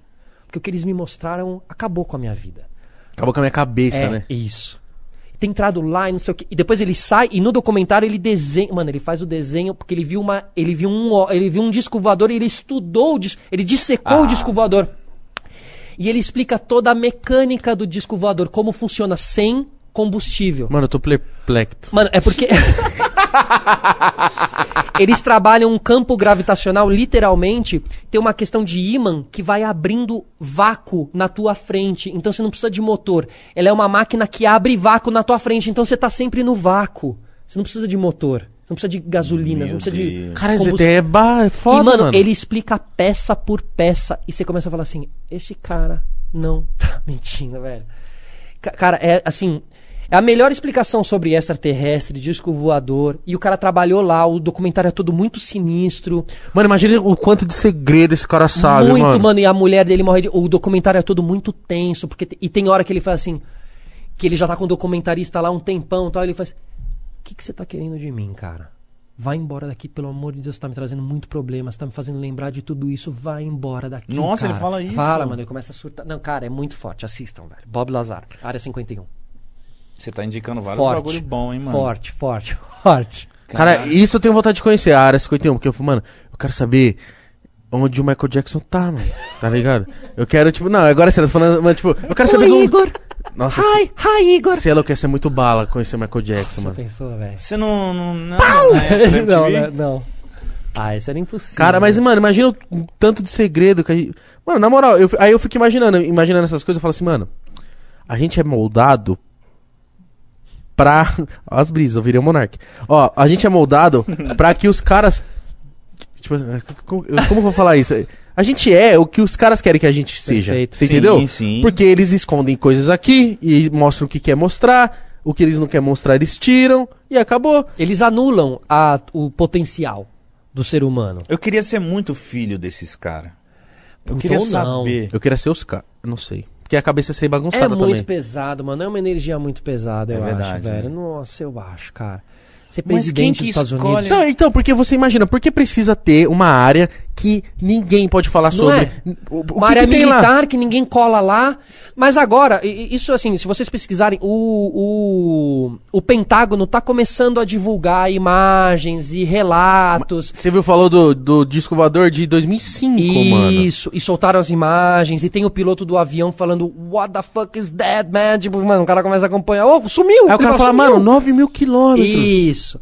Então, assim, cara, tá começando uma. mov- Assim, eles estão começando a fazer assim. Então, deixa eu falar um negócio aqui. Mundo, deixa eu falar um negócio aqui. Presta atenção. É, aqui na área 51. pe- Pega dois arquivos aqui da área 51 e daqui. Pega os mais de boa. Isso. Caralho. Pega os leves lá. Vamos começar aqui. Mundo, toma, toma. Porque, velho, por que, que é tão escondido? Por que, que é tão não sei o quê? Por que, que chama área 51? Por que que. Cara, Mas por se que falasse no- que existe ET e etc com provas, eu acho que a população ia falar, tá. Não, cara. Não, ia mano, acho que é uma- surtar. Ah, O pessoal ia surtar. ia, Você ia, acha? ia, Ô, ia, Mítico, ia, o tanto de gente extremista doida, mano. As pessoas religiosas, Isso eles que eu falar. surtar, cara. O, o Porta dos Fundos faz um negócio de especial de Natal. O, o- os, os católicos, o pessoal que é crente, vai queimar a sede do Porta dos Fundos. Imagina se falar assim, mano, tem esses caras e os caras são responsáveis por isso. E eu fico me perguntando também, por que tudo nos Estados Unidos? É, mano, é, é bizarro, truta. Faz sentido. Aqui no Brasil deve ter um área 50. 50. Não Tem sei. a Varginha. Santos. É, não, mas tem Cubatão. sim. É, não, tem, mas o, mano. o, o- aquelas cha- as chapadas são lugares que dizem que são lugares energéticos muito fortes. A chapada da Diamantina, a chapada da outra que tem lá. As Mano, chapadas são lugares especiais, mas Os caras falaram né? que tem uns lugares que o carro sobe de ré e... É lá? Hã? É verdade? Você Cala tá a boca. Ô, o Léo... É... Você tá brincando. Ó, como isso aqui é um podcast, eu tenho que, eu tenho que me Qual é a preocupar. cidade? Tá Qual é a cidade? Diamantina? Chapada da Diamantina. O Léo falou que entrou num caminhão e o caminhão desligado. Ele viu o caminhão desligado, o caminhão começou a subir de ré. Que, ah, Subir de ré. que ah, não. Não, mas cara, o Léo não é um cara que iria falar um negócio... Não, ele não é mentir. horas- É, os não ia caras jogar falam assim. realmente... Não ia jogar assim. Ah, que isso, mano. Na moral. Ah, então. Não dá, entendeu? Eu começo a me questionar, vou ficar maluco hoje. Ainda bem que eu tenho um futebolzinho pra destressar hoje, mano. Sério mesmo. Claro, Solar. Na moral, Solar. Ô, me, chama pra esse, me chama pra esse próximo futebolzinho aí. Sério? Eu sou o cara, que- aquele. Tipo o Ricardo Oliveira, 37 anos ainda jogando bola, sabe? Ah, da hora pra caralho, mano. E na moral, quando a gente. Quando eu, pelo menos, for no seu podcast, eu quero ter esse papo. Beleza. Porque esse papo me fascina e eu tenho medo ao mesmo tempo. Então, antes de você vir, é importante que você veja o Bob Lazar. Vou ver. Pra gente poder falar disso. Vou ver. A. Rafaela vai odiar que eu vou ver, mas eu vou ver. Não, vai ver junto, ela vai ver junto, vai ver junto. A Rafaela, ela gosta de assistir Zac Efron, essas coisas. Ela coloca essas Sim. coisas, vai ficar. Aliás, pô, tem uma série boa do Zac Efron, que Aí, ele ó. saiu Cara, pra, sabe tudo, pra mano. viajar pelo mundo e fazer uns rolês pelo mundo. Ele, ele se, se reinventou ali. Tá. Do Bob Lazar? Você já viu? Não, é filme, é documentário, não é? É um documentário, isso, exatamente. Olha, um a, filme. a Rafaela já Um viu. filme. É, não, Ah, não, é então muito quero foda. ver, quero muito Tem uma hora que comparam ele com ele. Eu vou ver Bob Lazar e depois vou ver a do Folklore. Isso, Cidade Invisível, que é muito foda. Caralho, Foda. Solário, do caralho, mano, trocar essa ideia com você. A gente tem que ler o, o superchat. Ah, tem o Superchat. Acho que, pô, a gente, Superchat. a gente esqueceu de dar um salve, então. Xuxa. Caralho, desculpa, rapaziada. A gente esqueceu de dar um. Não sei, também o pessoal só funciona se a gente falar, mano, pode mandar superchat. Manda, ninguém falou. Só que aí a gente não falou, acho que veio pouco. Vou ler aqui, ó. O Rafael Sem Fim falou só aqui, ó. Ótima live. Obrigado, Rafael. Tamo junto, meu irmão. Fãs Cocielo falou assim: saudade da tiazinha feiticeira. Mano, é- era verdade, né, mano? Tiazinha feiticeira era tipo Mano. o padrão de mulher. É, é. Eu é. lembro que, tipo, eu Os não, eu, não, Cats viraram isso. eu, não, também. eu não lembro porque eu não era da época, mas eu, tipo, o- eu tenho primos, tios que falavam, Igor, quando a tiazinha feiticeira, tipo, pousaram pra Playboy, foi tipo, meu Deus! A, a feiticeira foi a que mais feito. vendeu de todos os tempos. A, Playboy Sério? Da, feiticeira. aham. Cara, que doideira, não sabia não. Experimentando por aí, falou: o Solar é sensacional, generoso com quem está começando. Tipo o Léo Zui. Hahaha. e o Podpah tá voando. É nós experimentando por aí. E do cara você ter colado, mano? Sim, pô, não, e do caralho vocês terem me chamado também, a- a- aberto as portas, assim, porque quando começou essa onda nova de podcast, eu falei, pô, será que eu vou acabar colando ali, trocando uma ideia com eles e tal? Ou será que vai ficar, né, uma distância muito grande nesse não, sentido? e eu acho do Tamo caralho esse aqui. cross, assim, essa Demais. troca de. E o Experimentando Por Aí também, um abraço pro Experimentando Por Aí. Você conheço. Conhece? Conheço. Aí sim, mano.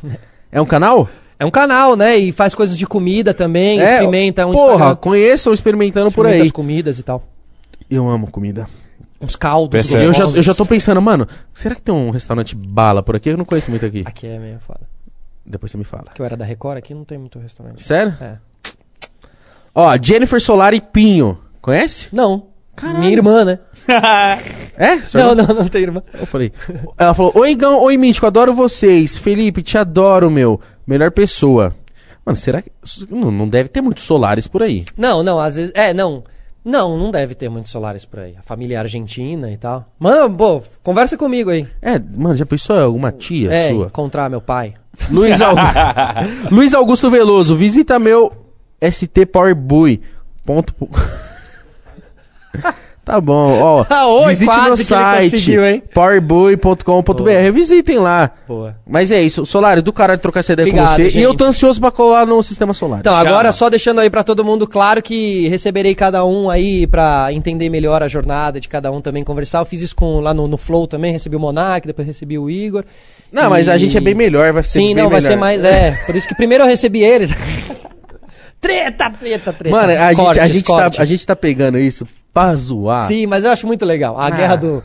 Guerra de braço lá, braço de ferro. Gente, Mano, ia ser muito caralho. foda, tipo, a Globo fala assim: Ah, mano, eu sou bem melhor que o Silvio Santos, o que, que ele tá falando? É. E eu falo, meu Deus. É, é, é. Essa ser guerra, foda. né? Parar de, de politicagem. Ah, para um pouco. Mas, ó, obrigado, de verdade. A gente conversou um tempão aqui. Isso Quanto é um tempo ótimo deu? sinal, mano. Isso é um ótimo sinal. Quanto tempo Foi o quê? deu? Três horas? Três horinhas? Três horas. Do caralho. Obrigado isso. a todo mundo. Colhem lá, Sistema Solar e Podcast e meu, meu Instagram também, arroba Felipe Solari, aproveitando a audiência qualificada deste Ah, programa para. do Podpah. Obrigado, tá? Antes de acabar, fala podcast de novo, hein? Podcast. Ah, ele fala assim. É meio Podcast. Luciana Gimenez, né? É. Pode- Twitter. Família, é isso. Deixa o like, se inscreve no canal, se inscreve no canal dele. Dia 27, sabadão, live 24 horas. E ó, amanhã Tatizak aqui. E é isso. Beijo. Falou. Beijo. Hoje eu vou postar a agendinha, tá? De quem vai estar no É isso, 24 horas. 24 horas. Ah, é 24 horas. A série do Jack Bauer. É isso. Tamo junto. Tchau.